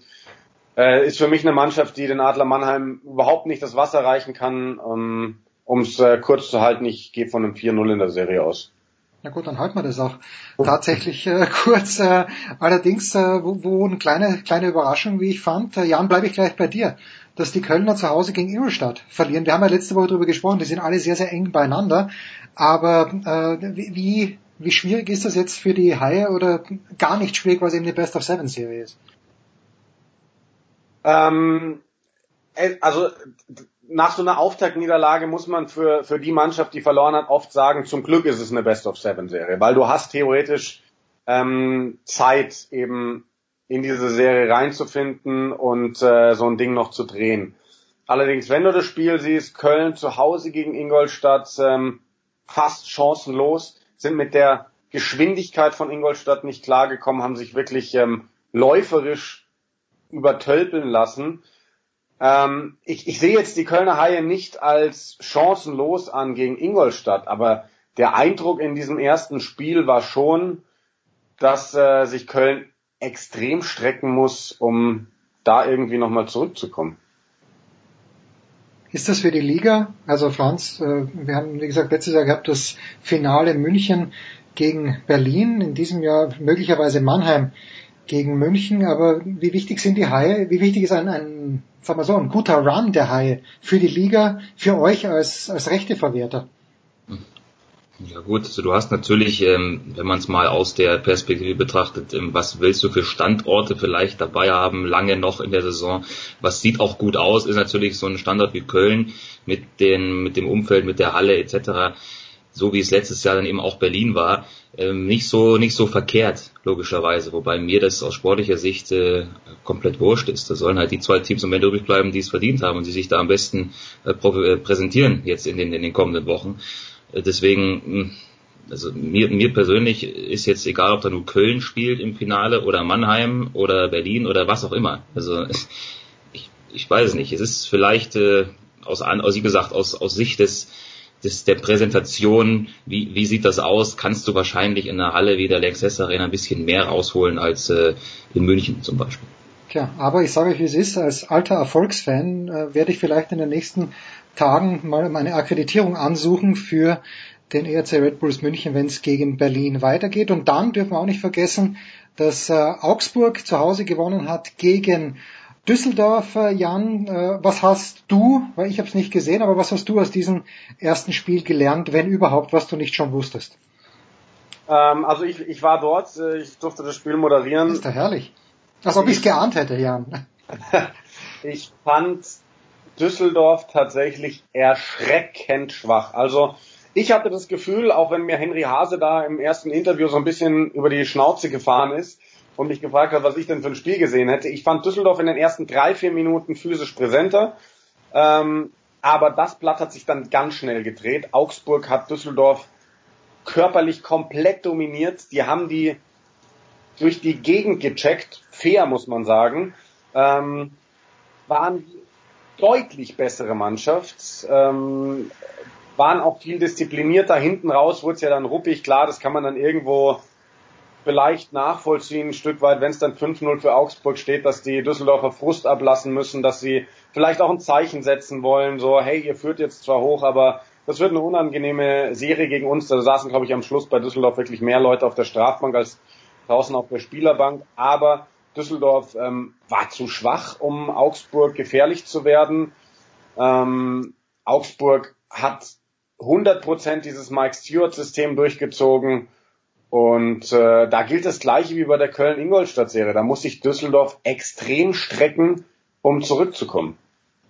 Wir haben also ein Mike Stewart-Konzept. Wir haben ein Don Jackson-Konzept in München. Wir haben ein Pavel Groß-Konzept, bin ich mir sicher, in Mannheim. Das ist ganz, ganz fantastisch. Äh, vielleicht ein kleiner Schwenk noch, Franz. Heiko Olderb, unser lieber Freund, von dem wir später, nein, von dem wir davor schon was gehört haben, äh, hat jetzt ja nach dem Ausscheiden der Bayern die Hoffnung oder seiner Hoffnung Ausdruck gegeben, dass jetzt, wo keine deutsche Mannschaft mehr in der Champions League vertreten ist, vielleicht ein klein wenig mehr Aufmerksamkeit für Leon Dreiseitel frei wird, weil der eine Mördersaison spielt in der DL. Wie groß, Franz, schätzt du die Chance ein, dass das tatsächlich passieren wird? Größer als 0,7 Prozent oder kleiner?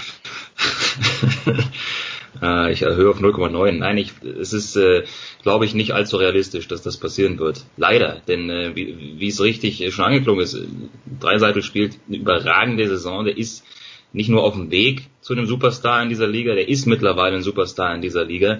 Der Mann hat 42 Tore geschossen in dieser Saison. Der ist auf Platz zwei auf Platz zwei, ja, in der gesamten Liga, in der NHL, was die Tore angeht. Und es nimmt hier keiner wahr. Das ist ein Megastar, der absolut Mal gucken, je nachdem, ob er auch noch einen großen Titel gewinnen kann, aber hat noch ein paar Jahre vor sich. Aber dort drüben gibt's nicht so viele deutsche Sportler, die in der Form Erfolg haben oder die dem, dem Spiel so den Stempel aufdrücken können. Und ich glaube schon, dass man dann, auch wenn das sportartenübergreifend immer ein bisschen schwer ist, aber ein Vergleich mit einem Nowitzki kann man schon mal anstrengen. Denn Nowitzki ist der beste deutsche Basketballer aller Zeiten und Dreiseitel ist meiner Meinung nach jetzt schon der beste deutsche Eishockeyspieler aller Zeiten. Zumindest schickt er sich an, das zu werden, wenn er so weitermacht. Und die Entwicklung ist phänomenal, die ist sensationell und die verdient eigentlich mehr Aufmerksamkeit als äh, sie bekommt momentan. Zumal Jan Leon Dreiseitel ein sogenannter, ist ja ein Skill-Player, der schießt Tore im Football. Nikola hört ja mit und da können wir dann vielleicht, gut, müssen wir nicht zwingend drüber sprechen, aber im Football war es ja so, dass Sebastian Vollmer, den hat man im Spieler nicht gesehen. Also gut vor ihm, dass er seine Ringe gewonnen hat, aber der Dreiseitel ist ein Skill-Player und da, da kann man dann was festmachen. Und der Name Dreiseitel ist im Eishockey bekannt, deswegen finde ich es umso erstaunlicher, dass da überhaupt keine Reaktion aus Deutschland kommt, leider.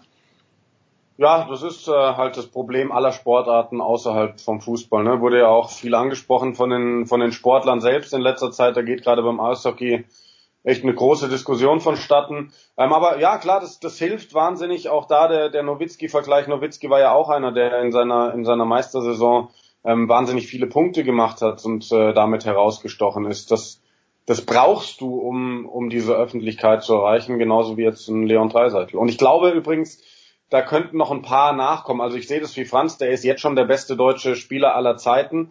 Ähm, weiß nicht, ob da was Vergleichbares in den nächsten Jahren nachkommt, aber die Zahl der deutschen NHL-Spiele ist ja ohnehin schon gewachsen. Und wenn du dir jetzt so einen, so einen jungen Moritz Seider anschaust, mit 17 gerade Rookie des Jahres in der DEL geworden, wo auch schon mehr oder weniger klar ist, dass der relativ früh gepickt werden wird in der NHL und drüben in Nordamerika sind auch noch ein paar verheißungsvolle Talente. Also ich glaube, dass da zumindest noch einige nachkommen, die, die zumindest auf einem guten Niveau NHL spielen werden. Und wenn ich Michael Körner richtig verstanden habe in der letzten Woche, dann hilft nur eines, nämlich dass auch die NHL mehr Präsenz in den frei empfangbaren öffentlich-rechtlichen Sendern bekommen. Oder habe ich da was falsch verstanden? Ich weiß es nicht. Genau. Jan, Franz wird noch ein paar Minuten bei uns bleiben. Jan, an diesem Wochenende, wo werden wir dich hören? Ähm, am Samstag mache ich Six Nations, ähm, Wales gegen Irland für The Zone. Heute Abend äh, auch The Zone, die Goal Zone wieder, die Rückspiele im... Ah, da werde ich wieder an deinen Lippen hängen, mein Lieber. Ja, das will ich hoffen. Und am Sonntag bin ich dann wieder als Moderator in Augsburg beim dritten Viertelfinale dann zwischen den Panthern und der Düsseldorfer EG. Great News. Also die DL äh, Best of Seven. Wir haben ein bisschen Zeit reinzufinden jetzt in den letzten drei Runden ab Viertelfinale. Danke dir, Jan. Franz bleibt wie gesagt zur NFL bei uns. Kurze Pause in der Big Show 397.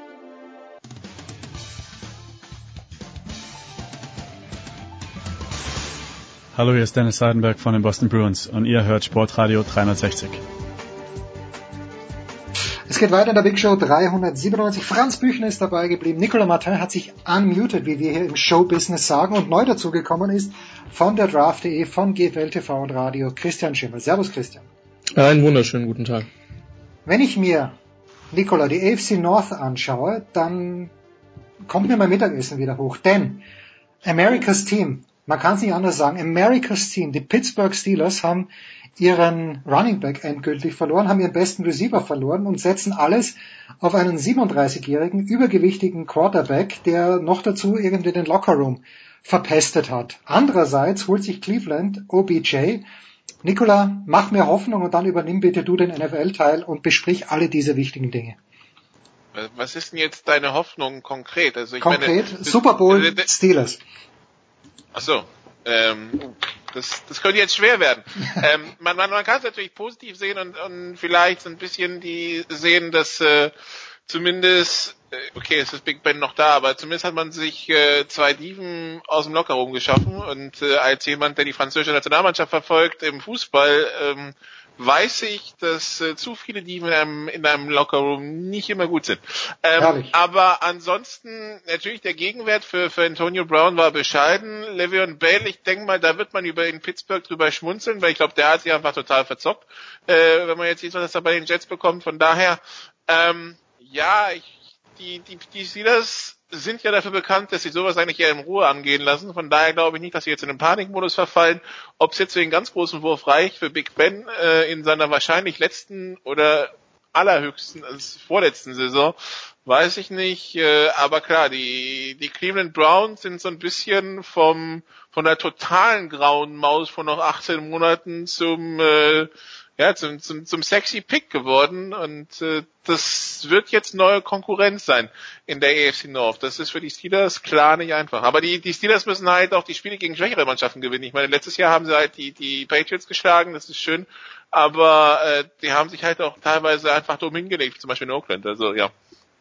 Tja, das, das ist aber äh, da nicht das einzige Thema. Das ist nicht das einzige Thema. Die richtig wichtigen Themen, Nicola, ich übergebe mal wieder an dich. Mhm. Ja, wie, wie sexy sind denn die, die Browns jetzt für Christian geworden? Naja, sie haben halt, sie haben halt Geld, um es rauszuballern und haben jetzt mit Dorsey auch jemand, der offensichtlich eine ganz gute Idee hat, wie er das tut. Und äh, den Seidler-Trade fand ich ein bisschen schräg, weil ich mich frage, warum du ohne Not deine O-Line schwächst. Ähm, sie sind jetzt gerade wohl dabei, äh, ähm, den einen Edge Rusher zu, zu shoppen, der sich jetzt nicht durchgesetzt hat. Oklahoma State, ich komme jetzt gerade nicht auf den Namen ähm, weil sie jetzt Vernon geholt haben. Und ähm, das ist, also es ist schon, eine, es ist schon eine gute Truppe. Ich meine mit Odell Beckham, ähm, der ist jetzt mit seinem besten Buddy aus dem College vereint mit Jarvis Landry. Ähm, das sollte man nicht unterschätzen. Wie gesagt, die Line war vorher sehr, sehr gut. Sie haben ja letztes Jahr äh, mit Corbett jemanden äh, in der zweiten Runde gepickt, der sich sehr früh etabliert hat und dann wohl den Seidler Ersatz geben wird. Also das ist schon eine gute Mannschaft, die ist noch nicht an allen Ecken äh, ideal aufgestellt, aber speziell auf den Skill Positions sieht es jetzt deutlich besser aus als vor zwei Jahren. Mit Mayfield hat man offensichtlich den Quarterback der Zukunft gefunden. Ich bin noch ein bisschen skeptisch, was das Defensive Backfield betrifft, sprich die Secondary. Ich gehe stark davon aus, dass da im Draft nochmal eine Verstärkung kommen wird. Aber die können schon mit Sicherheit, naja, ich bin jetzt mal konservativ, acht bis neun Siege traue ich denen schon zu. Bei einem idealen Verlauf, Verlauf vielleicht auch mehr. Ich glaube jetzt nicht, dass die AFC North insgesamt besser geworden ist. speziell die Deals der Bengals, ähm, ja, werfen bei mir eine Menge Fragezeichen in den Raum. Vielleicht können sie nächstes Jahr schon um die Division mitspielen, auch wenn ich sie noch mindestens einen Schritt hinter Pittsburgh sehe. Emmanuel Ogba ist der Name, den du gesucht ja, hast. genau, richtig.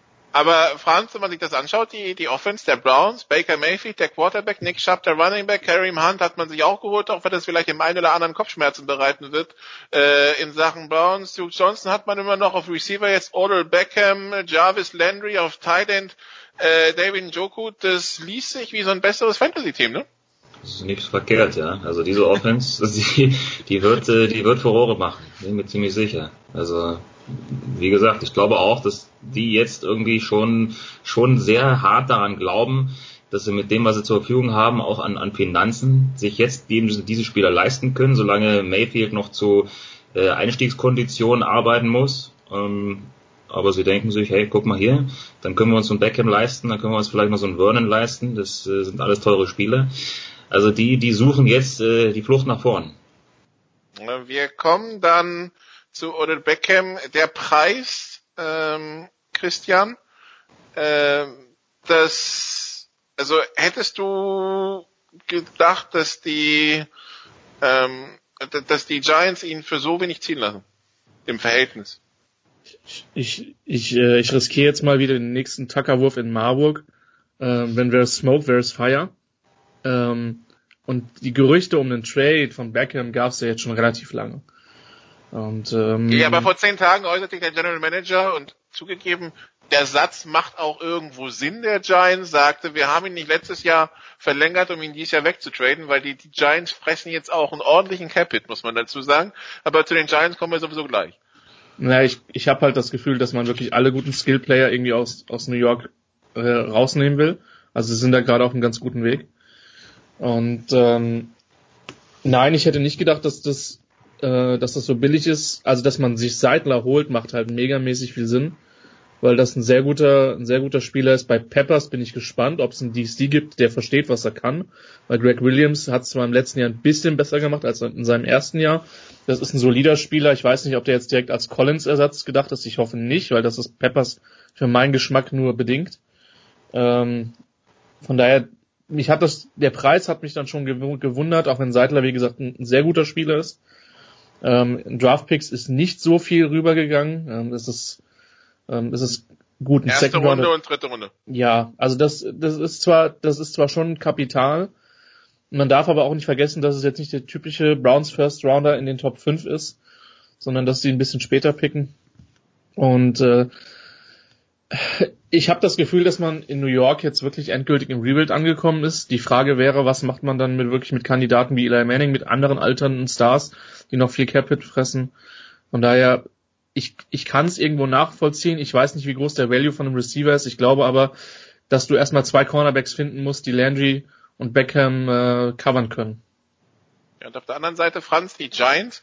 Äh, der General Manager hat sich jetzt auf der PK geäußert, Marke, ähm, auch im Rebuild kann man Spiele gewinnen. Der Rest der Welt schaut ein bisschen skeptisch und denkt sich, der weiteste Pass, den Eli Manning nächstes Jahr werfen wird, wird irgendein so 3-Yard-Pass auf Saquon Barkley sein, ähm, weil da ja nichts mehr ist. Die Giants, an dieser Stelle schöne Grüße an Salmita. Zwischen Knicks und Giants wird der, kann der sich wahrscheinlich nicht entscheiden, wo er weniger Spaß haben wird, Franz, ne? Ja, das ist zwar ziemlich böse, aber ich glaube, da ist auf jeden Fall was dran. Ähm, klar, also Gettleman versucht das natürlich irgendwie ins Positive zu drehen. Muss er ja. Er muss ja irgendwie schauen, dass er seine, seine Trades und seine Moves da auch irgendwie verkauft. Aber gut, die haben jetzt zwei Picks in der ersten Runde an äh, Nummer 6 und Nummer 17. Ja, okay, da kriegst du bestimmt was Gutes, aber das ist halt dann auch die, wieder die Frage, ähm, wie schnell das dann wieder funktioniert. Also es ist sehr, sehr, sehr, sehr schwierig, das irgendwie zu bewerten oder einzuschätzen, weil das sieht momentan nicht so aus, als wäre das eine Mannschaft, die in nächster Zeit viel, viel vor, viel vor Rohre sorgen würde oder irgendwas reißen würde. Also pff, schwierig, schwierig. Mit, Ja, mit, ja. ja, sag. Ja, und vor allem dieses Festhalten an Eli Manning. Ich meine, wenn du schon aussortierst, dann sortier halt richtig aus. Ja, wenn dann, ja genau, dann mach's konsequent oder mach's gar nicht. Also klar haben die jetzt dann auch nochmal einen Problemfall nicht weniger. Ich sag mal, Beckham ist ja nun auch so ein Spieler, der auch viel abseits des Feldes oder sagen wir mal neben dem Feld auch noch für Furore gesorgt hat, ähm, was dann sicherlich auch nochmal für Unruhe sorgen konnte. Aber das ist natürlich äh, ein Spieler, den du mit seinen Fähigkeiten natürlich auch einfach so nicht ersetzt bekommst. Und ähm, ja, dann muss man sich dann doch irgendwie wundern. Wie, gro wie tief ist das Loch, Christian, in der sich die Giants deiner Meinung nach reingebuddelt haben? Naja, die, also ich habe ja gar keine Probleme, wenn man sagt, es ist Zeit für ein Rebuild und dass man gewinnen kann, haben mir die Seahawks letztes Jahr auch gezeigt. Ähm, zum, sehr zu meiner Überraschung, muss ich an der Stelle sagen. Es ist halt momentan, es wirkt inkonsequent. Ähm, weil man hat ja in der Offense durchaus noch, durchaus noch Playmaker mit Sterling Shepard, mit äh, einem Evan Ingram, angesprochenen Saquon Barclay. Ähm, die Line hatte sich zwar letztes Jahr den teuersten, damals teuersten Left Tackle der Geschichte äh, geholt, was jetzt zweimal in Folge ein Expatriates-Spieler ist, ähm, ist aber immer noch so ein, so ein bisschen ähm, ein Problemfeld. Innen scheint man jetzt aufgestellt zu sein mit, mit Hernandez, Poulet und Seidler. Ähm, das ist das Problem. Die Defense war eigentlich über Jahre eine, eine, wirklich eine absolute Stärke. Da sehe ich aber insbesondere in der Front 7 noch massiven Bedarf. Ähm, die Secondary muss jetzt den, den Verlust von, von Collins verkraften, den ich zugegebenermaßen für die Kohle, die Washington geboten hat, auch nicht in, in New York gehalten hätte. Das ist für mich einer der, der schrägsten Deals dieser Free Agency Klasse. Ähm, Franchise Tag wäre gegangen. ja, aber da, da zahlst du schon sehr viel Geld für einen Safety, der zwar ein gut, sehr, sehr gut in Run Support ist, aber der noch nie, also der das Cover nicht erfunden hat, um es mal so zu formulieren. Ähm, von daher, die Defense ist momentan das größere Fragezeichen für mich. Was du mit Manning machst, ist natürlich ein, ein Fragezeichen. Sie haben in den letzten beiden Drafts jeweils einen Quarterback gezogen. Davis Webb ist mittlerweile gar nicht mehr auf deren Roster. Ähm, an sechs glaube ich, dass sie zumindest an Haskins drankommen, ähm, wenn sie das wollen. Aber ich habe keine Ahnung, was sie in der Hinsicht machen. Also es bringt halt auch nichts, jedes zweite Jahr oder jedes Jahr Midround Quarterback zu ziehen, sondern wenn, dann musst du dich halt auch mal committen. Und dann mal versuchen, einer, einen von den, von den besten Spielern, Spielmachern abzugreifen. Ähm, weil die Vergangenheit hat gezeigt, dass es, dass es nur die wenigsten Spieler, die dann nach, die zweit, nach der zweiten Runde als Quarterback fallen, dann wirklich einen massiven Impact haben. Jetzt die jüngste Ausnahme wäre Dak Prescott ähm, und Russell Wilson, der halt ein Drittrunder war, aber äh, Defense könnte nächstes Jahr definitiv ein Problem werden in New York. Also wenn sie noch ein, zwei gute Spiele in der Offense holen, vielleicht noch einen weiteren Tackle holen, dann wird die Offense, denke ich, halbwegs funktionieren. Ähm, allein weil sie halt bestimmte Playmaker haben, aber es ist momentan ist es so ein so ein halbfertiges Haus und man weiß jetzt noch nicht, ob man das jetzt komplett abreißt oder ob man das jetzt noch ähm, mit möglichst viel Material aufhübscht und äh, versucht es äh, mit ja möglichst gut dastehen zu lassen. Ähm, also Abriss oder oder zumindestens Renovierung, das ist jetzt die Frage. Die New York Giants der BER der NFL. um, das äh, werden wir dann verfolgen, wer als erster wieder zurück in die Erfolgsspur kommt. Jetzt haben wir also das, den wahrscheinlichen Sieger dieser Free Agency bisher besprochen, den Verlierer auch. Äh, Franz, was machen wir mit Le'Veon Bell? In welche Kategorie packen wir den? er hat einen Job jetzt wieder. Ist ja fantastisch. Er kann jetzt, er kann jetzt wieder er laufen. Er hätte auch letztes Jahr schon einen gehabt, einen ziemlich gut bezahlten, den wollte er nicht. Nee, den wollte er nicht. Jetzt hat er einen bekommen, den, naja, weiß was ich. Also ich, ich wirklich, es ist, es ist auch da etwas, etwas seltsam, weil gut, ähm, ist er bei den Jets und vielleicht ist da ja auch ein bisschen Grund zur, zum Optimismus, äh, wenn man weiß, dass man da mit Sam Darnold einen hat, der sich gut entwickeln kann und mit Le'Veon Bell jetzt auch eingeholt hat. Tja, aber wie du es ja schon eingangs so ein bisschen angeklungen ist, ich, ich glaube, tatsächlich hat sich das auch an Le'Veon Bell nach dem ganzen Theater der letzten Saison doch auch ein wenig anders vorgestellt, wie das jetzt ausgegangen ist. Aber vielleicht ist dann dort auch irgendwann mal der Gedanke einge, eingekehrt, dass äh, wenn er jetzt so weitermacht, er vielleicht dann auch gar nicht mehr spielen wird und ähm, vielleicht hat er dann doch eher noch ein bisschen Bock über Platz zu laufen, als nur von draußen zuzuschauen und, zu tun, und äh, so zu tun, als gäbe es keinen besseren als ihn. Ja, ähm, mal schauen, ob es ihm, ihm gut tut oder oder nicht. Aber ja, so ein bisschen, so ein bisschen verpokert, glaube ich, äh, kann man kann man da schon sagen. Christian, vor allen Dingen anscheinend gab es keinen wirklichen Markt für ihn. Es war mal gerüchteweise äh, darüber geredet worden, dass es Raiders und Ravens als Interessenten gab. Das war wohl nichts. San Francisco wäre wohl interessiert gewesen, wenn der Preis noch weiter sinkt. Am, Ende blieben dann wohl nur noch die Jets. Gut, die 49ers haben ja auch im Moment nur acht oder neun Running Backs im Kader. Von daher ähm, war da die Konkurrenz schon relativ groß. Ja, es, es, es wirkt so ein bisschen wie, wie der Vertrag den, den Foles in Jacksonville äh, äh, gemacht hat, dass, äh, dass die Jets nur einen Konkurrenten hatten und der war, der war quasi sie selber, weil keiner äh, den, das Preislevel mitgehen wollen, wollte. Ähm, macht auf jeden Fall, also für mich sind die Jets auch tatsächlich einer der, der frühen Gewinner dieser, ähm, dieser Free Agency, auch wenn sie zwei Spieler, die eigentlich schon zugesagt hatten mit Mosley und Bar oder was man gerüchteweise gehört hat, noch verloren haben. Aber der Osamele Trade war sehr sinnvoll und jetzt auch Bell. Das wird auf jeden Fall helfen, äh, dem jungen Quarterback Sam Darnold. Von daher, ähm, ich glaube, dass Bell da durchaus Erfolg haben kann, aber die Vergangenheit hat einfach auch, also der Wert von Running Backs ist ja immer, äh, ist einfach nicht so hoch wie früher. Und wenn, und das darf man bei Bell nicht vergessen, wenn dann ein James Conner kommt und die ersten fünf, sechs Spiele wirklich fantastische Leistung bringt, nicht auf dem Niveau von Le'Veon Bell, aber doch auf einem sehr guten Niveau, dann zeigt das, wie sehr, wie ersetzbar diese Position äh, einfach ist von wenigen Ausnahmen wirklich mal abgesehen. Und das hat Bell mit Sicherheit in dieser Free Agency geschadet. Und so hat er letztlich, dadurch, dass er letztes Jahr ausgesendet ist, dessen hat halt einiges an Geld weggeworfen. Tja, also so viel zu den Jets. Ein Team, das ich äh, interessant fand, wie es angegangen ist, weil es dann nach der letzten Saison noch gar nicht danach aussah. Äh, Franz, die Raiders, die sich also Antonio Brown geholt haben, die sich Tyre Williams von den, die, von den Chargers geholt haben, die sich Trent Brown geholt haben, den, den Tackle der, der Patriots, äh, plötzlich hat man das Gefühl, das Visier geht bei den Raiders wieder auf. Jetzt geht's los, ja, nachdem er in der, in der letzten Saison quasi fast alles äh, weggegeben hat, was, was gut war, ähm, ist das jetzt also dann der zweite Teil dieser ganzen Geschichte, dieser, nennen wir es Rebuild, nennen wir es was auch immer, äh, Gruden kriegt die Spieler, die er will. Ja, es ist interessant, es sind sehr interessante Verpflichtungen. Ähm, da ist sicherlich Grund zum Optimismus durchaus gegeben bei den Raiders. Äh, warum auch nicht, wenn man einen Spieler von dieser Qualität oder insgesamt Spieler von dieser Qualität bekommt. Ähm, ja, dann glaube ich, hat man da auch allen Grund zu. Jetzt ist natürlich dann wieder die große Herausforderung, dann die Jungs dann auch entsprechend so einzusetzen, dass sie dann auch ihre Topleistung abrufen können. Ähm, sollte im Prinzip aber funktionieren, werden wir, werden wir mal schauen.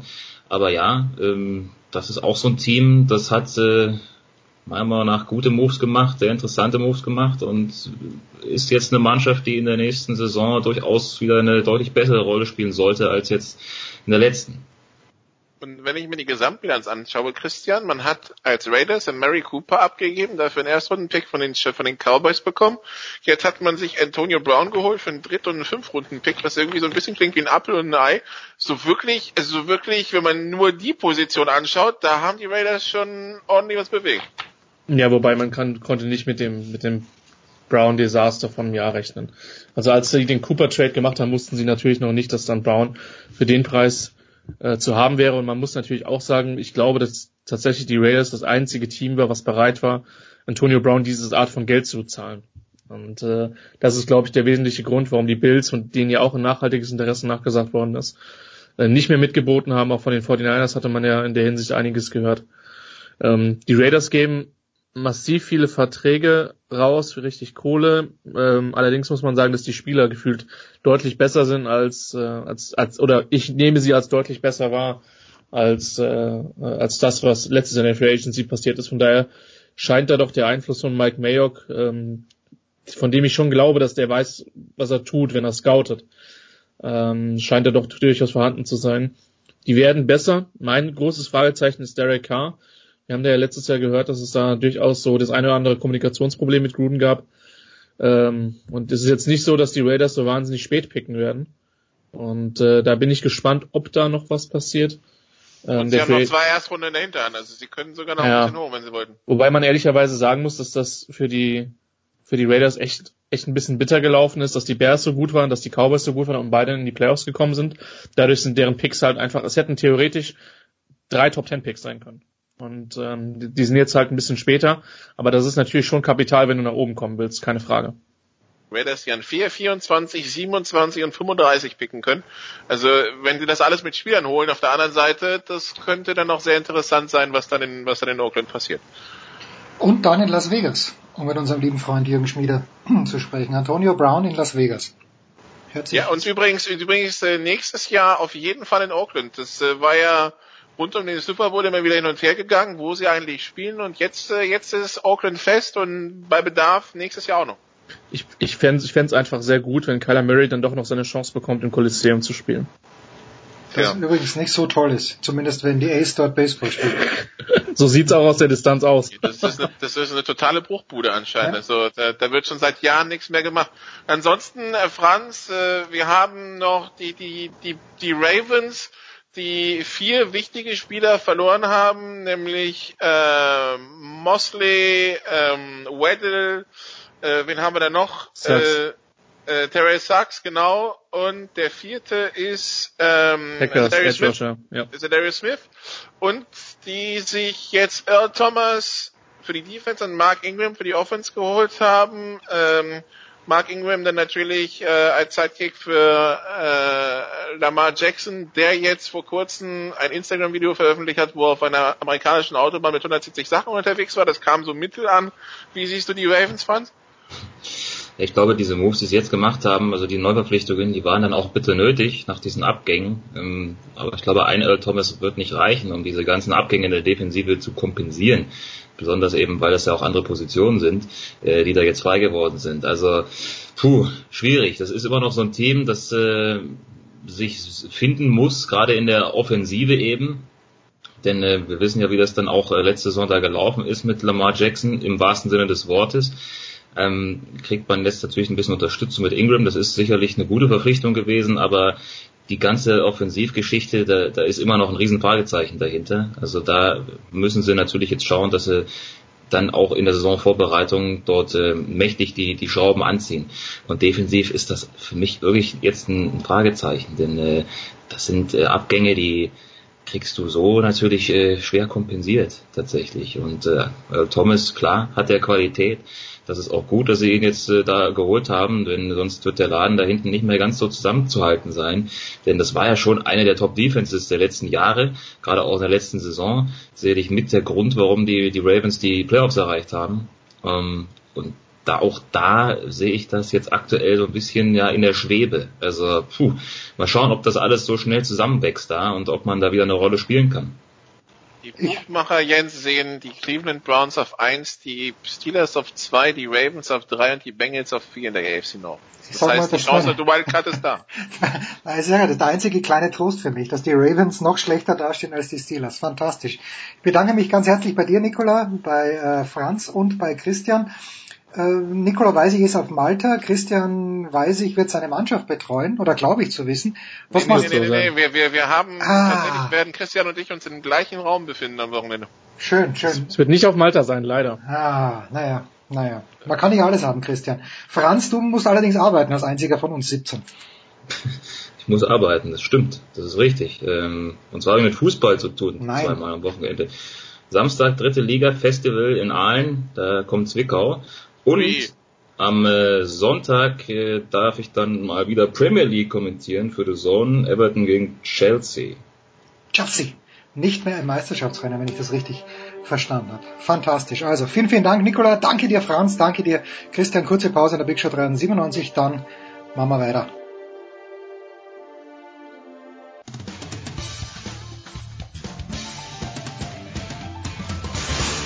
Hallo, hier ist Rainer Schüttler. Hört Sportradio 360.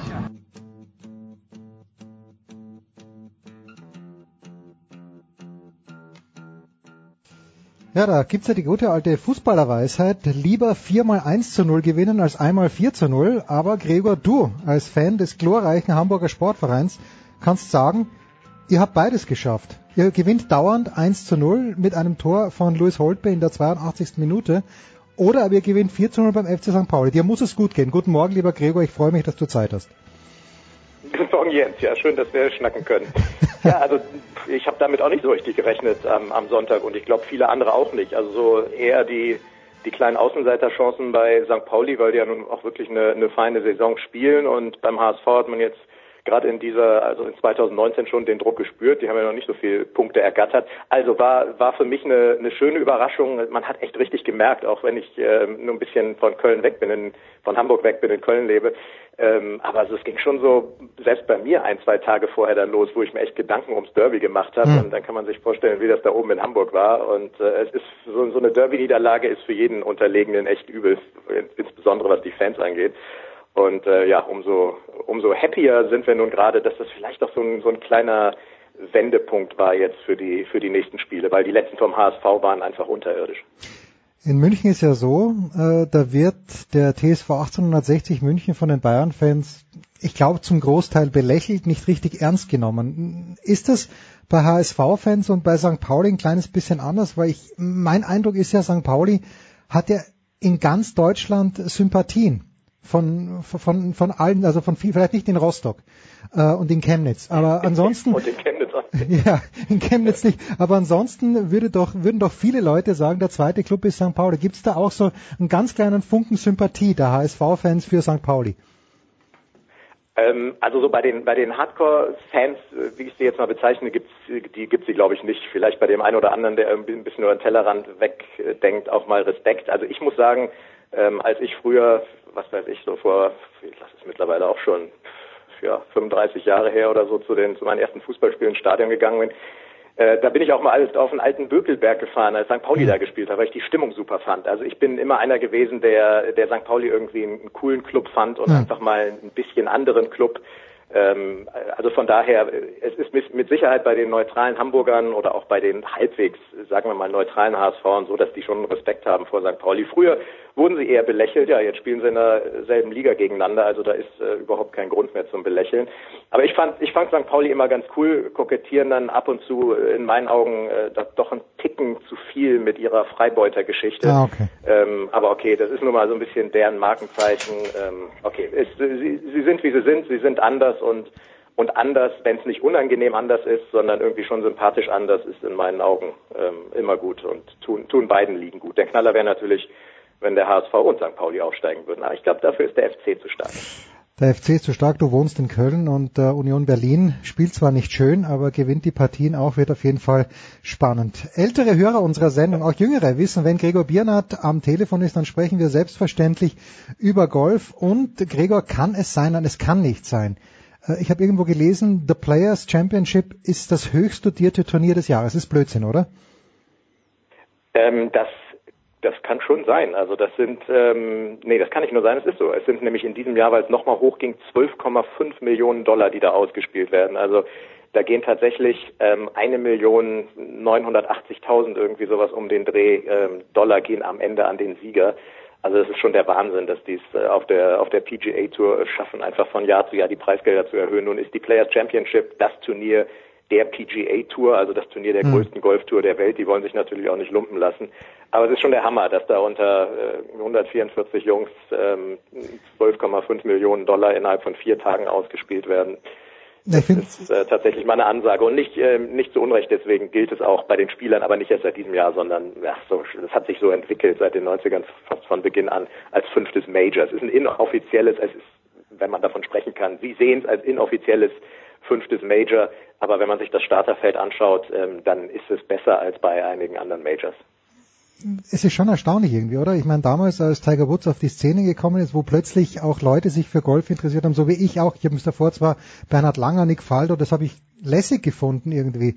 Äh, aber mit, mit Woods erst bin ich so richtig emotional involviert gewesen. Damals habe ich es verstanden, dass die, die Unternehmer da Schlange stehen, dass sie ihre Kohle loswerden können, egal ob es jetzt äh, Versicherungsfirmen sind oder KPMG, wer auch immer.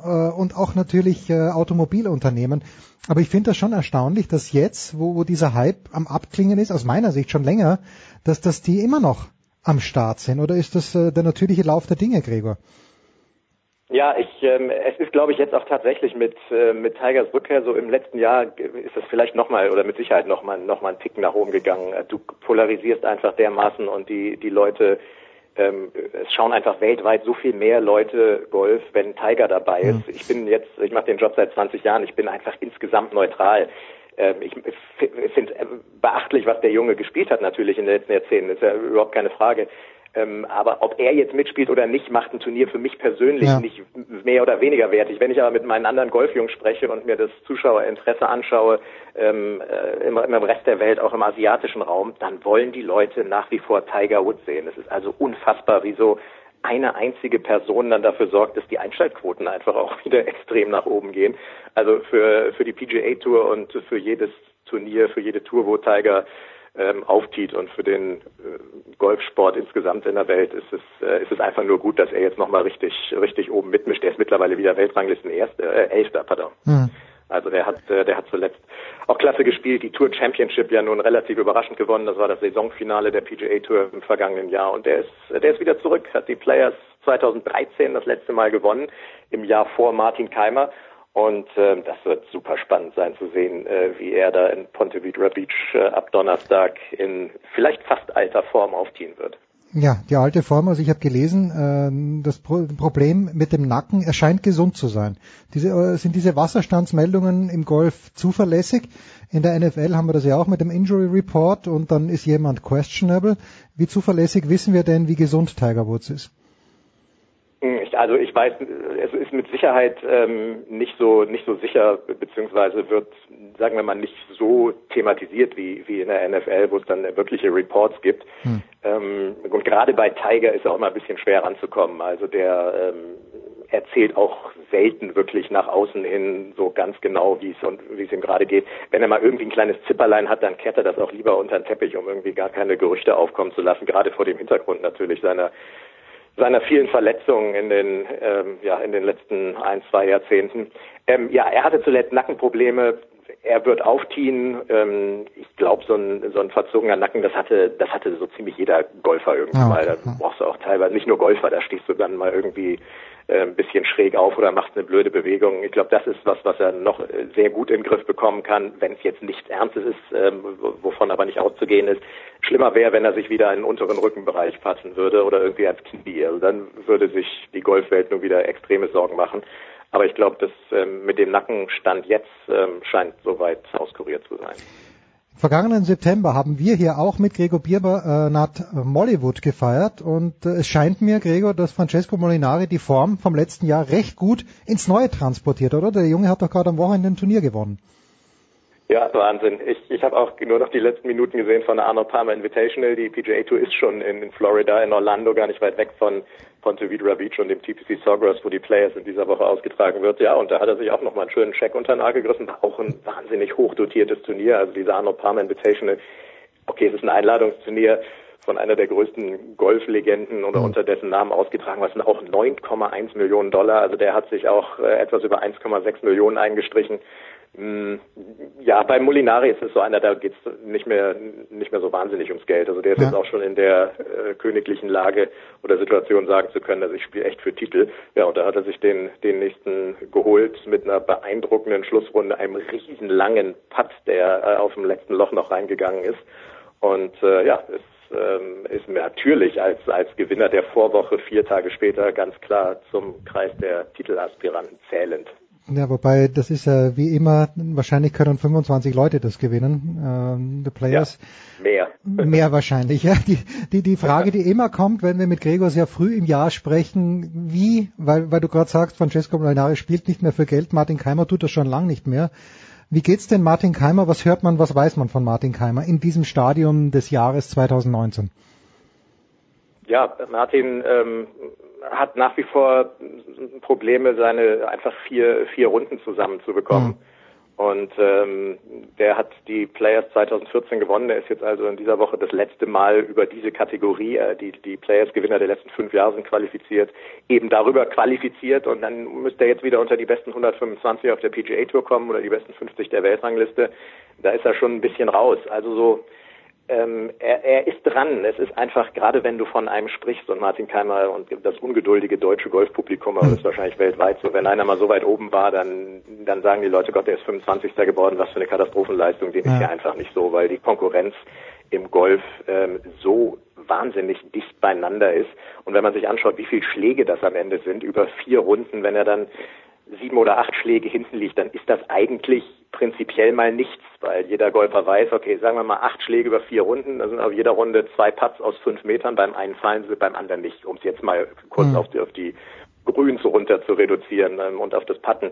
Ähm, äh, auf den Punkt gebracht, der Junge hat dieses Turnier gewonnen, der hat da gewonnen, der war Weltranglistenerster, der ist Major-Sieger und er hat nicht schlecht gespielt. Er hat nur so ein bisschen Probleme, wie gesagt, diese Konstanz hinzubekommen, vier ebenbürtige, halbwegs ebenbürtige Runden zu spielen.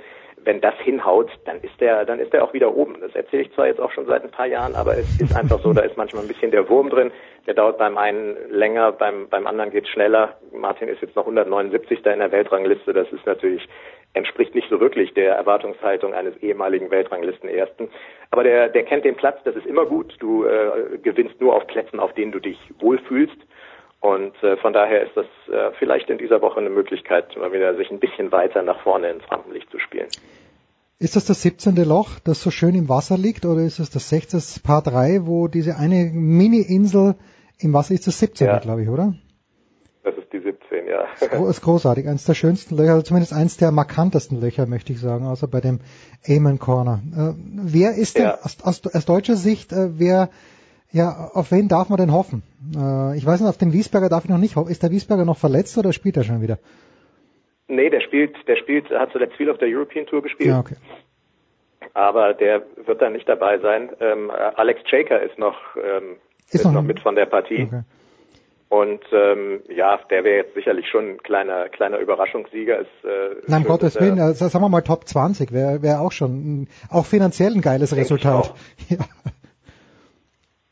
Top, Top 20 wird er, wird er sicherlich nehmen. Alex, der äh, hat auch eine ganz interessante Gruppe. Er spielt mit Tom Hoagie und Brandon Harkins, sind jetzt nicht die, nicht die prominentesten, hat eine frühe Startzeit am äh, am Donnerstag in der ersten Runde. Und ähm, ja, Martin Keimer hat im Übrigen ähm, eine richtig feine Partie. Der spielt mit Henrik Stenson und Adam Scott zusammen und die sind auch recht spät unterwegs am Donnerstag.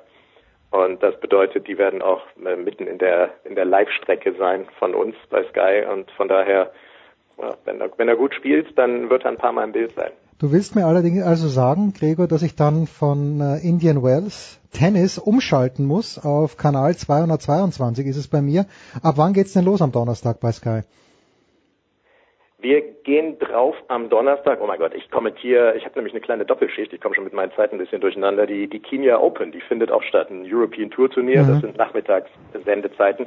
Aber die Players ist ähm, meistens abends um, ähm, um 18 Uhr geht's da los. Ah, okay. Jetzt am, jetzt am Donnerstag, genau, jetzt am Donnerstag geht's auch um, um 18 Uhr los bis 0 Uhr. Das gleiche nochmal am Freitag. Und ähm, dann am Samstag geht's bis 23 Uhr beziehungsweise bis 0 Uhr, fängt aber erst um 19 Uhr an und dann wieder um 18 Uhr am Sonntag. Ja, haben wir was zu tun. Formel 1 beginnt am Wochenende, dann natürlich Tennis, natürlich Fußball und jetzt auch noch Golf. Die abschließende Frage, weil Günther Zapf sicherlich auch bald mal hier wieder in die Studios kommen wird und der Günther hat ja schon in Orlando trainiert, wochenlang möchte ich sagen, am Golfplatz äh, hat Gregor Biernat in diesem Jahr schon abgeschlagen. Erste Frage, äh, ich glaube ja, aber zweite Frage auch in Deutschland. Ja, ähm, ich muss gerade mal überlegen, ausschließlich in Deutschland. Also ausschließlich? Ich habe noch nicht viel gespielt und äh, ja, ich bin ich bin noch nicht so richtig noch nicht so richtig rausgekommen aus dem Land. Wobei, wenn man sich irgendwie draußen das Wetter anschaut, wäre wär nicht schlecht. Ein Mannschaftskollege von mir, der war tatsächlich sechs Wochen in Florida mit Nein. seiner Frau und die haben nur Golf gespielt und den, der hat dann immer Fotos in unsere kleine Mannschaftsgroup gespielt vom Club und wir haben alle so, so kleine kleine Hassfältchen auf dem Gesicht gehabt. ähm, nee, ich habe tatsächlich die, die, Saison jetzt erst so langsam begonnen. Jetzt ist es so, durch den Orkan, die äh, vor vor zwei Tagen mhm. haben wir Fotos von unserem Platz geschickt bekommen. Da liegen die Bäume quer auf den Spielbahnen. Also das wird sich jetzt alles auch nochmal um eine Woche verzögern. Mhm. In Köln soll es kalt und windig bleiben.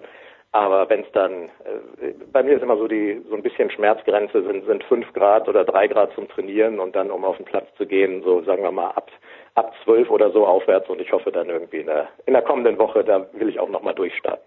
Da werden wir dann natürlich nachfragen. Also Doppelschicht von Gregor am Donnerstag zuerst Kenia Open und dann the Players Championship. Gregor, wie immer eine ganz, ganz große Freude. Ich wünsche dir den Aufstieg. Ich wünsche aber auch St. Pauli den Aufstieg. Da sind wir eh beieinander. Wunderbar. Wir machen eine kurze Pause in der Big Show 397 und dann geht's weiter.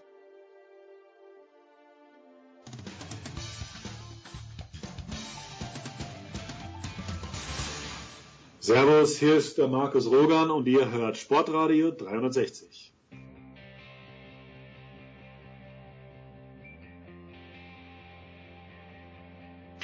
Jo. So, hinten raus äh, gibt es natürlich auch in der Big Show 397 den Tennissport und wir haben eine sehr, sehr große Runde, was ich fantastisch finde. Da muss ich weniger sprechen und diese Runde zweimal Sky. Zum einen Marcel Meinert, Servus Marcel. Servus. Dann von Sky Sport News und eben auch von Sky Paul Häuser. Servus Paul. Ja, servus. Und dann freue ich mich immer, wenn von tennisnet.com und Almeroth Media Jörg Almeroth am Start ist. Grüß dich Jörg. Hallo zusammen. Jörg, ich möchte mit dir anfahren. Wir wollten eine Philipp Kohlschreiber Gedenk- und Feierstunde hier veranstalten. Äh, ich glaube, das können wir immer noch machen, weil er Novak Djokovic geschlagen hat, aber 0 und 2 dann gegen Monfils, das hat mich ein kleines bisschen erinnert an vergangenes Jahr US Open, wo er den Zverev geschlagen hat, wo er fantastisch gespielt hat und eine Runde später gegen Kenny Shikori keine Chance gehabt hat. Was machen wir denn mit Philipp in diesem Stadion seiner Karriere? Ich sag, wir feiern ihn, Jörg. Was sagst du? Ja, natürlich haben sich jetzt wahrscheinlich wieder die üblichen Hater im, äh, im asozialen Netz äh, äh, gefreut, dass äh, Philipp Kohlschreiber dieses Spiel dann äh, jetzt gegen Monfils äh, so krachend verloren hat. Äh, aber wie gesagt, äh, das äh, tut nichts zur Sache. Das äh, ist natürlich auch irgendwie immer blöd, wenn man äh, über jemanden dann schreibt und äh, natürlich irgendwie jetzt bei dieser Zeitverschiebung den, den Effekt hat, dass das morgens in der Zeitung steht, irgendeine Geschichte über Goldschreiber Sieg gegen Djokovic und hat halt gerade 6-0 und irgendwas gegen Monfils verloren. Aber äh, zu deiner Frage, äh, natürlich äh, muss man ihn feiern. Ich meine, wir, wir denken wir einfach mal 15 Jahre oder so zurück. Wer hätte da gedacht, dass man mit 35 äh, nochmal eine Nummer eins äh, vom Schlager eines Novak Djokovic schlagen könnte? Also irgendein Spieler. Ich meine, das ist für sich genommen schon eine besondere Tatsache und, und, und Kohlschreiber spielt seit Jahren eben wirklich an ausgewählten Standorten spielt er einfach hervorragendes Tennis. Er hat halt wirklich manchmal das Pech gehabt, im allerletzten Moment äh, irgendwie diese Spiele verloren zu haben unglücklich und und äh, dann eben auch ja aus der öffentlichen Wahrnehmung äh, irgendwie verloren gegangen zu sein. Aber nein, ich meine, er ist er ist wirklich ist mit seinen 35 Jahren immer noch sozusagen für jede Standart und Überraschung gut und äh, wie gesagt, ich habe mich oder unterhielt mich auch äh, mit äh, seinem berühmten Umfeld nochmal in Dubai über, über das Spiel zum Beispiel gegen Andy Murray, das äh, er nach wie viel waren sieben Matchbällen äh, noch verloren hatte. Eines der besten Spiele, das ich überhaupt je gesehen habe in, in 30 Jahren Tennis oder so.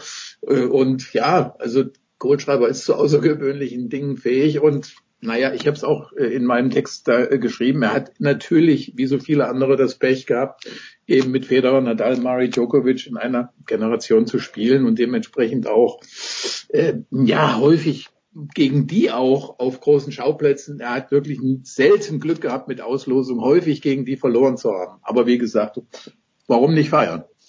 Den feiern wir sehr, sehr gerne. Aber Marcel, es können natürlich immer zwei dazu. Und wenn ich mir angeschaut habe, die, auch die Körpersprache von Novak Djokovic, da hat er zwei oder drei Matches im Jahr, wo es so ist, dann muss man natürlich erst so gut spielen können, wie Kohlschreiber, um das auszunutzen. Aber mich hat die Körpersprache von Djokovic doch ein kleines bisschen erinnert an ein Match, das du kommentiert hast für Sky, nämlich zwischen Alexander Zverev und zwischen Jan-Lennart Struff, wo Struff eben auch ausnutzen musste. Ähm, ich weiß nicht, wie, wie, wie siehst du die ganze Gemengelage? Es schienen mir doch einige Leute krank zu sein in Indian Wells. Ähm, wie viel vom Sieg Kohlschreibers müssen wir auch Djokovic zuschreiben? Ich weiß gar nicht, ich weiß gar nicht, ob man ihm wirklich da so viel wegnehmen sollte. Ich fand tatsächlich, dass er der bessere Spieler war an dem Tag. Djokovic ist schon nicht ideal reingekommen ins Turnier gegen Björn Vertangel. Das war schon so ein bisschen wackelig und ich habe in der Tat vor dem Match äh, gedacht, und das hat übrigens ja auch Philipp selber gesagt im Interview, also wenn gegen Novak, dann in Indian Wells und warum eigentlich nicht jetzt, so wie ich gerade spiele, denn er ist ja schon mit einer sehr, sehr guten Form in dieses Match reingekommen. Ich glaube nicht, dass bei Djokovic gesundheitlich irgendwas vorlag, zumindest habe ich da nichts gelesen und nichts wahrgenommen äh, in der Richtung. Ähm, es ist bei ihm vielmehr so, und das haben wir ja auch Anfang des Jahres, wenn ich mich jetzt nicht komplett täusche, in Doha gesehen. Da hat er auch seine Mühen gehabt, erstmal wieder auf Touren zu kommen. Jetzt war er 41 Tage weg vom Court, zwischenzeitlich Skifahren und sonstige Spirenzien, also einfach mal mit dem Kopf völlig woanders. Das ist alles richtig und ist alles völlig legitim, aber es ist dann nicht einfach sofort auf Weltklasse-Niveau und das musste er haben, um an diesem Tag Philipp Kohlschreiber zu schlagen, wieder zu performen und das hat einfach nicht, nicht gereicht. Philipp war der Bessere. Ich wehre mich momentan noch dagegen, da jetzt etwas Langfristiges bei Djokovic rein zu interpretieren, aber wahrscheinlich bin ich sowieso der falsche Ansprechpartner. Vor einem Jahr wollte ich äh, ja schon sein Karriereende einsingen. Wir wissen, was seitdem passiert ist. Insofern, naja, vielleicht noch eine minimale äh, Ergänzung zu, zu Kohli und dem Match gegen ähm, Kai Monfils. Ansonsten hat Jörg das schon äh, wunderbar beschrieben. Was auch immer Elina Svitolina mit Gaimo Fies. Ja, also Danke, Marcel. Das möchte ich auch gerne erleben, denn da kann ich gleich noch eine kurze Episode, aber bitte Ende. Sehr gerne, denn Philipp hat in diesem Match nun wirklich, also null und das hört sich bitterst an, aber es ist nicht so, dass er in diesem Match nun alles in die Plane geschlagen hätte. Guy Monfils hat sensationelles Tennis gespielt. Philipp kommt mit knapp 70 Prozent erster Aufschläge daher und das waren nicht alles Einwürfe und wird wird filetiert von Monfils in einer Art und Weise. Also der war ja in Rotterdam schon gut. Aber jetzt ist der mega. Also Respekt an Frau Svitolina. Ich glaube, das wird ein Faktor sein. Und jetzt kommst du, Jörg. Ja, ich, da ich im selben Hotel wie die beiden Turteltäubchen in Dubai gewohnt habe, jetzt weiß ich jetzt nicht mehr ganz genau nach welchem Sieg oder ob es nach der knappen Niederlage gegen Stefano Tsitsipas, wohlgemerkt 7-6 im äh, dritten Satz im Tiebreak damals, kam ich in mein Hotel zurück und äh, Guy Monfils war also irgendwie, das lag, weiß ich nicht, vielleicht eine Stunde zurück, aber dann kam ich in den Fahrstuhl rein und da huschte im letzten Moment auch noch Elena Svitolina rein, denn die war irgendwie um die Ecke gegangen und hatte mal so richtig schön beim Fastfood-Kollegen äh, eingekauft, also richtig dicke Burger und Pommes und was nicht alles und schleppte das da irgendwie in das Peakfine Hotel aufs Zimmer. Und Herr Monfils ließ sich das da wirklich äh, servieren und äh, ja, Arbeitsteilung. Was uns Jörg damit sagen möchte, Paul, Ernährung ist überbewertet. Jetzt, äh, ja. jetzt haben wir Paul in, in der oberen Die Hälfte. wichtigste Ernährung, die wichtigste Ernährung ist die Liebe. Ah, ist so das schön. Das sagt der bald, das sagt der bald zweifache Vater Paul Häuser. Das ist sehr, sehr schön, Paul. Jetzt haben wir äh, im oberen, auf der, in der oberen Hälfte haben wir Morphis jetzt gegen Dominik Thiem. Da sehe ich den Dominik nicht chancenlos, weil er eine gute Bilanz hat. Und Milos Raonic äh, spielt gegen Kecmanovic. Äh, zu Raonic muss man vielleicht auch noch sagen, ähm, Paul er hat jetzt gegen Jan-Lennart Struff gewonnen, glatt gewonnen. Struff hat im ersten Satz Chancen gehabt. Aber der Raonic, der ist wieder, ist er wieder ganz da, Paul? Oder ist er wieder so, dass man sagt, bis zum Halbfinale gut und dann kommt ein Aussetzer? Ich traue dem Braten irgendwie noch nicht. Finde es sehr, sehr spannend mit Fabrice Santoroda in seiner Box. Ja, ich habe das Spiel gegen Giron, Markus Giron gesehen. Marcel hat es, glaube ich, kommentiert. Boah, da kann er aber mal rausgehen. Also das sah teilweise richtig wild aus. Da waren spektakuläre Winner, wie immer bei Raonic dabei, wenn er dann die Rückhand umläuft und mit der Vorhand voll durchlädt. Aber da waren auch Dinger links, rechts äh, viel zu lang, äh, Wahnsinnsstreuung echt äh, dabei. Und äh, ich finde es ein bisschen bitter, äh, dass Zverev genau jetzt diese diese Erkältung so erwischt hat. Ich glaube, der Raonic wäre fällig gewesen für eine Revanche für dieses bittere Aus bei den Australian Open und dann wäre der Weg Richtung Halbfinale, der wäre wirklich relativ easy cheesy für, für Zverev gewesen. Ja, jetzt wird, glaube ich, Raonic ähm, durchgehen bis ins Halbfinale und ich sehe, ich sehe Monfils wirklich auf einem Liebeshöhenflug. Ich sehe ihn ins Finale gehen da oben und muss man muss man dann abwarten. Ich glaube schon, Raonic wird immer wieder so ein paar Turniere und Matches drin haben, wo er wo er ganz gefährlich ist, wo er jeden schlagen kann. Aber die Konstanz kannst du irgendwie bei ihm nicht vorstellen. dass es, dass es reicht äh, auch für die für die ganz großen Titel. Deswegen, ja. Jetzt müssten wir vielleicht mal Doris Henkel anrufen, die vielleicht im selben Hotel wohnt wie Dominik Thiem und Christina Mladenovic und mal fragen, ob die Kiki neuerdings vielleicht irgendwann mal mit einem großen Fastfood-Beutel um die Ecke gekommen ist, denn die Liebe treibt auch Dominik Thiem. Im unteren Ast aber, Jörg, wenn ich richtig es in Erinnerung habe, seit Miami 2017 gab es kein Treffen zwischen Nadal und Federer mehr und wenn wir uns jetzt die Viertelfinals anschauen, also Federer gegen Hurkacz und äh, Katschanov, okay, der, der spielt manchmal ganz gut äh, gegen Nadal, aber ich sehe ihn trotzdem nicht gewinnen. Das ist mittlerweile jetzt das vorweggenommene Finale und du hast den Maestro ganz aus der Nähe gesehen. Mir macht Nadal natürlich immer Angst. Ich habe gestern gegen Edmund gefunden, naja, äh, am Ende macht das noch spannend, Federer. Wie siehst du dieses potenzielle Halbfinale, diesen Klassiker, Jörg? Naja, es ist zunächst mal finde ich einfach respektabel, dass er, dass er jetzt auch weiter so durchzieht. Äh, denn äh, wenn man, wenn man sich wirklich so überlegt, äh, du kommst da in Dubai durch, alle, alle wollen irgendwie diesen Titel und er selbst natürlich dann auch mit, mit, also das hat schon, das hat schon eine gewisse Energie verschlungen. Und wenn du dann überlegst, ist er dann irgendwann am nächsten Tag doch tatsächlich äh, straight away von da äh, äh nach Indian Wells geflogen, zwölf Stunden äh, Zeitverschiebung und, und endloser Flug und alles. Und dann machst du jetzt einfach erstmal so weiter. Das ist für sich genommen schon höchst respektabel. Naja, also Hubert Hokac, der auch in Dubai zwischenzeitlich sehr gutes Tennis gespielt hat, sollte, sollte jetzt wirklich nicht die, die Hürde sein eigentlich. Äh, ja, gegen Nadal. Hm. Naja, tue ich mich ein bisschen schwer, da jetzt eine Prognose zu stellen. Äh, ähm, wobei ich jetzt auch durchaus erstmal sehe, dass Nadal gegen, gegen Katschanov äh, gewinnen wird, weil Katschanov sich das irgendwie selbst nicht, glaube ich, äh, zutraut. Ähm, das, es wird dazu kommen und ich, ja, ich glaube, ich sehe leichte, leichte Vorteile bei, bei Nadal, ähm, weil er vielleicht ein bisschen, ein bisschen, ein bisschen frischer noch äh, irgendwie in dieses Spiel dann reingehen wird. Anführungszeichen. Äh, nichtsdestotrotz wäre das trotzdem auch für Federer mit, mit, mit Sieg Dubai Halbfinale in den wäre einfach gut und äh, naja, also weil man ja nun auch jetzt berücksichtigen muss, wie sah es aus, äh, Melbourne, auch da Abgesänge schon wieder Federer und, und dies und das und nein, also das äh, kommt verfrüht, wie, wie so oft und äh, das, das wäre bis, bis dato immer noch für jemand, der 37 Jahre alt ist und 38 wird, wäre das eine bisher sehr ordentliche Saison. Ja, kriegen wir doch Ich bin schon wieder da, bin schon wieder da. Ich habe mich Da nur, er. ich habe ich hab mich doch nur gemutet. So, Moment. Marcel, wenn ich es richtig in Erinnerung habe, hast du am Mittwoch Rafael Nadal kommentiert gegen Filip Krajinovic, der eigentlich gut gespielt hat, der, wie ich fand, vieles richtig gemacht hat, nämlich so muss man spielen, auch schnell in die Vorhand.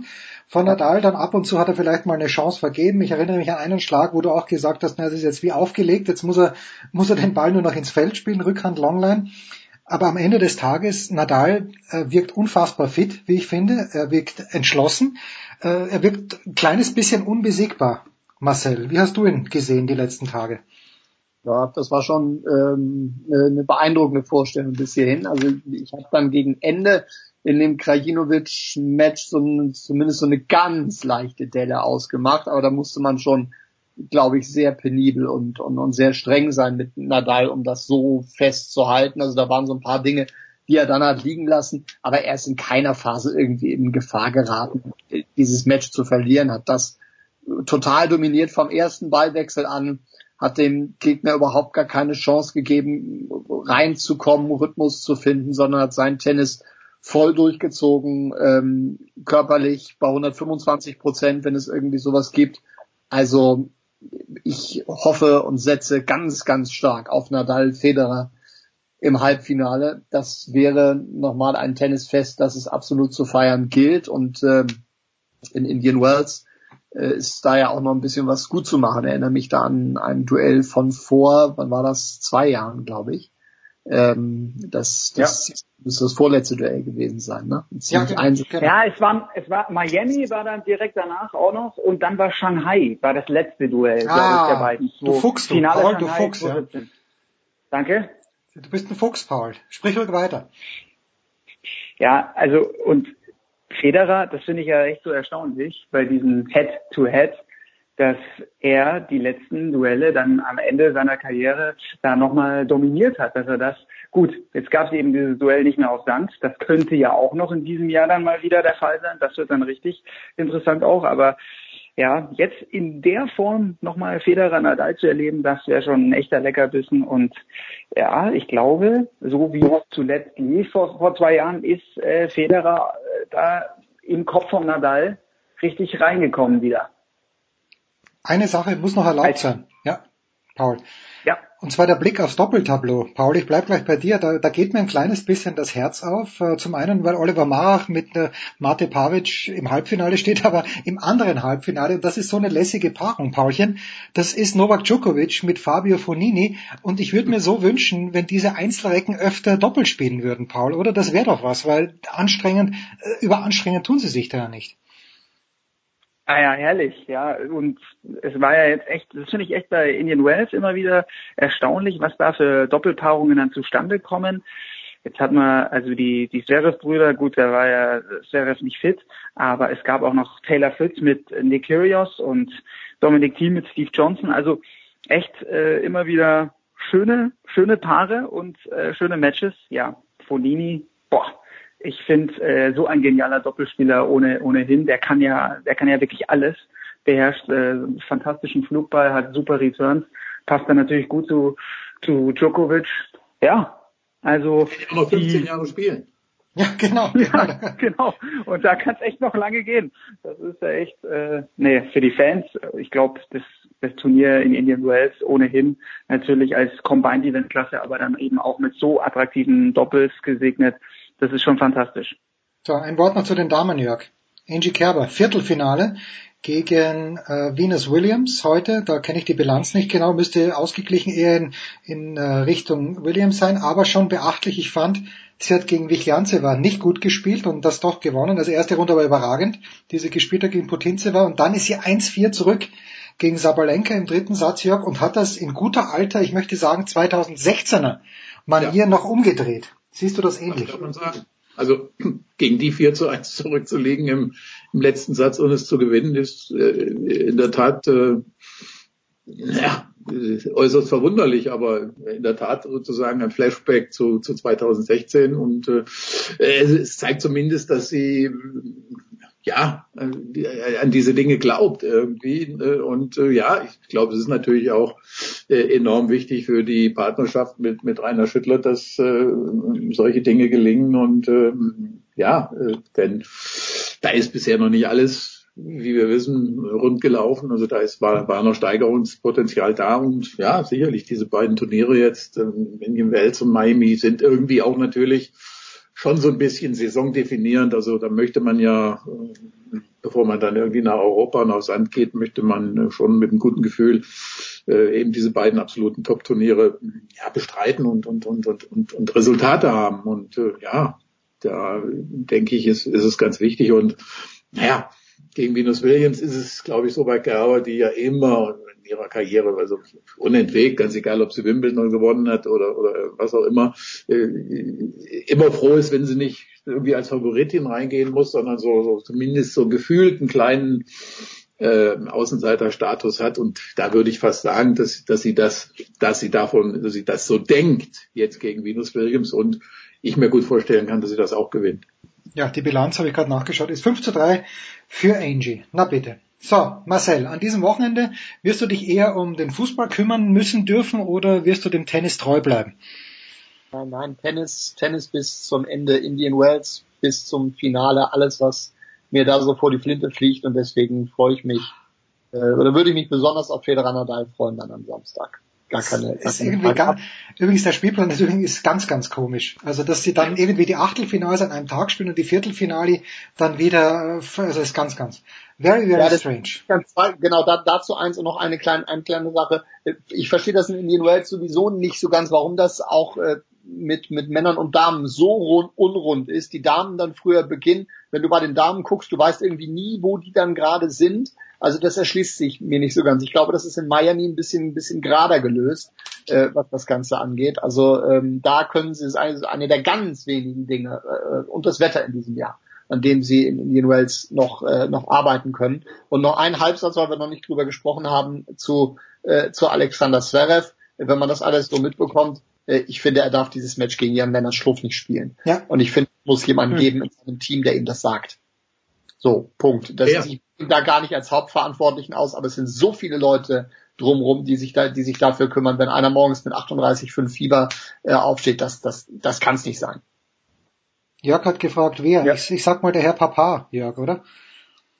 Naja, äh, das ist, also die Frage ist, ist jetzt in, in, in vielerlei Hinsicht rhetorisch gemeint. Natürlich, äh, die, die Antwort, die Antwort liegt nah, aber dann, dann, dann frage ich mich dann tatsächlich, die, ist die naheliegende Antwort, ich, täuscht, also die, was, was, äh, das wäre unser, unser Eindruck oder irgendwas, aber ich, ich, ich glaube, es wäre bis eben ein, ja, freischwebender Satellit irgendwie. Er, er, er lässt sich im Grunde genommen, er hat, er hat ja auch irgendwann am Anfang dieser Beziehung mit, mit, mit äh, Ivan Lendl gesagt, na, ich, ich bin so sozusagen mein eigener Herr und wenn der Lendl jetzt mit übertriebenen Pünktlichkeitsvorstellungen daherkommt, dann muss er sich an mich gewöhnen ne, und so weiter.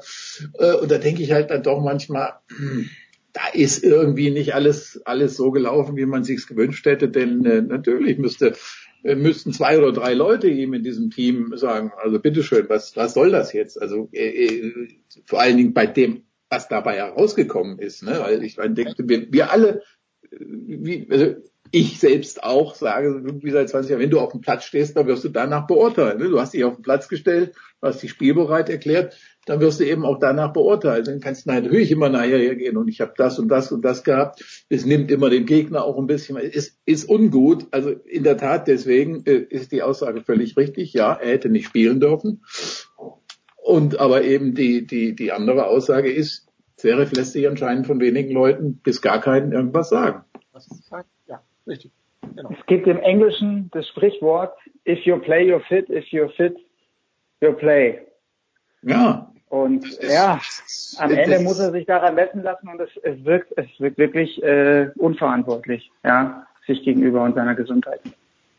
Tja, mir hat jetzt der kleine Mann im Ohr gesagt, dass Schluss ist in der Big Show 397. Und ich höre auf diesen kleinen Mann, obwohl ich einigermaßen zumindest, äh, was die körperliche Gesundheit angeht, ganz, ganz auf meiner Höhe bin. Ich bedanke mich ganz, ganz herzlich bei Jörg Almeroth, bei Marcel Meinert und bei Paul Häuser. Das war sie, die Big Show 397. Wir freuen uns auf ein fantastisches Tenniswochenende, hoffentlich mit einem Halbfinale zwischen Roger Federer und äh, Rafael Nadal. Und ich äh, möchte nicht verhehlen, wenn der Dominik ins Finale käme, hätte ich auch nichts dagegen. Alleine, mir fehlt ein kleines bisschen der Glaube. Das war's für diese Woche in der Big Show. Wir hören uns wieder in der nächsten.